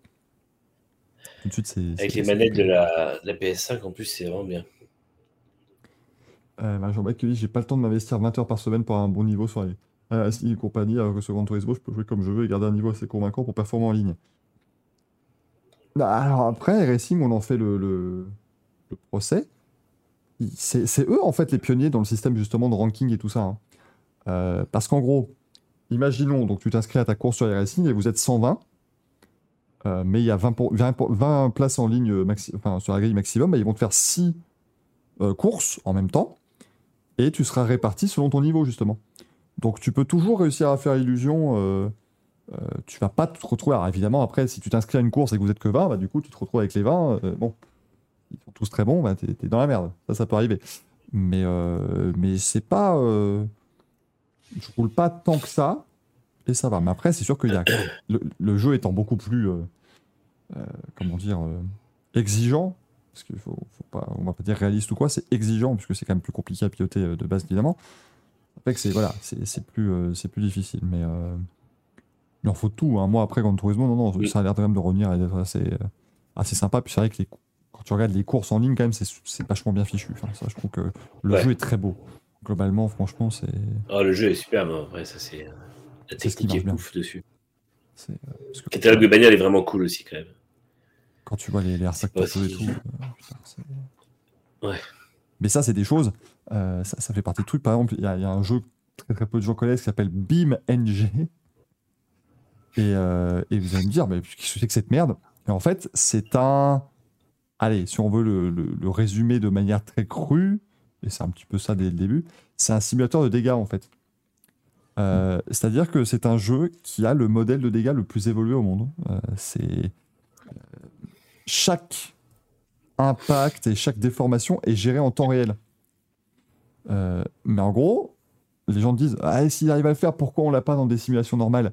Bah, Parce que ton PC ou ta console ne peut pas en même temps calculer chaque déformation machin de ta bagnole et en même temps te faire des beaux graphismes. Et Mm. le moteur physique de la voiture. Tu, tu ne peux pas encore avoir un truc qui combine les trois. Euh, parce que, parce que BeamNG, c'est vraiment le truc, c'est leur, promesse, c'est que si tu fais le même crash à la même vitesse, au même endroit, la voiture ressemble à la même chose. quoi. C'est vraiment euh, ultra, euh, ultra précis. Quoi. Mais alors après, il y a quand même des trucs où il y, a il y a un moment des bugs parce que À la base, ils ont commencé à créer ça eux-mêmes, tu vois, avec des voitures de route, des machins comme ça. Après, quand les gens ont commencé à modder des F1 qui vont à 380 dans des murs, forcément, le moteur, euh, le moteur de dégâts a eu un peu de mal. Mais, euh, mais c'est, bluffant. Mais si un jour, c'est le truc qu'on peut espérer, c'est qu'un jour, il y a un jeu aussi beau que Gran Turismo 7, avec les physiques d'iRacing ou d'Air Factor 2, et ce modèle de dégâts-là. Et là, tu auras le jeu. euh, et, et après, une bonne gestion du mode carrière, peut-être comme Codemaster, si vous voulez un peu ça. Et là, tu as un jeu légendaire. Mais est-ce qu'on est qu'on vivra ça un jour? Pas sûr. Pas, pas certain. Ce serait chaud. Mais ça, c'est l'avenir qui nous le dit. En tout cas, euh, si vous êtes sur iRacing, profitez de la semaine qui vient là si vous voulez rouler euh, avec de IndyCar à, à Indianapolis, parce que sinon, euh, voilà. Ah, alors attendez, l'IndyCar a répondu à iRacing d'ailleurs, tiens. J'ai pas vu. Ah. L'IndyCar a répondu. Ah, iRacing continuera de, de donner une belle plateforme pour la communauté gaming pour expérimenter l'IndyCar. Euh, nous aurons toujours nos, euh, nos, nos voitures et nos circuits comme l'Indianapolis Motor Speedway. Mais bon, on pourra pas rouler avec l'IndyCar dessus. C'est moins intéressant. Euh, et nous sommes ah et nous sommes nous continuons à être confiants du fait que notre partenariat avec Motorsport Games va produire un jeu réaliste, un jeu agréable pour l'IndyCar Series 2023. Eh, eh, eh, eh, eh. Alors là, il nous dit, en gros, en 2023, on aura donc le premier jeu euh, centré sur l'IndyCar en presque une décennie. Comment ça, en presque une décennie? Non, ça fait 20 piges. Parce que si vous avez vu un jeu d'IndyCar en 2012, dites-le moi. hein. Moi, je veux bien y jouer parce que là, je l'ai pas vu passer. hein. Euh, mais donc, globalement, enfin, ouais, eh, je suis désolé. euh, Ils disent quand même qu'il y aura, il y aura peu d'effets. En fait, IndyCar dit que ça n'aura pas des, peu d'effets sur les, les gens qui roulent avec. Bah, je suis désolé. euh. Si, quand même, tu peux plus faire de courses d'IndyCar à Indianapolis. C'est un gros effet, je trouve déjà. Ça me paraît, me paraît compliqué. Ils doivent compter le jeu du film Turbo. Putain, mais tu sais que c'est possible, Nitram, en plus. oh merde Oh, si c'est ça, c'est une merveille. bah, Jean-Baptiste, tu me dis, les dégâts ne m'intéressent pas. Moi, les dégâts, je les mets toujours. Ça reste dans le. enfin, ça reste important pour moi. C'est con, mais quand tu joues et que tu. tu- Enfin. Par exemple, euh, tu vois, Automobilista 2 fait pas très bien les dégâts. C'est le point, euh, c'est le point négatif. Euh, euh, Valérie, tout à fait, on en a parlé tout à l'heure, effectivement, sur la Factor 2, tu as acheté Silverstone, bah maintenant tu l'as plus. Parce qu'il y a un problème de licence. Et ça, je trouve que c'est. C'est quand même limite, quoi. Donc. euh, Donc voilà. C'est assez, difficile. Putain, mais c'est vrai que. Quand, quand Motorsport Games a signé son contrat avec l'IndyCar, c'était en 2021. Et en fait, tu pouvais encore acheter donc des actions Motorsport Games à environ 130 euh, dollars par, euh, par action. Et aujourd'hui, Motorsport Games, je crois que c'est tombé à 3 dollars l'action. euh. Ah, je, je sais plus c'est quoi le. Regardons ça. Ah, 2,80$ aujourd'hui. 80. Ça a encore baissé. Je crois que la seule entreprise qui a fait pire euh, sur les trois derniers mois, c'est Tesla. ah non, year to date, c'est violent. C'est. rendez compte là? Ah oui, ils étaient entrés en bourse à 300. Ils étaient encore à 40 dollars le 4 janvier. 41 dollars le 10 février. Et là, ils sont tombés à 2,80 dollars. Ça n'a jamais été aussi bas. Putain. 2,70 le 16 décembre, oui. Ah si, oh la vache. Mais en même temps, oui, parce que bah, je crois que c'est, c'est, euh, elle était à 5-6 dollars et après, il y a eu le départ de tout le board. De... Pardonnez-moi. C'était- Hervé Rallycross se dit, ouais, Wreckfest est bien au niveau dégâts, euh, parce que justement, C'est là, pour le coup, c'est un, des, c'est un des centres du jeu et ils l'ont super bien fait. Le jeu est un jeu de démolition, clairement. D'ailleurs, le, Destruction Derby de l'époque, les, dégâts étaient gérés euh, par euh, partie de la, la voiture, ce qui était hyper impressionnant pour, euh, Pour l'époque, ouais. pour Mm. 1995 de mémoire. Et puis du coup, pour terminer ces news qui ont été vachement sympas, euh, nous aurons donc l'Aston Martin qui sera présentée le 13 février, la Ferrari le 14 février, et comme on l'a dit dans le Grand Prix, vous aurez Ah, trois, 12 euh, voilà, trois là, de la Haas le 12 février, bien entendu, pour qu'ils soient les Ou premiers. le 10 si quelqu'un annonce le 11. Enfin, Oui, voilà, ou, ou le 4 Sujet- janvier, si quelqu'un... Voilà, démerdez-vous. Toutes nos excuses, en tout cas, Marie-Jean-Balek, si euh, ah, je t'ai senti un petit peu, un petit peu piqué par nos commentaires. Quoi, c'était pas, on peut pas se fâcher avec le chat, hein. On peut vraiment pas se fâcher, se fâcher avec vous. hein. Soyez, euh, soyez-en euh, assurés. Mais on bannira tous les gens qui ne seront pas de notre avis à partir de demain. Ça, on donnait, euh, eh, quand même, hein. Eh, si on ne peut même plus prôner une Elon Musk. si on ne peut même plus prôner une pensée unique sur Twitch, maintenant, qu'est-ce que... quoi ça sert qu'on soit encore là, s'il vous plaît? Pareil. Pareil, quand même, chiant. Euh... Ok, MBS. MBS. bah oui, mais il y a- il y, a tout compris, en fait, euh, le président de la FIA. Voilà. Tu t'emmerdes moins quand les gens peuvent pas dire l'inverse de ce que Ouais, tu c'est ça, eh, franchement, quand les gens sont tous d'accord avec toi, euh, c'est beaucoup plus positif. T'arrives tout de suite à faire des choses bien, bien plus sympas. Paye l'abonnement aux autres voix compte. Écoutez, vous payez un abonnement à Twitch, hein, moi après, euh, vous savez, vous voyez, voyez avec eux, hein, y a pas... Ouais, faut faire, faut faire voter que les, les abonnés comme, euh, comme Musk. Oh putain. Ouais, mais est-ce que je mets, euh, est-ce que je fais un sondage, est-ce que je dois quitter la présentation du Racing Café? Est-ce que je dois quitter la présidence de la fondation Michael Duforest? Je vais filer ça à qui? La fondation, ça va être compliqué. ça va être très compliqué. Euh, eh ben, écoutez, voilà, on vous donne la parole. Dont acte, tout de suite, vous avez vu. Temps de passer au courrier des viewers. C'est, euh, c'est parti. Oh, quelle masse d'armes Le courrier des viewers, comme d'habitude, hein, vous savez que la meilleure partie du courrier des viewers, c'est pas finalement les questions ou les réponses, hein, c'est les, les pseudos des gens qui nous posent des questions. Euh, et nous commençons avec une première question de Valérian Bott, qui nous dit dans une ligne temporelle où Kimi Raikkonen n'avait pas pris sa retraite et aurait donc été rejoint par Valtteri Bottas, lequel des deux aurait fini devant l'autre d'après vous? Bottas. Bottas aurait détruit le Raikkonen de 2021. je se serait fait éparpiller façon plus le Raikkonen. Je pense que là, euh, il était plus. C'est quand même trois ans qu'il était plus là, Kimi, hein, donc euh, ça, aurait été, euh, ça aurait été compliqué. Euh, une question qui nous vient d'Elisabeth Milborn. Euh, vu le temps restant en 2022, une cérémonie générale des Merdolino aura-t-elle lieu en début d'année 2023 Et il reste du temps en 2022, jeudi prochain, Racing Café Awards. Aucun souci vous connaîtrez le classement complet des Merdolino de 2000, euh, 2022. Euh, vous allez voir, c'est- parfait. La semaine prochaine, ce sont les awards. On va vous faire voter. euh, J'espère, on va espérer pouvoir vous faire le formulaire de vote pour samedi. Il faut, encore qu'on bosse sur les catégories. On est désolé, hein, on, fait ce qu'on peut. Euh, mais rassurez-vous, euh, au pire, au pire début de semaine prochaine. Euh, De toute façon, c'est bon. Il y a un repas de fête. Euh, donc voilà, euh, entre entre les 12 plats, on pourra trouver du temps pour, pour discuter de tout ça, ne vous en faites pas.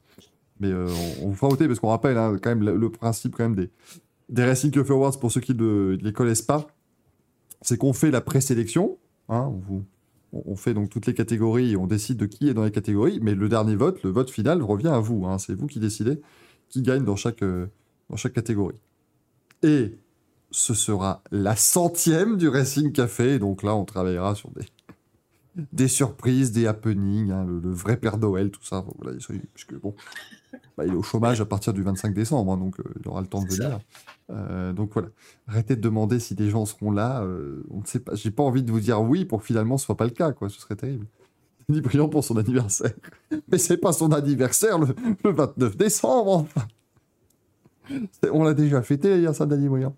Euh, mais voilà, on va, on va essayer de vous faire quand même un petit truc sympathique. Mais euh, on est très content que la centième tombe sur les awards. Ouais, euh. Mm. Attends, mais c'est le 28 décembre son anniversaire Mais non. Oui, c'était pendant la- c'était la cérémonie de l'an dernier. On avait fêté la cérémonie de ah l'an dernier. putain, ouais, ah, je croyais que c'était en 2022 déjà. Merde, à toutes les confuses. Non, non. C'était pour la le lendemain de l'anniversaire de 2021. Danny Briand. Oh là là là là, mais tous les signes.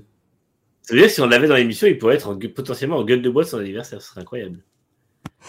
Oh putain, Danny Briand en redescend. Serait encore Oh là plus là, débraillé que d'habitude. Comme ça, avec la, avec la cravate autour de la tête et tout. Ah non, mais là, là je suis désolé. euh, c'est c'est 300 viewers minimum. Là, c'est tous les, toutes les étoiles s'alignent. Pas possible. La centième, le lendemain de Danny Briand, tout ça. Non. Ça, ça ne peut être qu'une formidable émission. Euh, on, a, on a une question de Sacha du Bourg-Palette à la Diable. Qui nous dit est-il encore trop tôt pour envisager une Formule 1 à calendrier majoritairement oriental? Devrait-on les laisser organiser leur championnat et les écuries faire dissidence en organisant un championnat plus occidental? Bah, Pour moi, c'est. euh, Pour moi, ça restera hyper. euh, enfin, Ils sont justement en train de faire un championnat mondial. En fait, on va de plus en plus sur le continent américain. On va de plus en plus au Moyen-Orient. On va toujours en Asie. Alors, un peu moins que le Covid, mais euh, on va quand même au moins à Singapour, Suzuka. Euh, J'ai l'impression d'oublier un, mais non, on va plus en Chine. Euh, bon, après, on va en Australie, évidemment, pour le, le très ori- eh, oriental. Manu, techniquement, on va en Asie avec le Grand Prix du Qatar, de, du Bahreïn, d'Arabie Saoudite. C'est ça. Mais c'est un championnat du monde et qui. enfin, En fait, je, je trouve qu'on dit que ça devient plus oriental. Il y, y a trois courses au Moyen-Orient, du coup, non? Il y a Bahreïn. Jeddah, Qatar. C'est tout? Oui. T'as l'Europe de l'Est avec Bakou, genre de choses, mais c'est pas. Mais Abu Dhabi aussi. Ah, Abu Dhabi, pardon, mais t'en as quatre. Ça fait 4. T'as 4 courses sur 23. 23 ou 24, je ne sais déjà plus. Euh, L'an prochain, ce sera 24 s'il remplace, remplace la Chine. Chine. T'as 4 courses sur 24, donc t'as un sixième de la saison qui est au Moyen-Orient. C'est pas. euh, C'est pas En comptant, hein. en comptant euh, Japon et Singapour, euh, ça fait Six courses en Asie. 6 en Asie. 7 si tu comptes l'Océanie euh, comme partie du truc. Mm. Après, il y a. euh, Non, il manque juste l'Afrique en fait, si tu veux vraiment faire un vrai championnat, Ouais, euh, c'est ça. un vrai championnat mondial, mais je trouve pas que ça va si. euh, Enfin, ça n'arrivera. En gros, même c'est même pas ça. Il est trop tôt d'envisager. Non, il est inenvisageable. Il n'y aura jamais une Formule 1 majoritairement orientale.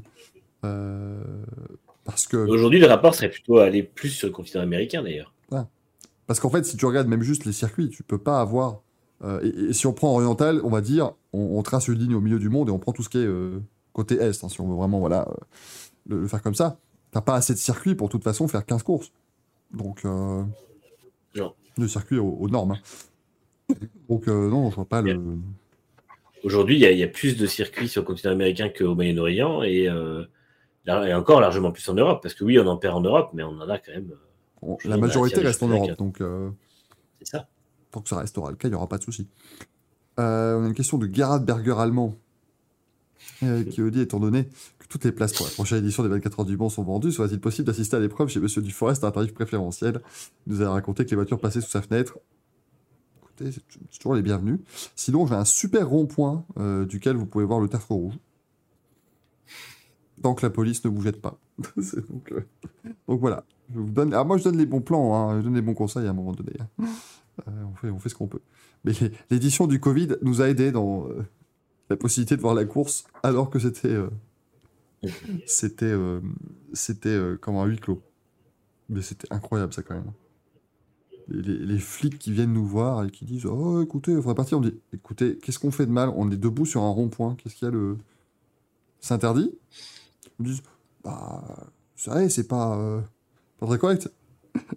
Il y en a qui a fait Et les gilets jaunes Ouais, bon, bah ok. euh, et puis ils sont partis.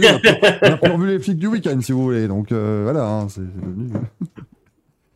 on, est- on avait migré sur le, sur le rond-point, puisque en fait, tu as des, tu des, des palissades en bois au niveau du tertre rouge. Et dans les interstices, tu vois la piste. Et les gens de la CO avaient dit dégager de là. Ils avaient dit à tout le monde de partir. Donc, euh, donc euh, on est allé sur le rond-point. À un moment donné, on fait ce qu'on peut. hein. Ça, ça a montré la passion qu'ont les gens pour cette course. Léon Bollet, qui nous demande. Ça, c'est un morceau, ça. Euh, L'édition 2023 des 24 heures du Mans est à guichet fermé. Cela est-il déjà arrivé dans le passé? Pas sûr. Mais la notion, alors après, euh, si on prend le passé vraiment, on, revient euh, tout truc, jusque dans les années 80, peut-être même 90, dans tout ce qui était sport ou événements culturels, genre concert, le concept de guichet fermé, ça n'existait pas vraiment parce que t'entassais les gens, on s'en foutait. Hein. euh. C'est ça. Tu vois, si tu remontes même jusqu'au, par exemple, au drame du Hazel dans les années 80 en, football, euh, c'était des trucs où il n'y avait pas de. On s'en foutait, quoi. Donc en fait, aujourd'hui, on fait un guichet fermé pour que tout le monde puisse assister à la manifestation dans de bonnes conditions et en sécurité. C'est uniquement pour ça, mais techniquement, il pourrait faire rentrer encore plus de gens. Mais ça deviendrait juste invivable et dangereux potentiellement. Euh, mais donc, effectivement, c'est pas arrivé dans le passé. Est-ce dû à la hype descendant de l'épreuve? Bien sûr. Moins des choses. Est-ce dû à la hype, à un regain d'intérêt pour la discipline lié à sa com ou à l'arrivée de nouveaux constructeurs? Uniquement aux nouveaux constructeurs, hein, parce que la com, c'est compliqué. Euh, pour beaucoup de sports auto, outre la F1, de toute façon. C'est- pas la communication, en fait, qui fait que Oui. les autres sports auto euh, grandissent, c'est la F1. Euh, le- le jeu- la, la théorie du ruissellement ne fonctionne, enfin, fonctionne qu'en sport auto. Et on vous parle toutes les semaines de sports mécaniques qui ont quand même du mal à attirer du monde, donc c'est- paradoxal. Euh, ou est-ce que la course profite de la hype de la F1 ou du Grand Prix Explorer? Je pense un peu de la F1 parce que ça intéresse les gens au sport auto de manière générale, mais Un peu, mais non, je pense vraiment qu'il y a ce côté euh, centenaire et puis le côté, ouais, on, après pas mal d'années à dire que le 24 heures du Mans n'avait pas d'intérêt sportif, on se retrouve avec six constructeurs. Donc forcément, faut- ça. il faut bien comprendre que Le Mans, c'est. Enfin, les 24 heures du Mans, c'est toute une région. hein. C'est euh, c'est ancré pour les gens ici quand même. Oui. Euh, là, on parle d'un. Et le retour, on va- Pardon, vas-y, Manu. non, le retour de Peugeot aussi, c'est con, mais Peugeot, oui, Peugeot oui. au 24 heures du Mans, euh, je C'est- les gens pensent à la 908 et à la 905, c'est euh, Ah, mais moi, je. euh, c'est imparable. puis, et puis Peugeot, marque qui a beaucoup de, de passionnés dans la partie sport, en fait. On, on s'en rend pas forcément compte, mais Peugeot, je trouve quand même que c'est la seule marque qui peut faire à peu près toutes les catégories du monde et à chaque fois avoir autant de, de passion autour, quoi. Mm. Euh, parce que les gens sont passionnés par Peugeot. Euh, et, et, et en fait, on, on parle certes d'une course à guichet fermé, mais ça veut pas dire qu'il y avait 80 000 spectateurs les années d'avant. hein. C'était 250 000 personnes euh, chaque année. Enfin, c'est des affluences de tarés, les 24 heures du Mans. C'est un événement sportif. On rappelle, trois grandes courses au monde. Pour moi, c'est deux. Indianapolis, Le Mans, parce qu'en plus d'être des courses mythiques sportivement parlant, l'atmosphère autour, elle, elle est folle. Elle est dingue. Mm. Vous pouvez pas imaginer puis- ce que c'est d'avoir 200 ou 300 000 personnes réunies au même endroit qui partagent la même passion, mais c'est un truc, euh, c'est, exceptionnel. Après, c'est vrai, Pe- Peugeot, euh, toutes les voitures, alors, comme le dit Nitram, le- l'engouement autour du Mans, c'est peut-être le test LMP2 Dragon Natal, mais après, moi je viens pour ça. ça, ça joue forcément. Exactement.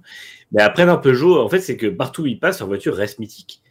Euh, Il y a forcément la 205 Turbo 16, euh, il y a la 405 du, Le Pax Peak, euh, du, du Pax Peak. ouais, il y a- En fait, même les, voitures de super tourisme restent mythiques. Euh, je parle pas des deux protos du Mans, euh, des trois maintenant. Euh, Il y a toujours quelque chose autour de La Peugeot qui fait que 206, c'est euh, la la- 206 en rallye. euh. La 307, moi j'aimais énormément, bien qu'elle fût euh, pas très, euh, pas très bonne et très décriée. J'aimais énormément cette voiture. Non, ouais, j'aimais bien aussi. J'avoue que j'aimais bien la 207. La 307, pardon. C'était... C'était pas mal. Mais quand ils sont passés à la 207, Après, c'était pas mal. Et oui, Jojo, Peugeot Peugeot en a F1. gagné Indy 500, tout à fait. Mm.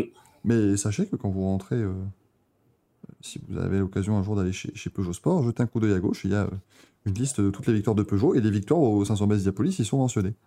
Ça fait partie du, ça fait partie du patrimoine et de l'histoire de la marque, bien évidemment. Et on parle de Peugeot avec Prost et avec McLaren, avec Jordan aussi. Jordan Peugeot. Bien sûr. C'est... Le passage F1 est moins mentionné, peut-être. Tu- Ça. Il faut, il faut toujours rappeler, il faut toujours rappeler qu'ils ont quand même cassé 53 moteurs en une année chez Prost en 2000. hein. Je- Ça en fait plus ce chiffre- semaine. Tout à fait. ce, ce chiffre est vraiment à, à souligner tellement il est phénoménal. Quoi. Et puis c'est, la source, c'est Alain Prost, donc on est sûr que le chiffre est juste. Puis t'as envie de dire, mais t'imagines, ces, ces 53 moteurs cassés donc dans la voiture, en piste. Oui, Rajoute sur le Au banc à mon avis. à mon avis, euh, euh, morflé aussi, c'était, c'était une merveille. hein. je pense que le banc d'essai, il y a pas mal de fois, ils ont dû nettoyer l'huile et tout pour, euh, pour que ça fonctionne. Goodcar qui nous dit quelles sont les compétitions mécaniques qui hype le plus pour 2023. Ouais, qui a fait 24 heures du Mans. Le WEC et la F1. Le, la NASCAR aussi, parce que quand même, c'était bien cette année. hein. Hum, c'était chouette, bien envie de dire, mais ouais. J'ai envie de Et. Toujours, mais ça, Extremis, ça restera. Toujours. Et, et les scooters, bien évidemment. Mais ouais, non, la NASCAR était très bien cette année. Jacques Denis.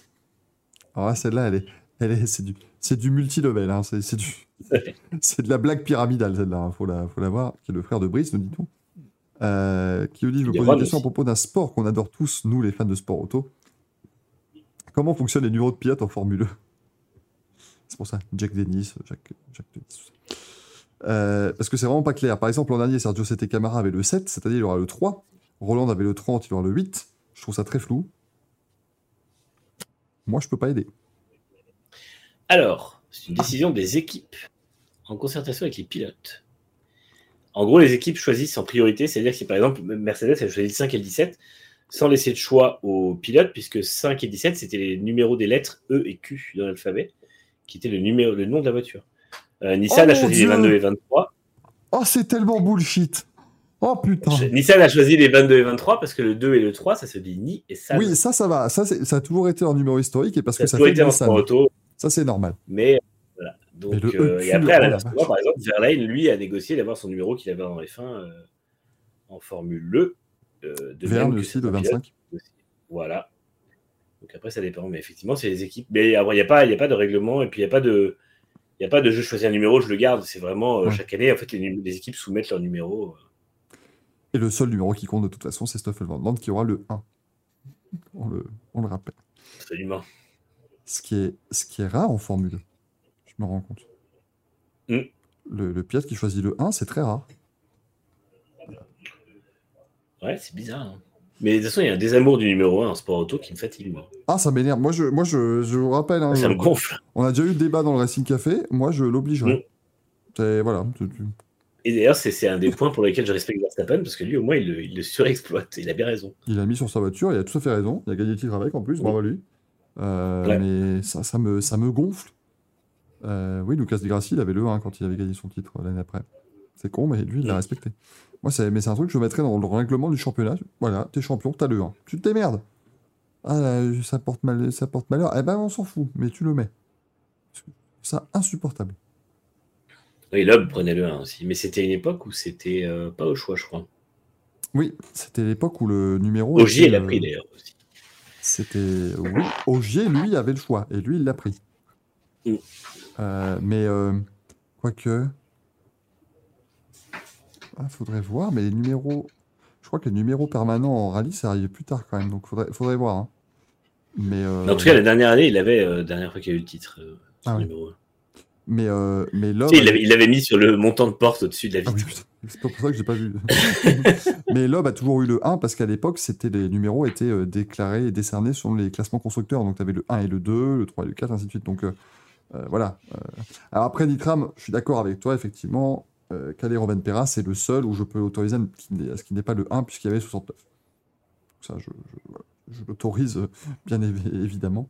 Euh, même si le 69 en MotoGP, Nicky Hayden avait pris le 1. Ça remonte à quand d'ailleurs le dernier 1 en MotoGP alors écoute, comme Quartararo, Mir euh, l'ont pas pris, Marquez non plus, ça doit être Lorenzo l'année après son premier titre. Je pense que c'est le dernier, parce qu'après, c'est tous les titres de Marquez, de Quartararo et de Mir. Et eux n'ont pas pris le 1. Et, c'est les années, enfin c'est toutes les années pardon, de Marquez et, des nouveaux titres de, Lorenzo aussi. Donc euh, pour moi c'est ça. C'est Lorenzo la première année, il fait pas une bonne année d'ailleurs avec le 1. Après, tu avais Stoner chez Honda en 2011. 2012, pardon, qui avait le 1. Lui d'ailleurs, à chaque fois qu'il a gagné le titre, il a pris le 1 l'année d'après, c'était chouette. Bah, c'est chouette, merci Marie-Jean Donc c'est bien que Ogier ait choisi aussi le 1. C'est- C'est c'est bien. Moi je trouve que c'est un numéro, c'est le seul numéro que tu peux pas choisir justement. Ouais. C'est- un Ouais, puis Ça montre Moi, que tu es le trouve que, champion du monde, quoi. c'est ça. Pour un champion du monde, c'est énorme quand même. C'est génial. Ou même en IndyCar, bah, ça montre que tu es champion d'IndyCar. Euh, Mais ça, si vous... Allez, tiens, j'ai mis IndyCar, parlons de numéros. Pensez qu'à une époque, quand c'était euh, quand c'était le kart qui avait la qui était vraiment la licence IndyCar, donc entre, on va dire entre 79 et 95, tu avais un système, enfin non, mm, un peu avant 95, mais tu avais un système en gros où les 8 premiers du championnat avaient comme numéro leur place au championnat de l'année d'avant. C'était en fait pour que le, le spectateur lambda arrive tout de suite à visualiser. Tiens, lui, il a le 4, bah, il a fini quatrième l'an d'avant. Tu, vois, tu savais, tu arrivais à voir les 8 premiers de l'année d'avant et de comprendre donc qu'elles étaient un peu dynamiques l'année d'avant. Sauf que quand tu arrivais à Indianapolis, théoriquement, c'était pas le kart, c'était l'USAC qui, qui gérait le truc. Donc en fait, eh ben, Indianapolis, il faisait pareil, mais avec les 8 premiers des 500 miles de l'année d'avant. Donc c'était compliqué à suivre, hein, les numéros. Ils changeaient même dans la saison, c'était plus difficile. Euh, Bravius Zero qui demande si t'as la DS 1000 pattes en miniature, Manu. Non, je sais qu'elle existe chez CMR, je crois, à un prix correct vu la taille du merdier, mais, euh, Non, ça impliquerait de, de revoir intégralement l'échelle de mes, de mes euh, vitrines, donc euh, non. DS 1000 pages. Voir à quoi ça ressemble. Mais c'est extraordinaire C'était un, un, un engin de test pour Michelin. Ah bah oui, tu m'étonnes, ils pouvaient en tester beaucoup plus des pneus là. Mais c'est génial. Excusez-nous pour cette interruption momentanée du courrier des viewers, même si tout part d'une question d'un viewer, donc pour moi c'est valide. Mais euh, je suis désolé Et effectivement, vraiment de elle découvrir est cette disponible aujourd'hui. 18e. Mais Elle est disponible extraordinaire. 18e à, à 70 euros euh, pour ceux qui, euh, qui veulent un morceau d'histoire chez eux. Non mais attends Manu, elle est, elle est beaucoup moins chère que les elle est moins chère que les 1,43e actuels alors qu'elle fait 8 fois la taille. C'est ça. C'est merveilleux. Non mais elle est géniale cette caisse.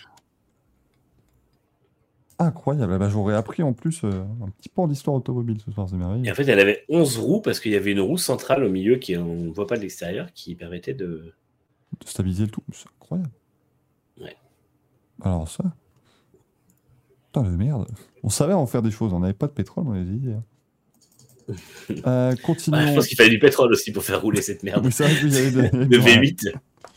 Et terminons avec la dernière question de Pedro le Ref, l'ami quoi. Salut. Salut, le. Euh, Salut le ref, qui me dit Y a-t-il un pilote peu connu par le grand public ou qui n'a pas eu une carrière incroyable au niveau du palmarès mais que vous appréciez particulièrement? Personnellement, je pense à Pierluigi Martini ou plus récemment à Kamui Kobayashi. À Kobayashi, il se met un sacré palmarès au Mans et en break. hein. Ouais. Il a gagné euh, les 24 heures du Mans à la pelle. Ça, c'est une question intéressante à laquelle je n'ai pas vraiment euh, de réponse là tout de suite au débeauté.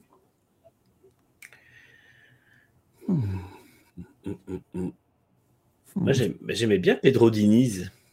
Mais oui, oui, il y a eu une sympathie. J'avais un truc avec lui, je, trouvais cool et euh, je trouvais que c'était vraiment le pilote qui avait réussi à se faire sa place.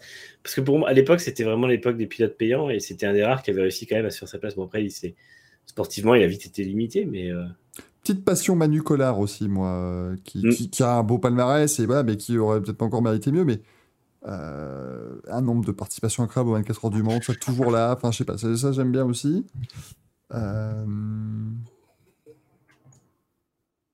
Ouais, j'en ai pas tant, ouais, c'est- compliqué, si vous allez dans le chat, hein, n'hésitez pas. hein. Je vous dis Tom Christensen. Putain, mais s'il vous plaît, s'il vous plaît. ah, on parle de pilotes sans palmarès. On a dit peu connus, qui n'ont pas eu un grand palmarès. Et on nous sort le nouveau Monsieur Le Mans. Hamilton, Jean Balek. Euh, non, non, mais vraiment, ouais, c'est. Non, c'est intéressant, mais j'ai pas là de. Bah, c'est pareil, j'étais fan de Brundle, mais euh, Brundle, il s'est fait un palmarès quand même. Donc, euh, Ouais. Anthony Davidson nous dit Hervé Cross, c'est vrai que ça peut. euh, Pareil Baltus nous dit Nitra. Ma- Matt Zosberg, c'est vrai que Matt Zosberg, oui, ça peut, ça peut rentrer un peu parce qu'il a une- quand même sympathique, pas vraiment connu du grand public. Moi, je sais pas pourquoi, en IndyCar, j'aimais beaucoup Alex Lloyd. Voilà, je vous sors un truc encore une fois, hein, c'est comme mardi, je vous, je vous invente des. Vous invente peut-être des. noms. Mais Alex Lloyd, c'est celui qui était sponsorisé par WeFit en 2008 au 500 Basidiapolis euh, et qui avait la voiture rose en 2009. euh. Euh, mais, mais je sais pas, je trouvais que c'était un pilote très sympa et qui avait un coup de volant vraiment cool aussi et qui aurait de faire des choses plutôt sympas aussi en, en IndyCar. Forza Power nous cite JD McDuffie. Et bah ça, écoute, ça c'est alors.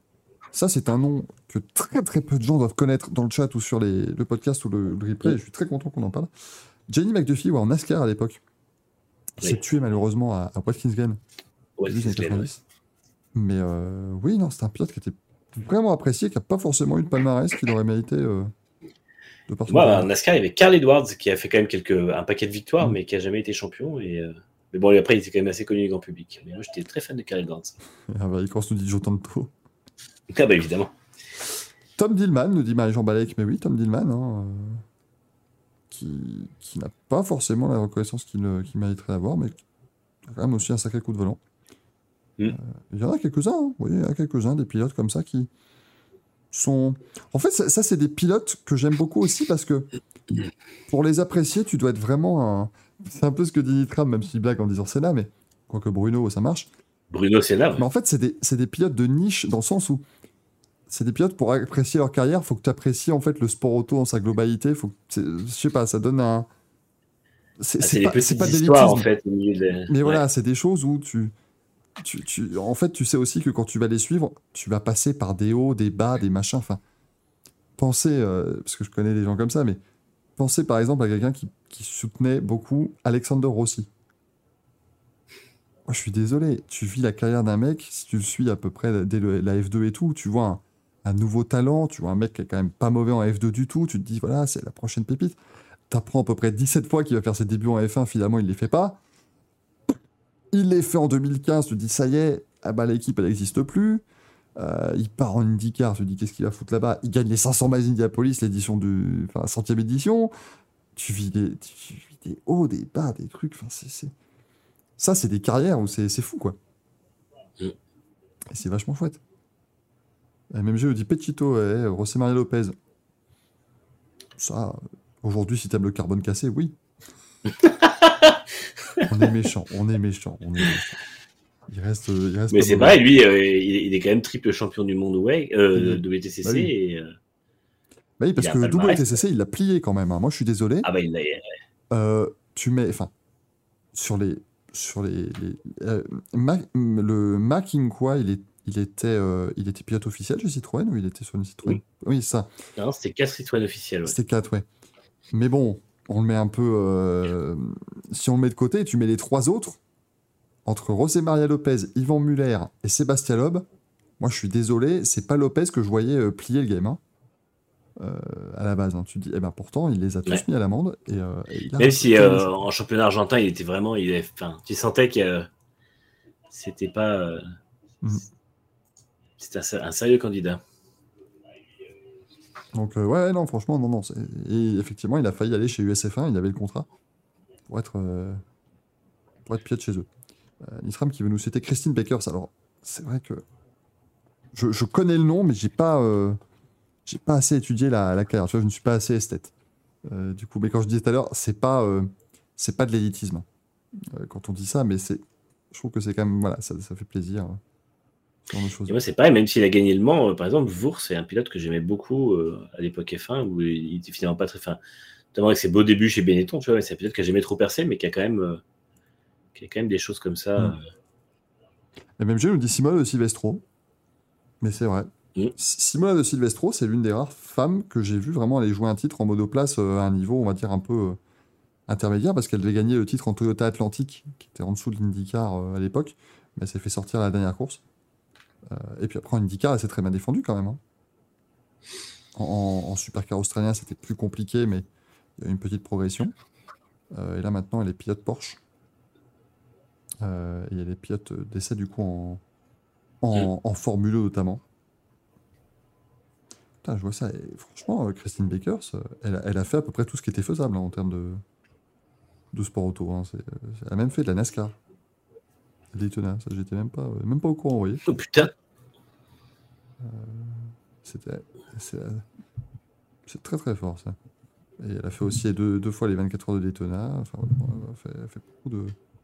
Elle fait le Mans, hein, bien sûr, à de nombreuses reprises. c'est pareil, en rallye, il y a énormément de pilotes aussi. Je pense à, à Marco Martin notamment, qui est, je trouve, trouvé complètement ouf au niveau style de pilotage et au niveau, euh, au niveau performance, mais euh, qui, euh, qui a jamais pu être champion. Mais ça- et qui lui est passé. Enfin, euh, moi, je, je pense que ce qui lui est arrivé à, au rallye, euh, au rallye Grande-Bretagne en 2005, euh, il a, on rappelle, il a Mm. perdu son, son copilote Michael Park qui est, euh, qui est décédé dans un accident qu'ils ont eu, mais ça doit, enfin, ça, l'a- ça l'a vraiment miné. Je crois qu'il est revenu très très tard. Ouais, puis il est jamais revenu vraiment avec des mêmes ambitions de façon. voilà, il, il a repris le rallye beaucoup plus tard, mais jamais, euh, jamais en, en voulant faire quelque chose. Mais oui, il aurait vraiment pu être champion du monde, lui, pour le coup, là. euh, Mm. Il, avait, il avait largement le talent pour. Parce que tu vois, même Richard Burns, c'est un seul titre mondial, tu te dis, euh, il y avait de la marge pour plusieurs. Mais même Colin comme ça. McRae, hein, moi je suis désolé. enfin, Ouais. voilà, bon, Colin McRae, après, évidemment, les gens vont nous dire si tu te craches beaucoup moins, tu gagnes beaucoup plus. Ça, c'est sûr que. Mais bon, Et, et ça, j'écoutais un podcast l'autre jour, là, c'est dans la, dans la boîte à gants qui, euh, qui interviewait Daniel Elena et il, il reparlait de Citroën quand ils sont arrivés en 2003 avec le trio Macrae Sainz Loeb. Tu te dis, mais putain, le, incroyable. la Dream Team absolue, quoi. totalement dingue. Bon, là, par contre, c'est pas des pilotes sans palmarès pour le coup, mais puisque à eux, 3, ça a totalisé un paquet de titres. Avec le, avec le recul, tu as trois des plus grands pilotes de l'histoire du rallye qui étaient équipiers dans la même. euh, Ouais. Pour une marque française. C'est putain, quand même, ça. quand même la classe à l'époque. Mm. Euh, et t'avais ça tout en ayant Marcus Grandhomme chez Peugeot, euh, Richard Burns. euh, parce que C'est Peugeot, ça Peugeot, ils alignaient pas des peintres hein, non plus. En deux- eh, mais la saison Ah bah non. 2003, du... saison 2003 du WRC, c'est une dinguerie quand même. hein. Ah oui, parce qu'ils étaient encore. Il y avait, oui, c'était la première année. Ah La seule année avait Peugeot et Citroën. euh, Mais oui. Enfin, non, après, il y a eu de- la 307 qui est arrivée, mais. Mais euh, t'avais chez, chez Peugeot, t'avais euh, Gronholm, Burns, qui bon, bah, ne fait évidemment pas tous les rallyes malheureusement, puisque c'est en 2003 qu'il a. Mais non, c'est le dernier rallye de l'année. Donc, euh, c'est ça, dernier rallye qui diagnostique son, ça. Et pas le dernier. sa, sa- comment dire, bien. tumeur au cerveau. Donc là, il est remplacé par Freddy Dox. Dans la troisième voiture, elle a été partagée par Gilles Panizzi à Aero Van Pera. Quand même pas non plus, euh, pas non plus les plus mauvais. Chez Ford, t'avais Marco Martin, François Duval, Mikko Hirvonen, Latvala. Putain. Là où, évidemment, à l'époque, on s'en rendait pas compte, mais rétrospectivement, tu vois quand même qu'il Oui. a un sacré talent. Chez Subaru, ils avaient. Putain, Subaru. Solberg, et Tommy. T'as le Hall of Fame du rallye qui était sur les, sur les manches, quoi. Et Hyundai, t'avais Armin Schwartz dans les pilotes sous-côté. Armin Schwartz, moi j'aimais beaucoup. Red Bull Excellent, Armin Wax, t'avais Manfred Stoll qui était là aussi. Chez Skoda, chez euh, Hyundai, avec l'accent. Ah oui, c'était avant qu'ils prennent la Xara pri- privée. ouais. Chez Skoda, t'avais Didier Auriol, premier champion du monde français des rallyes. Vache. Tony Gardemeister, allez, bim, aussi un autre nom extraordinaire. Euh, Yann Kopecky notamment, et puis chez Citroën, t'avais Co- Colin McRae, Sébastien Loeb, Carlos Sainz qui faisait toutes les courses, et puis de temps en temps Philippe Bugaski qui venait faire un petit pige comme ça. Allez, un petit nom comme ça aussi. Putain. C'est c'est- c'est- c'est- c'est incroyable. Et puis, et puis aussi, histoire de, ri- de rigoler, au rallye de Finlande, il y avait Harry Vatanen aussi. Ouais, comme ça, la plus grande des détentes, il y a Harry Vatanen qui pilotait une, une 206. C'était 2003, c'était incroyable le rallye. Mais c'est ça, ma Jean-Baptiste. Loeb, il a envoyé tout le monde à la retraite. Ah bah, il a plié toute cette génération, en fait, tout simplement. C'était. euh, L'autre, il leur a dit Allez, merci, là, on donne le titre à Solberg parce qu'il est sympa, et puis maintenant tous les autres, je les gagne et vous vous dégagez. Merci. Bah, si Citroën avait été un peu moins frileux, euh, après, ça se comprenait aussi, parce que Citroën avait le titre constructeur, mais. Loeb aurait possiblement pu battre Solberg, mais euh, ça a été le dernier, euh, dernier jour du signe pour la concurrence, quoi. Bon, après, en, en- en gigant- en gigantesque fan pardon, de la Subaru Impreza, Ouais, pareil. et, particulièrement de celle entre 2001 et 2003, enfin, Mhm. moi, elle est parfaite. Je voulais voir Solberg être champion quand même. Là, je, je- je trouvais, enfin, c'est con, mais j'étais, j'avais, ouais, j'avais 10 ans. Et du coup, mais juste en plus, Solberg, il avait le casque aux couleurs norvégiennes, donc t'avais du rouge, du bleu, t'avais le bleu de la Subaru, enfin, tout était, tout allait absolument parfaitement pour moi. Donc c'était Ah ouais. incroyable. Mais, mais à suivre ces années-là du rallye, c'était. J'espère qu'on retrouvera un jour euh, des années comme ça, même si on a encore eu des belles batailles et tout ça, mais c'est. Ouais, pour moi, c'est vraiment le dernier âge d'or du rallye, quand même. Après, derrière, c'était plus dur. On a eu de belles choses, et encore une fois, c'est même pas. Enfin, c'est pas pour. euh, pour euh, sous-estimer les titres de nos Français. hein. Ils ont gagné 17 titres à eux deux, c'est pas pour rien, hein, mais c'est juste que. Il n'y avait pas tout ce. Peut-être aussi au niveau des voitures, qui étaient moins iconiques, je pense. C'est ça, puis c'était vraiment le côté de rallye, ça a toujours été un peu le truc où tu. Enfin, voilà, chacun venait avec sa bagnole, tu mettais des pilotes. Enfin, c'était très réparti, maintenant c'est devenu beaucoup plus euh, uniforme. Une femme c'est comme si tu étais Clark Pangelo Prost Hamilton sur le même circuit. Bah écoute, c'est, un peu beaucoup, mais c'est, quasi ça, parce que franchement, euh, double champion du monde, Richard Burns, un titre. Euh, entre Martin, Duval, Hirvonen, Latvala, euh, tu pourrais en mettre 3 ou 4 des titres hein, là-dedans, ils n'auraient ils auraient pas démérité. Solberg, un titre. McKinnon, 4. 4 de suite quand même. Hein. Tony McKinnon, Mhm. euh, qui arrivait en fin de carrière à ce moment-là. Didier Auriol, un titre. Euh, Macrae, un titre. Euh, 32. Sainz, il en a eu deux ou trois, je sais plus. Deux. Deux. Il y en a eu deux, et à, trois- à 500 mètres près, il en avait trois. Oui, bah oui, bah évidemment. Avec l'arrivée de Bruno Thierry à l'interview. Bah yes, he's, he's right there in the stage, uh, 500 meter. It's, it's, uh, it's, uh, it's terrible. hein. C'est le 500 meter qui va, qui va absolument tuer comme phrase. Euh, c'est complètement dingue. Euh, il tombe en panne à 500 mètres de la fin de la saison. Mais c'est incroyable. Mais bon, depuis, il a gagné le Dakar aussi, euh, quelques fois. Et une course en F1 maintenant. Et oui, en plus un Grand Prix de Formule 1, donc vraiment, il y a plein de ferraille en plus. Rendez-vous compte. Rendez-vous compte de l'âge d'or du rallye. Euh, donc voilà. Je ne sais plus tout quelle était la question de base, mais euh, ah, c'était le, le- le copilote de Sainz qui explose la vitre avec son casque, Ah oui, c'était une ah image oui. qui m'avait marqué. J'avais, j'avais 12 ans, je crois. Et je me suis dit, putain, on peut, on peut se mettre en colère à ce point-là en sport auto. Mais t'imagines, tu te fais chier toute l'année. Ah ouais, Oh 500 mètres. Et c'était euh, bah, c'était McKinnon, du coup, qui apprend le, le titre au téléphone. Euh... Mm. L'autre, il voulait se barrer, il voulait juste rentrer. euh, Il voulait juste rentrer à la maison. Et là, on dit non, non, mais c'est bon, t'es champion du monde. Ah bah. Que lui aussi avait abandonné en début de rallye, par contre, avec la, Mm. la Mitsubishi. Ça aussi, la Mitsubishi Lancer, quelle voiture. Ah ouais, de toute façon, pff, euh, toute cette génération de voitures, là, c'est dingue. C'était complètement fou. Mon cher Manu, je te propose que nous euh, prenions congé de nos amis après cette émission light. On n'arrivera jamais à finir, euh, Il est minuit 16. finir en minuit. Ah bah écoute, non mais c'était c'était euh, pour moi un grand plaisir. On s'est bien amusé quand même. De même. Et on a vécu des beaux moments. Merci beaucoup le chat. Quand même, vous avez Merci encore été tous. excellent, comme d'habitude. On ne ferait pas ça si vous n'étiez pas là. On le ferait, mais ce serait beaucoup plus chiant. Quoi. Plus ou moins, hein, il y a moins de partage. Ouais, c'est ça. On ferait que dire nos conneries entre nous finalement. quoi. Pas- Ce serait pas si incroyable. Euh, profitez un maximum de, euh, de ces fêtes de fin d'année. Euh, Mm, profitez de, Noël à tous. de vos proches. Un joyeux Noël tout le monde. J'espère. Eh, j'espère que le, le Père Noël vous gâtera et que surtout, eh bien, nous, nous en saurons et nous en aurons des nouvelles jeudi. Parce qu'on se retrouve jeudi prochain euh, pour le dernier Racing Café de l'année, les Racing Café Awards. Vous pourrez nous faire votre liste de cadeaux en rapport avec le sport auto que vous avez reçu. Et même si vous ne l'avez pas reçu en rapport avec le sport auto, dites-le nous quand même, hein, ça nous fera plaisir. Euh, bien sûr, mais euh, voilà, on fera, ce sera notre émission évidemment bilan aussi toute l'année qu'on fera en remettant des prix qui seront bah, certains très sympas, bien sûr, puis d'autres très, très premier degré, et puis d'autres qui seront moins premier degré. Très clairement. Marie-Jean Bec qui nous dit le 23 décembre, naissance de Michele Alboreto. Pensez mieux pour Michele Alboreto aussi, euh, qui n'a pas forcément eu d'ailleurs le palmarès qu'il aurait aussi euh, mérité, euh, et qui est malheureusement décédé en 2001 dans un, accident alors qu'il testait une Audi de- des 24 heures du Mans. J'imagine qu'il aurait fait tout le programme Audi comme il était parti pour le faire. Ça aurait été autre chose niveau palmarès. Ah, il aurait enchaîné quelques victoires au Mans, certainement, ça c'est sûr. c'est sûr pour Michel Alboreto. En tout cas, joyeux Noël tout le monde. Euh, noyeux Joël Gaël, puisque lui, évidemment, euh, on est sur Joël, il n'y a pas de, pas de souci, bien sûr. On se retrouve jeudi prochain. Abusez quand même pas des bonnes choses. Il y a le deuxième round avec le nouvel an la semaine d'après. Merci Manu et à la semaine prochaine. Ciao, ciao.